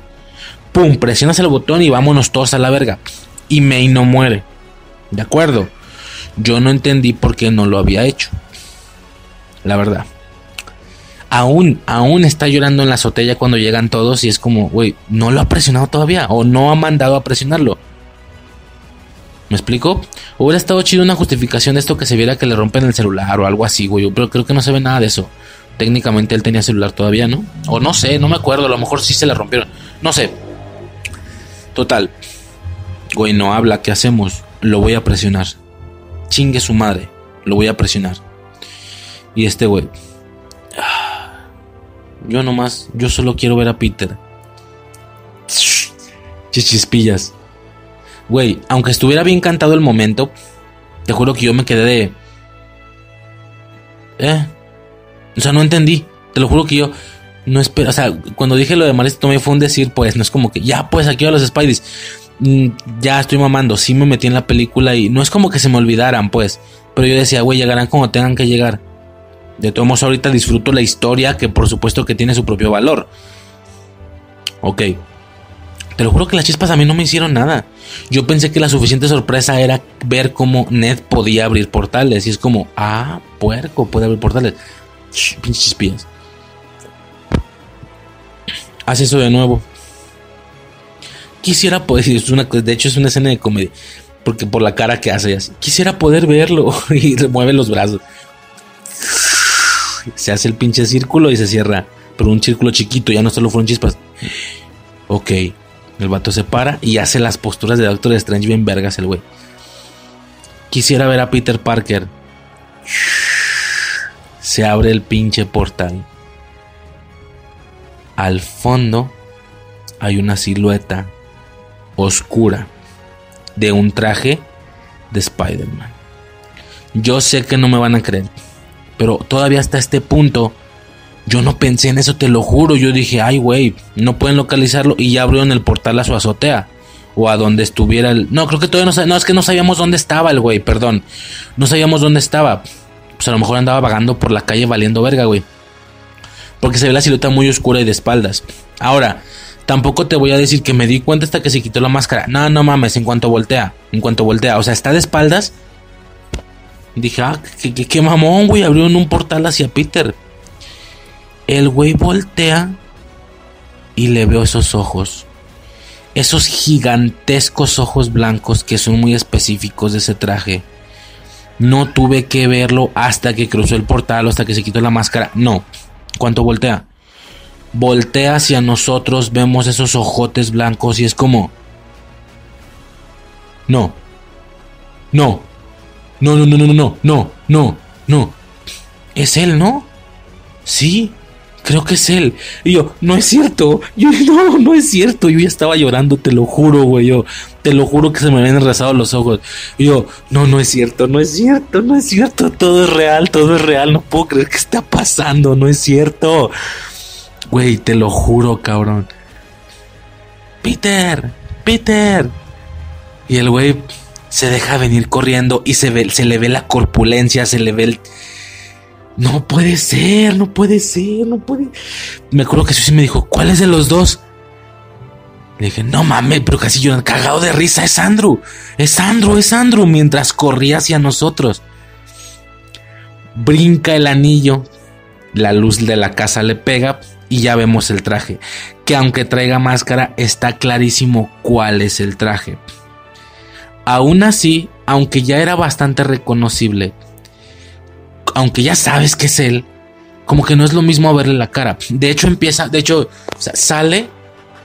No puedo, o sea, yo estaba que no podía. Yo, güey, no mames, es Andrew, es Andrew, es Andrew. No puedo creerlo, no puedo No puedo creerlo. No, güey, no, no chinga tu madre, güey. Es un decir, pues no estoy llorando ahorita, estoy mamando, pero en ese momento sí, lo juro, me agarré, me llevé las manos a la frente, güey. Yo, no, no, no, no, no puede ser, no puede ser que en verdad estoy viviendo esto, no puede ser. Es real, todo fue real, todo fue real, maldita sea. No, güey, cállate el hocico, cállate el puto hocico. No mames, cabrón. Sale, güey, de la luz y todavía habla. Habla. Y eso que no son las voces originales, son doblaje, pues, pero. Porque la vimos en latino. Y habla. No, no, todo bien, todo bien. No sé qué dice. No, no puede ser, la voz de Andrew, güey. No puedo creerlo, no puedo creerlo. Sí es él, sí es él. Pero todavía no gritaba, era como.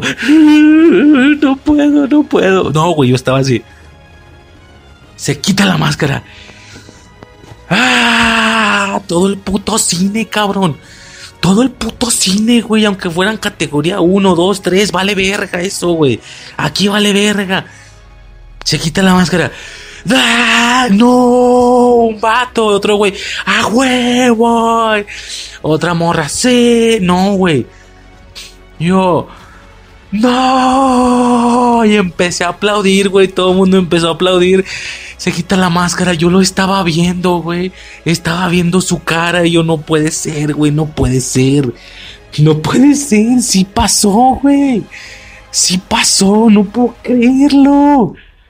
No puedo creerlo. Estoy viendo esto de verdad, güey. No estoy soñando a la verga. No, güey. Yo estaba. Creo que me tengo que controlar un poco, ¿no? Pero. Voy a llorar, güey. Nah, no es cierto, no mames, no, güey. Ahorita no estoy llorando nada, güey, nada. Pero me acuerdo, pues. Ah, su puta madre, güey. Yo en ese momento me vale verga, güey. Lo que. Tú, cabrón, tú, güey, tú, me vale verga, güey. Si piensas algo culero, güey, me vale verga. No mames. Yo estaba llorando en ese momento, güey, te lo juro. Güey, no puede ser. Yo te lo juro que estaba lagrimeando. O sea, no llorando de. Pero estaba lagrimeando bien mal pedo, güey. Sea, ni siquiera enrasada de ojos, de que las gotas escurren de tu cara. No puede ser. No puedo creerlo, no puedo creerlo. Y el vato. Y pues empiezan los chistes, ¿no? De que toda la escena, ¿no? Fue muy. De que le avienta el pan. Pégate. Y luego el vato hace una cara muy mamona. ¿Por qué hiciste eso? Así bien tierno, güey. Yo vete a la verga, güey. Ah, no soy gay, pero chinga tu madre, güey. Hazme un puto hijo. no puede ser. Y mientras veía toda secuencia de comedia, pues porque Marvel, porque chistes Marvel, a ver, a nadie le agüita, todo bien, ya sabemos qué pedo, relájate. Mientras hacen los chistes, yo no podía dejar de recordar las entrevistas de Andrew Garfield, güey. Yo no podía dejar de recordarlas. Yo, hijo de puta. Maldito mentiroso de mierda, te amo, cabrón. Te amo. Gracias por aguantar la puta presión. Por todo el tiempo mantenerte firme y decir, güey, no. Y lo peor es que lo decía de unas maneras tan lastimantes. Tan lastimantes. Porque el güey no decía, no, o sea, ahí ya, como Toy güey, creo que ese güey decía, ey, está la verga, y se iba, creo que se enojaba. No, el güey tenía pues, entrevistas porque él sí es más actor y no sé qué. Era como, oye, te tengo que preguntar esto. Vi varias, pues vi un par, creo. No me acuerdo bien, como tres vi la de, la de Fallon y así, ¿no? Entonces como, hey, te tengo que preguntar esto. Es cierto que sales en la película, ¿no? Y el vato, oh, por Dios. Mira, te voy a decir la verdad. A mí me gusta mucho ese tema que están haciendo. Te voy a ser sincero esta bolita de nieve, que digo, palabras más, palabras menos, pues es como me acuerdo, no estoy levantando falsos. Algo así de entender, esto que está pasando en las redes sociales,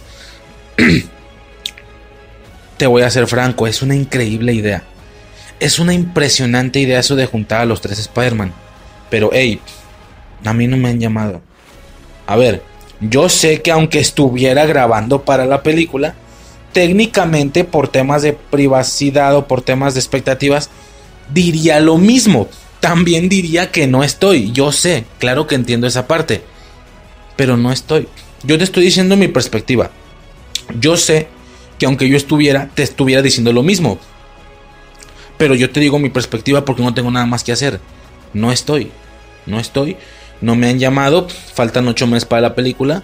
Es más, tal vez me llamen. Puede ser que todavía me puedan llamar. Se me hace muy poco tiempo antes, pero bueno, puede ser que me llamen pero hasta ahorita no me han llamado. Me voy a poner bien. Y hay otras donde se enojaba más, me acuerdo y decía, a ver, me voy a poner serio. ¿Sabes cuál es el problema de todo esto? Que todo el mundo piensa que voy a salir. Es más, ni siquiera te estoy diciendo que no salimos. No sé si Toby salga. Tal vez Toby salga. Puede ser, no sé, pero yo no, güey. A mí no me han llamado. A mí no. No sé si Toby. No sé, no tengo contacto con él, pero yo no. Entonces, ¿qué va a pasar? La gente está haciendo expectativas. Andrew, ¿sales en la película? No. Simón, eso es lo que me diría, eso es lo que me vas a decir, pero si sales. Verga, güey, entonces, ¿qué hago? El problema aquí va a ser que el día del estreno va a llegar. La película va a llegar. La van a ver. Y van a ver que no salgo. Eso creo yo, ¿no? Es decir, creo que yo sabría si salgo, ¿no? Y yo sé que no salgo. Piensen lo que quieran. Yo sé que no estoy. De hecho, yo voy a ir a verla. Seguramente. Me late ese pedo, me late lo que están haciendo. Las veo todas. Yo no voy a estar. Porque yo sé. Yo sé que soy yo. Yo sé que. Yo sé que no estoy. Yo sé que no grabé, obviamente la película va a salir, yo no voy a estar, posiblemente se va a hacer un desastre, la gente se va a enojar y se va a enojar conmigo. Cuando yo no tengo absolutamente nada en este rollo. O sea, es un decir, ¿no? Daba unas declaraciones impresionantes que decías, ah, no me hagas esto, güey, no me hagas esto porque lo que dices tiene bastante sentido. No me hagas esto, cabrón. Yo no podía dejar de pensar en eso mientras lo veía en pantalla con el traje puesto, sin la máscara, hablando con Zendaya de que si me pego, que si no me pego, que si la telaraña, bla, bla, bla, pendejadas. Hijo de puta. Hijo de puta. Gracias, cabrón. Gracias. Gracias, güey. Porque me acabas de dar un momento que tal vez voy a recordar para toda mi puta vida lo que acabo de ver, ese momento cuando entraste y te quitaste la máscara. Y esto no se acaba. Apenas voy en, en continuidad. O sea, estoy viéndola, no se ha acabado. Pero lo que ya pasó hace 15 segundos. no mames, cabrón. Es que no mames, cabrón. No mames. Hacen los chistes, no sé qué. Y luego dice, no acuerdo quién dice de los dos. Güey, pues tenemos que volverlo a intentar hasta dar con el real. Con el real. Y Andrés dice, ouch. O sea, güey, yo también soy real, pero pues en mi universo, ¿no? Está muy perro eso de que el güey llega y... Teoría de cuerdas.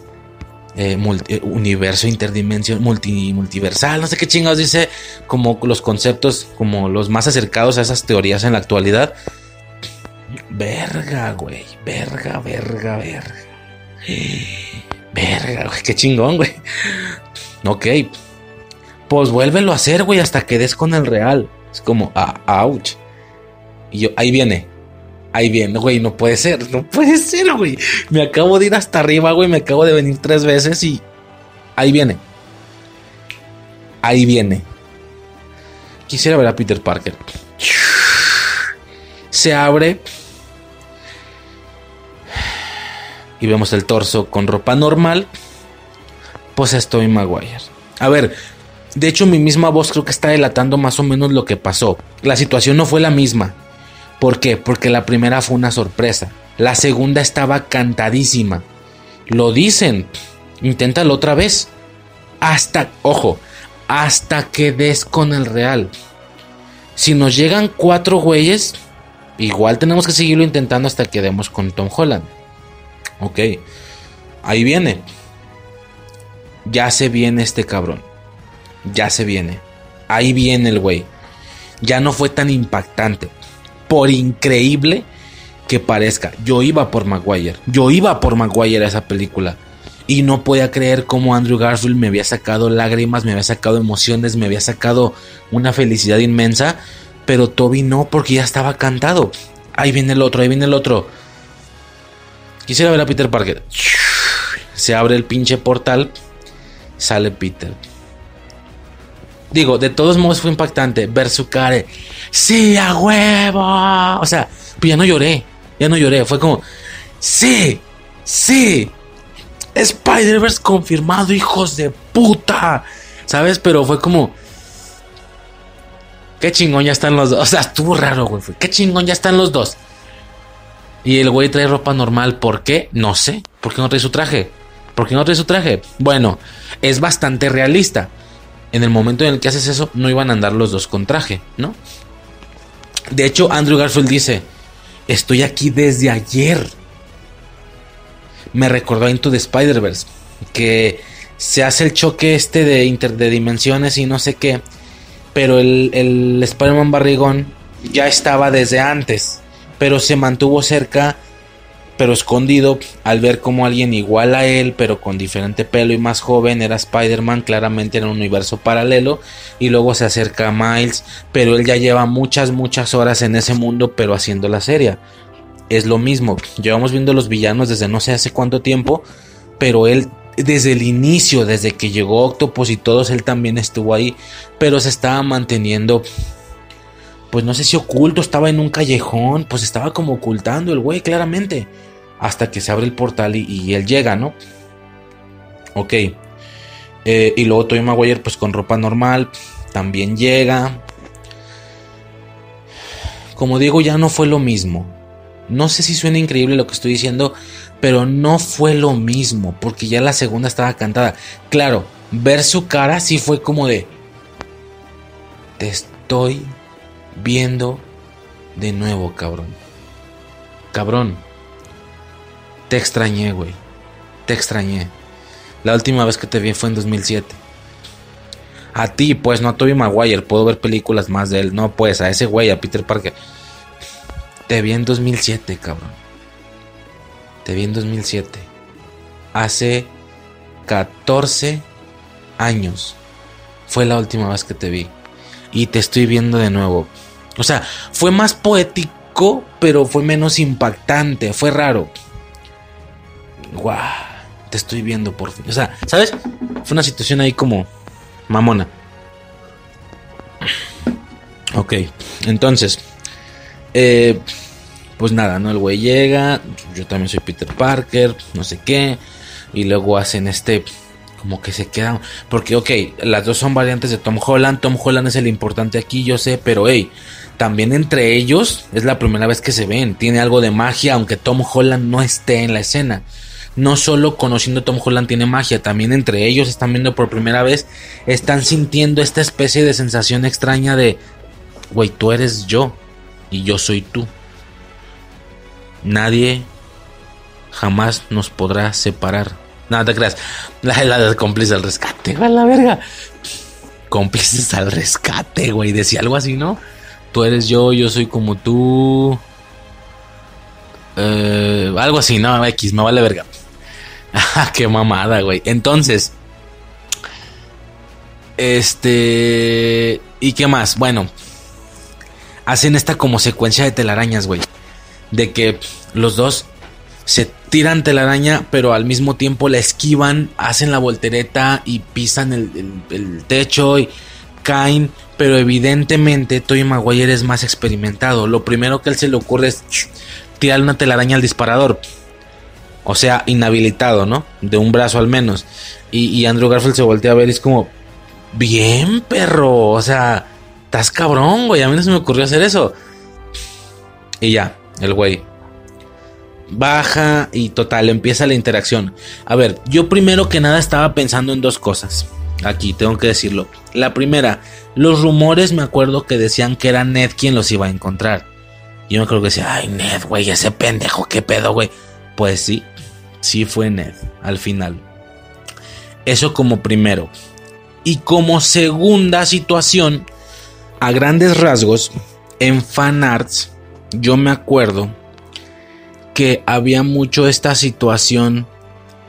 Como vimos Endgame y como vimos que con portales de chispas, los de Doctor Strange, fueron básicamente los portales de chispas los que nos otorgaron o nos proporcionaron la sorpresa de ver cómo todos habían revivido. Fueron portales. De hecho, técnicamente el yo, yo le llamo el momento portales. O sea, Cap a tu izquierda. Y se abre el portal. Y había fanarts, videos incluso, también creados, donde se hablaba de que así como ya se está haciendo una, una eh, costumbre, por así decirlo, que estos portales son los que te traigan las sorpresas. ¿Va? Yo me acuerdo que decía, ok, en Endgame así fue. Pero no estrictamente tiene que ser siempre portales. El tema con Endgame es por la ubicación de espacio. Ellos estaban en otro lado, incluso en otros planetas. Con portales vienen a este punto. Pero con los Spider-Mans no tiene por qué estrictamente ser así. ¿Estás de acuerdo? Realmente no tiene por qué ser así. Ya no hay ninguna situación que lo avale. Más bien tendría que ser alguna situación, eh, lo que sea que esté generando que vengan a este mundo, por así decirlo. Si es que vemos en el momento justo en el que llegan. O si llegan antes y no vimos cuando lleguemos, cuando llegaron, pues pueden estar por ahí. O sea, Mm, yo siempre lo dije, güey, hubiera sido muy épico, algo parecido a lo que vimos en Homecoming. Que cuando ya le van a pegar o le van a dar un golpe final, sabes, no, al momento que le va a pegar, venga otra telaraña de otro lado. Otra telaraña, cuando nada más un personaje puede generar una telaraña. Esto pasa en Homecoming, pero con Ned. Algo así, de que, no mames, no mames, otra telaraña de otro lado ¿sabes? O sea, algo más en acción, en pelea, en pleno vergazo. No porque en Endgame hayan sido los portales de chispas significa que ahora siempre tienen que ser los portales de chispas. Todos los fanarts eran de que ellos salían de los portales de chispas. Güey, pero los portales de chispas no conectan dimensiones, nada más conectan espacio. Pero... Pues al final sí fue así, güey. Qué raro, ¿no? O sea, yo todo el tiempo pensaba, güey, no tiene por qué ser así. Pero pues al final sí fue así con portales cuando yo, o sea, dije, esto no es Endgame, güey, no todo tiene que ser con portales. Aunque bueno, sale Doctor Strange. Pues supongo que puedes usar el recurso de los portales. Ahora, la siguiente vez que vayan a salir los X-Men, los Cuadros Fantásticos o qué sé yo, si, no está, Doctor Strange en el trailer o en la película, pues a ver si no vuelven a hacer el tema de que son por con portales, porque no, no todo tiene por qué ser así. No es que me cagara, nada más que me acuerdo que pensaba, güey, estos vatos piensan que todo tiene que ser con portales. Esto a lo mejor es una situación bien diferente, güey. Pues no, también llegaron con portales, güey, qué mamón. Ya a lo mejor es una tradición en Marvel, a lo mejor hasta lo siguen utilizando, que siempre sean portales, ¿no? Puede ser, tal vez, quizá. Ok. Esa es una. Dos. Aún, bueno, como ya dije, ¿no? Primero que nada, ¿Es mi imaginación o realmente la entrada de Andrew fue más épica? Eh, yo creo, si le intento dar una explicación, es que de inicio tuvieron que llegar los dos al mismo tiempo, casi al mismo tiempo. Eh, hubiera estado interesante que dejaras a Andrew otros pinches 40 minutos. Verga, güey. Ok, ya salió Andrew, qué chido, pero nomás va a salir Andrew, Toby no. Pum, y luego sueltas a Toby, ¿no? Pero no, entraron prácticamente igual a la película. ¿Qué hubiera pasado exactamente? A ver, lo, comentaba con Suicide. De hecho, hacen la broma ellos mismos, pero hablándonos hacia nosotros. Era bien sabido que Andrew Garfield era como el peor Spider-Man. O sea, no porque sea el peor, pues. No, es un decir. Tobey Maguire tenía como la particularidad de ser de la nostalgia de la infancia, de ser el primero. Y Tobey Maguire es bueno nada más por ser él. Nada más por ser él y con su cara. Tom Holland tiene esta. Este plus de que es el Spider-Man de los Vengadores. Con trajes, con tecnológicos, con magia, con pelea contra Thanos, gemas del infinito. O sea, por favor, creo que yo siempre lo he dicho, se lo he dicho a Suicide. Este momento específico, magia, más magia, magia y patadita. ¿Se acuerdan de ese momento? Que mediante portales está cruzando de un punto a otro. Si te pones a pensar en la concepción de esa escena, básicamente te describe todo este Spider-Man en específico.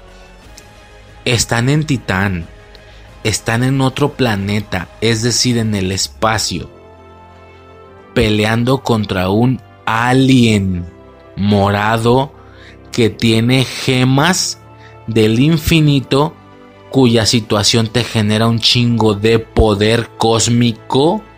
Cósmico.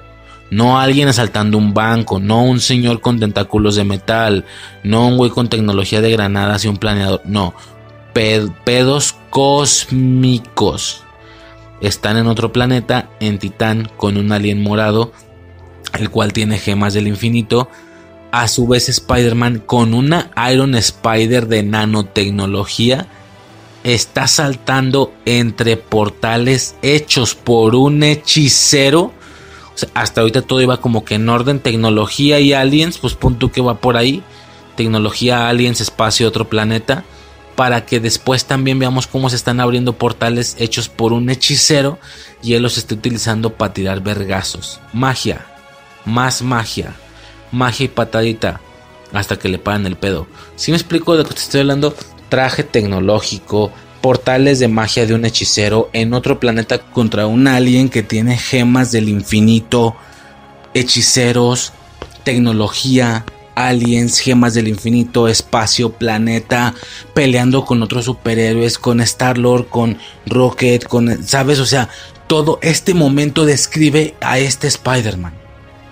No vamos a decir más, ¿sí? Una cosa que está años luz de Tobey Maguire de Andrew Garfield. Me explico. Eh, ¿Qué pasa?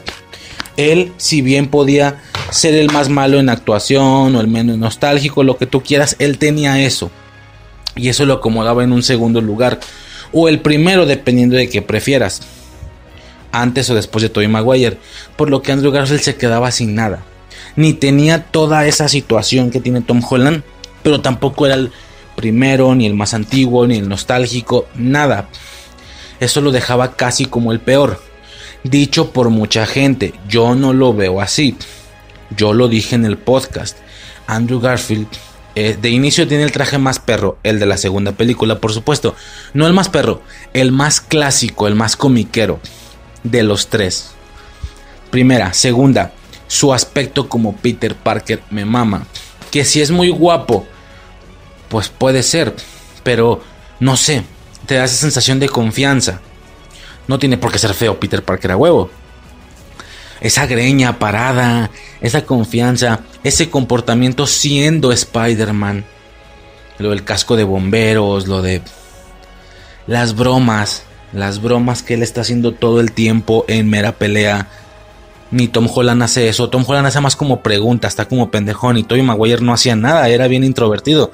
Entonces, yo lo dije, es, me atrevo a decir, el mejor Spider-Man de los tres y el mejor Peter Parker de los tres, pero en las peores películas de todas, con los peores villanos, con todo culero, todo culero, ese lagarto está culero, ese electro estaba culero, ese donde verde, me gustó el aspecto, pero como que la manera en la que lo metieron bien forzado al final estaba culero, güey. Mejor es una película entera del Duende Verde si quieres meterlo. ¿Para que lo metes hasta el final? Ahora, otra cosa, otra cosa. Tal vez puedo estar sonando muy exigente, aún con lo que estábamos viendo, pero lo tengo que decir.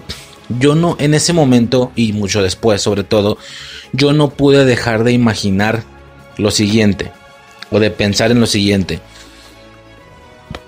¿Qué hubiera pasado? A ver, las únicas dos veces que Ned intentó abrir un portal hacia Peter Parker, las únicas dos veces sucedió eso, sucedió lo que sucedió. ¿Me explicas exactamente qué hubiera sucedido si ven, si ellos intentan repetir esa situación una tercera vez, una cuarta vez, una quinta vez, exactamente qué hubiera pasado. Estos dos era todo lo que había. A ver, yo sé que en temas de franquicias, en temas de películas anteriores y tal, eso era todo lo que teníamos que ver. Eso era todo lo que teníamos que esperar. Pero de nuevo estoy hablando del canon. Estoy hablando de la película internamente, no externamente, sino de manera interna. Eh, con Venom, con Venom nos quedó clarísimo que hay personajes como Venom. Venom llegó al inicio, se fue al final, igual que todos, sin tener nunca ninguna interacción con ninguno de ellos. Él estuvo ahí todo el tiempo, ¿sí? A su vez, también puedo tomar de referencia tal vez algunos personajes que no hicieron como una relación directa, sino es que fueron por ellos. Por ejemplo, en el caso de, pues por ejemplo, Electro, tal vez, Octopus estaba haciendo mucho desmadre muy notorio, eh, pero Venom se quedó, por ejemplo, mucho más tranquilo. Sobre todo, y hablando de Spider-Man, Andrew Garfield. Andrew Garfield llevaba no sé cuántas horas, no más perdidillo si estos señores no hacen el hechizo, bueno, no abren el portal y no llaman a Peter Parker, técnicamente él nunca se encuentra con ellos, nunca. Él, al igual que Venom, hubiera llegado, se hubiera quedado y luego se hubiera ido. Lo mismo que Venom. Él no parecía que fuera a tener contacto con ellos. Toby Maguire, por su lado, a lo mejor la situación es diferente porque él dice, él dice que llevaba tiempo intentando buscar a su, amigo a, su, amigo. O sea, les dice a Zendaya y a Ned, estoy buscando a su amigo. Que creo que sé que soy yo. O algo así. Eh, siento que necesitan mi ayuda. Si no lo hubieran llamado, bueno, aún así tal vez puede ser que de una u otra manera Toby Maguire igual hubiera llegado al momento de la pelea e incluso se hubiera gestado una, una escena de la que yo hablo de que al mero momento una telaraña de otro lado. Puede ser, ¿no? O no, o nunca los encuentra. No sabemos. Pero en el caso de Andrew Garfield no parecía que estuviera buscándolos, incluso estaba confundido, no estaba completamente seguro si lo que estaba sucediendo era eso, el tema de la teoría de cuerdas y todo ese rollo. Pero se entiende la idea, ¿no? Esto significa que el hechizo hasta donde lo paró Strange no solo trajo lo que vimos, pudo tal vez traer más cosas. Por eso Venom o por eso Andrew Garfield si es que no lo hubieran llamado. Te pones a pensar qué otros personajes pudieron haber llegado, tanto héroes como villanos. Y sí, con héroes no solo hablo específicamente de Spider-Man, sino tal vez héroes. Es decir, imagínate que hacen esta misma situación en otro universo. Técnicamente de acá si hubieran podido jalar, por ejemplo, a Tony Stark. Porque Tony Stark sabía que, que Peter Parker era Spider-Man. Si hubieran podido jalar a una Capitana Marvel. Que ella, bueno, todos sabían pues o le habían visto la cara, pero específicamente ella le quedó muy claro el tema de, hola Peter Parker, ¿tienes algo para mí? O sea, Capitana Marvel también lo sabía. Me explico. Héroes, héroes en general lo lo sabían, Capitán América, qué sé yo.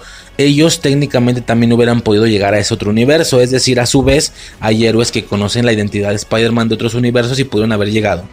Llámese héroes, llámese otros Spider-Mans por supuesto, eh, llámese más villanos como Venom, es decir, la perspectiva de Venom y la de Andrew Garfield al momento, al menos hasta antes que lo llamen, nos da a entender que tranquilamente podía haber más personajes por ahí pero que al igual que Venom, repito, o al igual que Andrew si no lo hubieran llamado, ahí se hubieran quedado y así se hubieran ido sin ni siquiera enterarse de ellos. ¿Qué tanto podía haber allá afuera? Repito, era todo lo que había que ver. Pero ¿qué pasa si tú seguías intentándolo? Te traes un pinche Spider-Man Zac Efron, güey. Por un decir. Te traes un Spider-Man Leonardo DiCaprio. Te traes a un Spider-Man. Qué sé yo, ¿no? Creo que se entiende el punto o a qué me estoy refiriendo, básicamente. Mm, es interesante, o sea, yo no podía dejar de pensar en eso, yo no podía dejar de pensar en, güey, y si lo, las únicas dos veces pasó eso, ¿qué hubiera pasado si lo hubieras intentado tres, cuatro veces más? Que siguieran llegando tropas, güey, para la pelea final. Yo lo comenté. Eh, claro que es muy conveniente que justo los que alcanzaron a llegar son los que ya vimos de antes, pero un par de variantes más que no conocemos, muy al estilo de lo que se sintió con el Loki negro o el clásico o el niño. Y, tendría uno una como... Siento que la gente pudo haber como dimensionado, ay güey, todos son variantes todos son igual de importantes o menos importantes. Para mí estos dos lo son más porque ya me asomé a sus universos. De estos otros no, pero eso no significa que no hayan tenido historias, nada más historias que no vi. Así como las de ellos sí las vi. Si me explico, es, es un ejemplo. Entonces, eso, no podía dejar de pensar en eso. ¿Qué hubiera pasado si te los si lo sigues haciendo, ¿sabes? Ahorita que dije lo de, Tony Stark, tengo que sacar esto porque si no se me va a olvidar. Había un meme, güey. Vi un meme, hijo de puta, güey. De hecho, el meme salió antes del estreno de la película. Algo así como una especie de posibilidad. Digo, todos sabíamos que era falso, pero a grandes rasgos está la batalla final con los siniestros y tal. Ya recuerdan el tráiler que sale editado con estos dos señores borrados y tal. Ah, bueno, ahora sabemos que eran estos dos señores borrados. Y no sé si te acuerdas que, bueno, X, sale Tony Stark en una armadura diferente. O sea, tenía como bastante sentido el meme porque traía una armadura muy diferente. Creo que no era diferente, creo que era una de las tantas armaduras que se vio en Iron Man 3. Pero era una que respetara los colores, que sí trajera rojo y dorado. Pero se ve muy diferente, se ve como muy poderosa, o no sé, güey. Y no por el tamaño, sino que se ve muy diferente. Eh, lo siento por lo que se está escuchando desde hace rato, güey. Es mi gato, como jode a la verga, güey. Pero bueno. Eh, ya se cayó, me escuchó. Este. Entonces, entonces. ¿Qué chingo estaba diciendo? Eh, tú, tú, tú, tú, tú. No puede ser, güey. Perdí el hilo, qué mal pedo. ¿Qué estaba diciendo? Eh, pues qué hubiera pasado si, si traían a más. No mames, ¿qué estaba diciendo? Ya me acordé. Lo que estaba diciendo es lo del meme este. Y que una armadura muy chida y así, ¿no? Y en el meme se veía, ¿sabes? Como estos memes de seis imágenes, tres y tres de un lado y de otro. Y la continuación básicamente era, eh, no voy a poder con tantos yo solo. Y luego, o sea, como si suponiendo que eso podía pasar en la película, ¿no? O sea, todavía peor que los tres Tom Hollands, vergas. Así de que no voy a poder con todos yo solo. Y luego llega una armadura de Iron Man. tranquilo, niño. Ya estoy aquí para ayudarte. Y luego este güey. Señor Stark, pero ¿cómo es posible si usted está muerto? Y luego la armadura le responde. Eh, no te preocupes, es inteligencia artificial. Es complicado, te lo explico luego. Ahorita de momento vamos a acabar con estos villanos. Ah, y recuerda, un gran poder conlleva una gran responsabilidad así todo bien forzadote rápido, güey. Sobres. Y ya luego te ponen esta escena donde parecía que, Peter Parker se iba contra los tres siniestros. Bueno, no son los siniestros. Contra los tres villanos solos. Cholo. Pero en lugar de, digamos, el que ahora supimos que fue Toby Maguire el de arriba, va Toby Maguire, o sea, va, va, va Iron Man volando. Y es como, vete a la verga, güey. A quien borraron fue Iron Man, chinga tú. O sea, ah, su puta madre. Se me hizo mamón. No me acordé de eso por mencionar a Tony Stark. Total. Esa premisa que explico de, que qué más pudo haber por ahí, pero ni siquiera lo vimos. como qué hubiera pasado si la primera vez que llaman a Toby a, a Spider-Man llega Toby y ya luego no lo vuelven a hacer una segunda vez. Nunca se topan con Garfield. El vato entra y se va como Venom o lo que pasó con Venom. Entonces es una situación que yo no podía dejarme de imaginar. Aquí la respuesta es, o la pregunta es más bien, ¿mucha gente se va a imaginar esta misma situación? ¿Sony y Marvel van a entender esta situación o estas posibilidades? Y en todo caso, ¿se va a repetir una situación similar pero con más Spider-Man? ¿O cómo va a estar el pedo, güey? O sea, yo siento que esto no fue todo. Siento que vamos a ver más dentro de esta misma línea, tal vez en algún futuro. O tal vez no, ya nada más seguimos con la situación pues como más normal, entre comillas, porque también es muy emocionante, la situación del MCU en sí, tener una siguiente y posible Infinity War, qué sé yo, güey, o sea, las posibilidades son infinitas.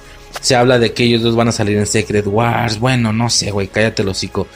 Quién sabe qué cosas podamos todavía aún ver en el futuro.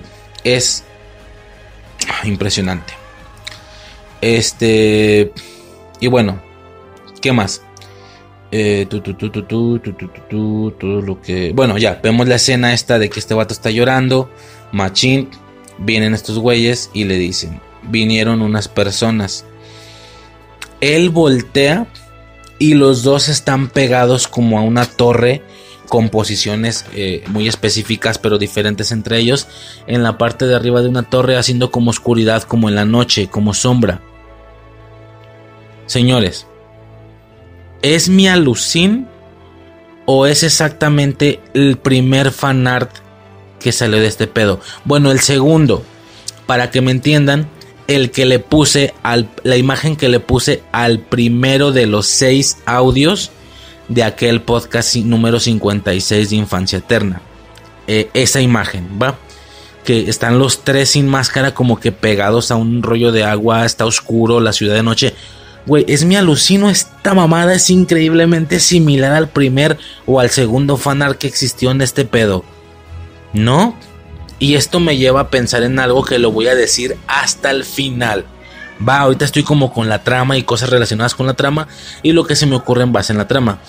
Pero bueno, voy a despedir el podcast de una manera muy muy particular, creo pensar yo, ¿no? Bueno, este, total. Eh, vamos, este primer fanar fue increíble. Y nada, ¿no? Intentan calmarlo hablando de sus propias muertes. De hecho, se ve muy culero. En plan, te entiendo. No, no digas que me entiendes. Y Andrew es maduro. Pudo haberse enojado y decir, pendejo, tú crees que no sé lo que estás pasando. Pero la hace seria como diciendo, sí, tienes razón. Cuando no es cierto. Él, ellos perdieron a Ben. No sé si Toy Maguire ya perdió, ya perdió a May. Estaba tan anciana que puede ser. Mm, ¿Me explico? Entonces, este güey a su novia, algo que ni Toby Maguire ha vivido, entonces, pues se entiende, ¿no? Eh, el tema de que ellos hablan con él. Eh, hay una parte que yo noté que volteé a ver a Suicide y fue como, y los dos hicimos cara como de, pero eso, que eso está raro, eso no pasó. Hay una parte donde Andrew dice que en base a lo que sucedió con Gwen, él se llenó de amargura y dejó de me dejé de medir mis golpes. Me llené de ira, de amargura. Güey, eso no pasó. O sea, sí le afectó lo de Gwen, no sé cuántos meses te dan a entender que estuvo ahí valiendo verga y luego regresa, pero no sin medir sus golpes, no enojado. Se ve como incluso normal. O sea que lo superó bastante bien, que se la peló la situación. Con la pelea esta con Rino y todo ese pedo. ¿A qué se está refiriendo? ¿Se está refiriendo a lo que sucedió después pero que no vimos? ¿Algo que hubiera sido un Amazing 3? O mejor aún, ¿vamos a ver esa Amazing 3 en algún futuro? O mejor aún, se está refiriendo a una situación muy específica, me llené de ira, de enojo.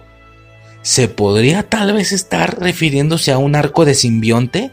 Porque sí fue clásico el tema de, que, de que a Andrew Garfield le faltó su traje negro y su tema de simbionte, ¿no? Con Tobey Maguire ya lo vimos, pero con él no. Y ahora con lo que sucedió, claramente es algo que vamos a ver con Tom Holland. Y al final solo será Andrew Garfield el que no habrá pasado por esa parte. Con lo que él se está refiriendo, ¿será que ya pasó por eso y por el tema del simbionte? Lo vamos a checar después, si es que no se nos olvida, porque en algún punto se da a entender que no. Pero yo pensé eso en ese momento. Total, Toby, ah, Tom Holland dice, es que no puedo dejar de pensar en ella. Recuerdo sus palabras aún. Me dijo que con un gran poder, y Toby termina la frase, conlleva una gran responsabilidad. Y el vato de, ¿cómo sabes eso? El tío Ben lo dijo antes de morir. Y voltean con Andrew sí, conmigo también. Ok, contigo fue May. Tal vez era necesario que muriera para que entendieras eso. Tal vez su muerte no murió, tal vez su muerte no murió. Tal vez ella no murió en vano. Y es como, verga, güey. Total, impresionante.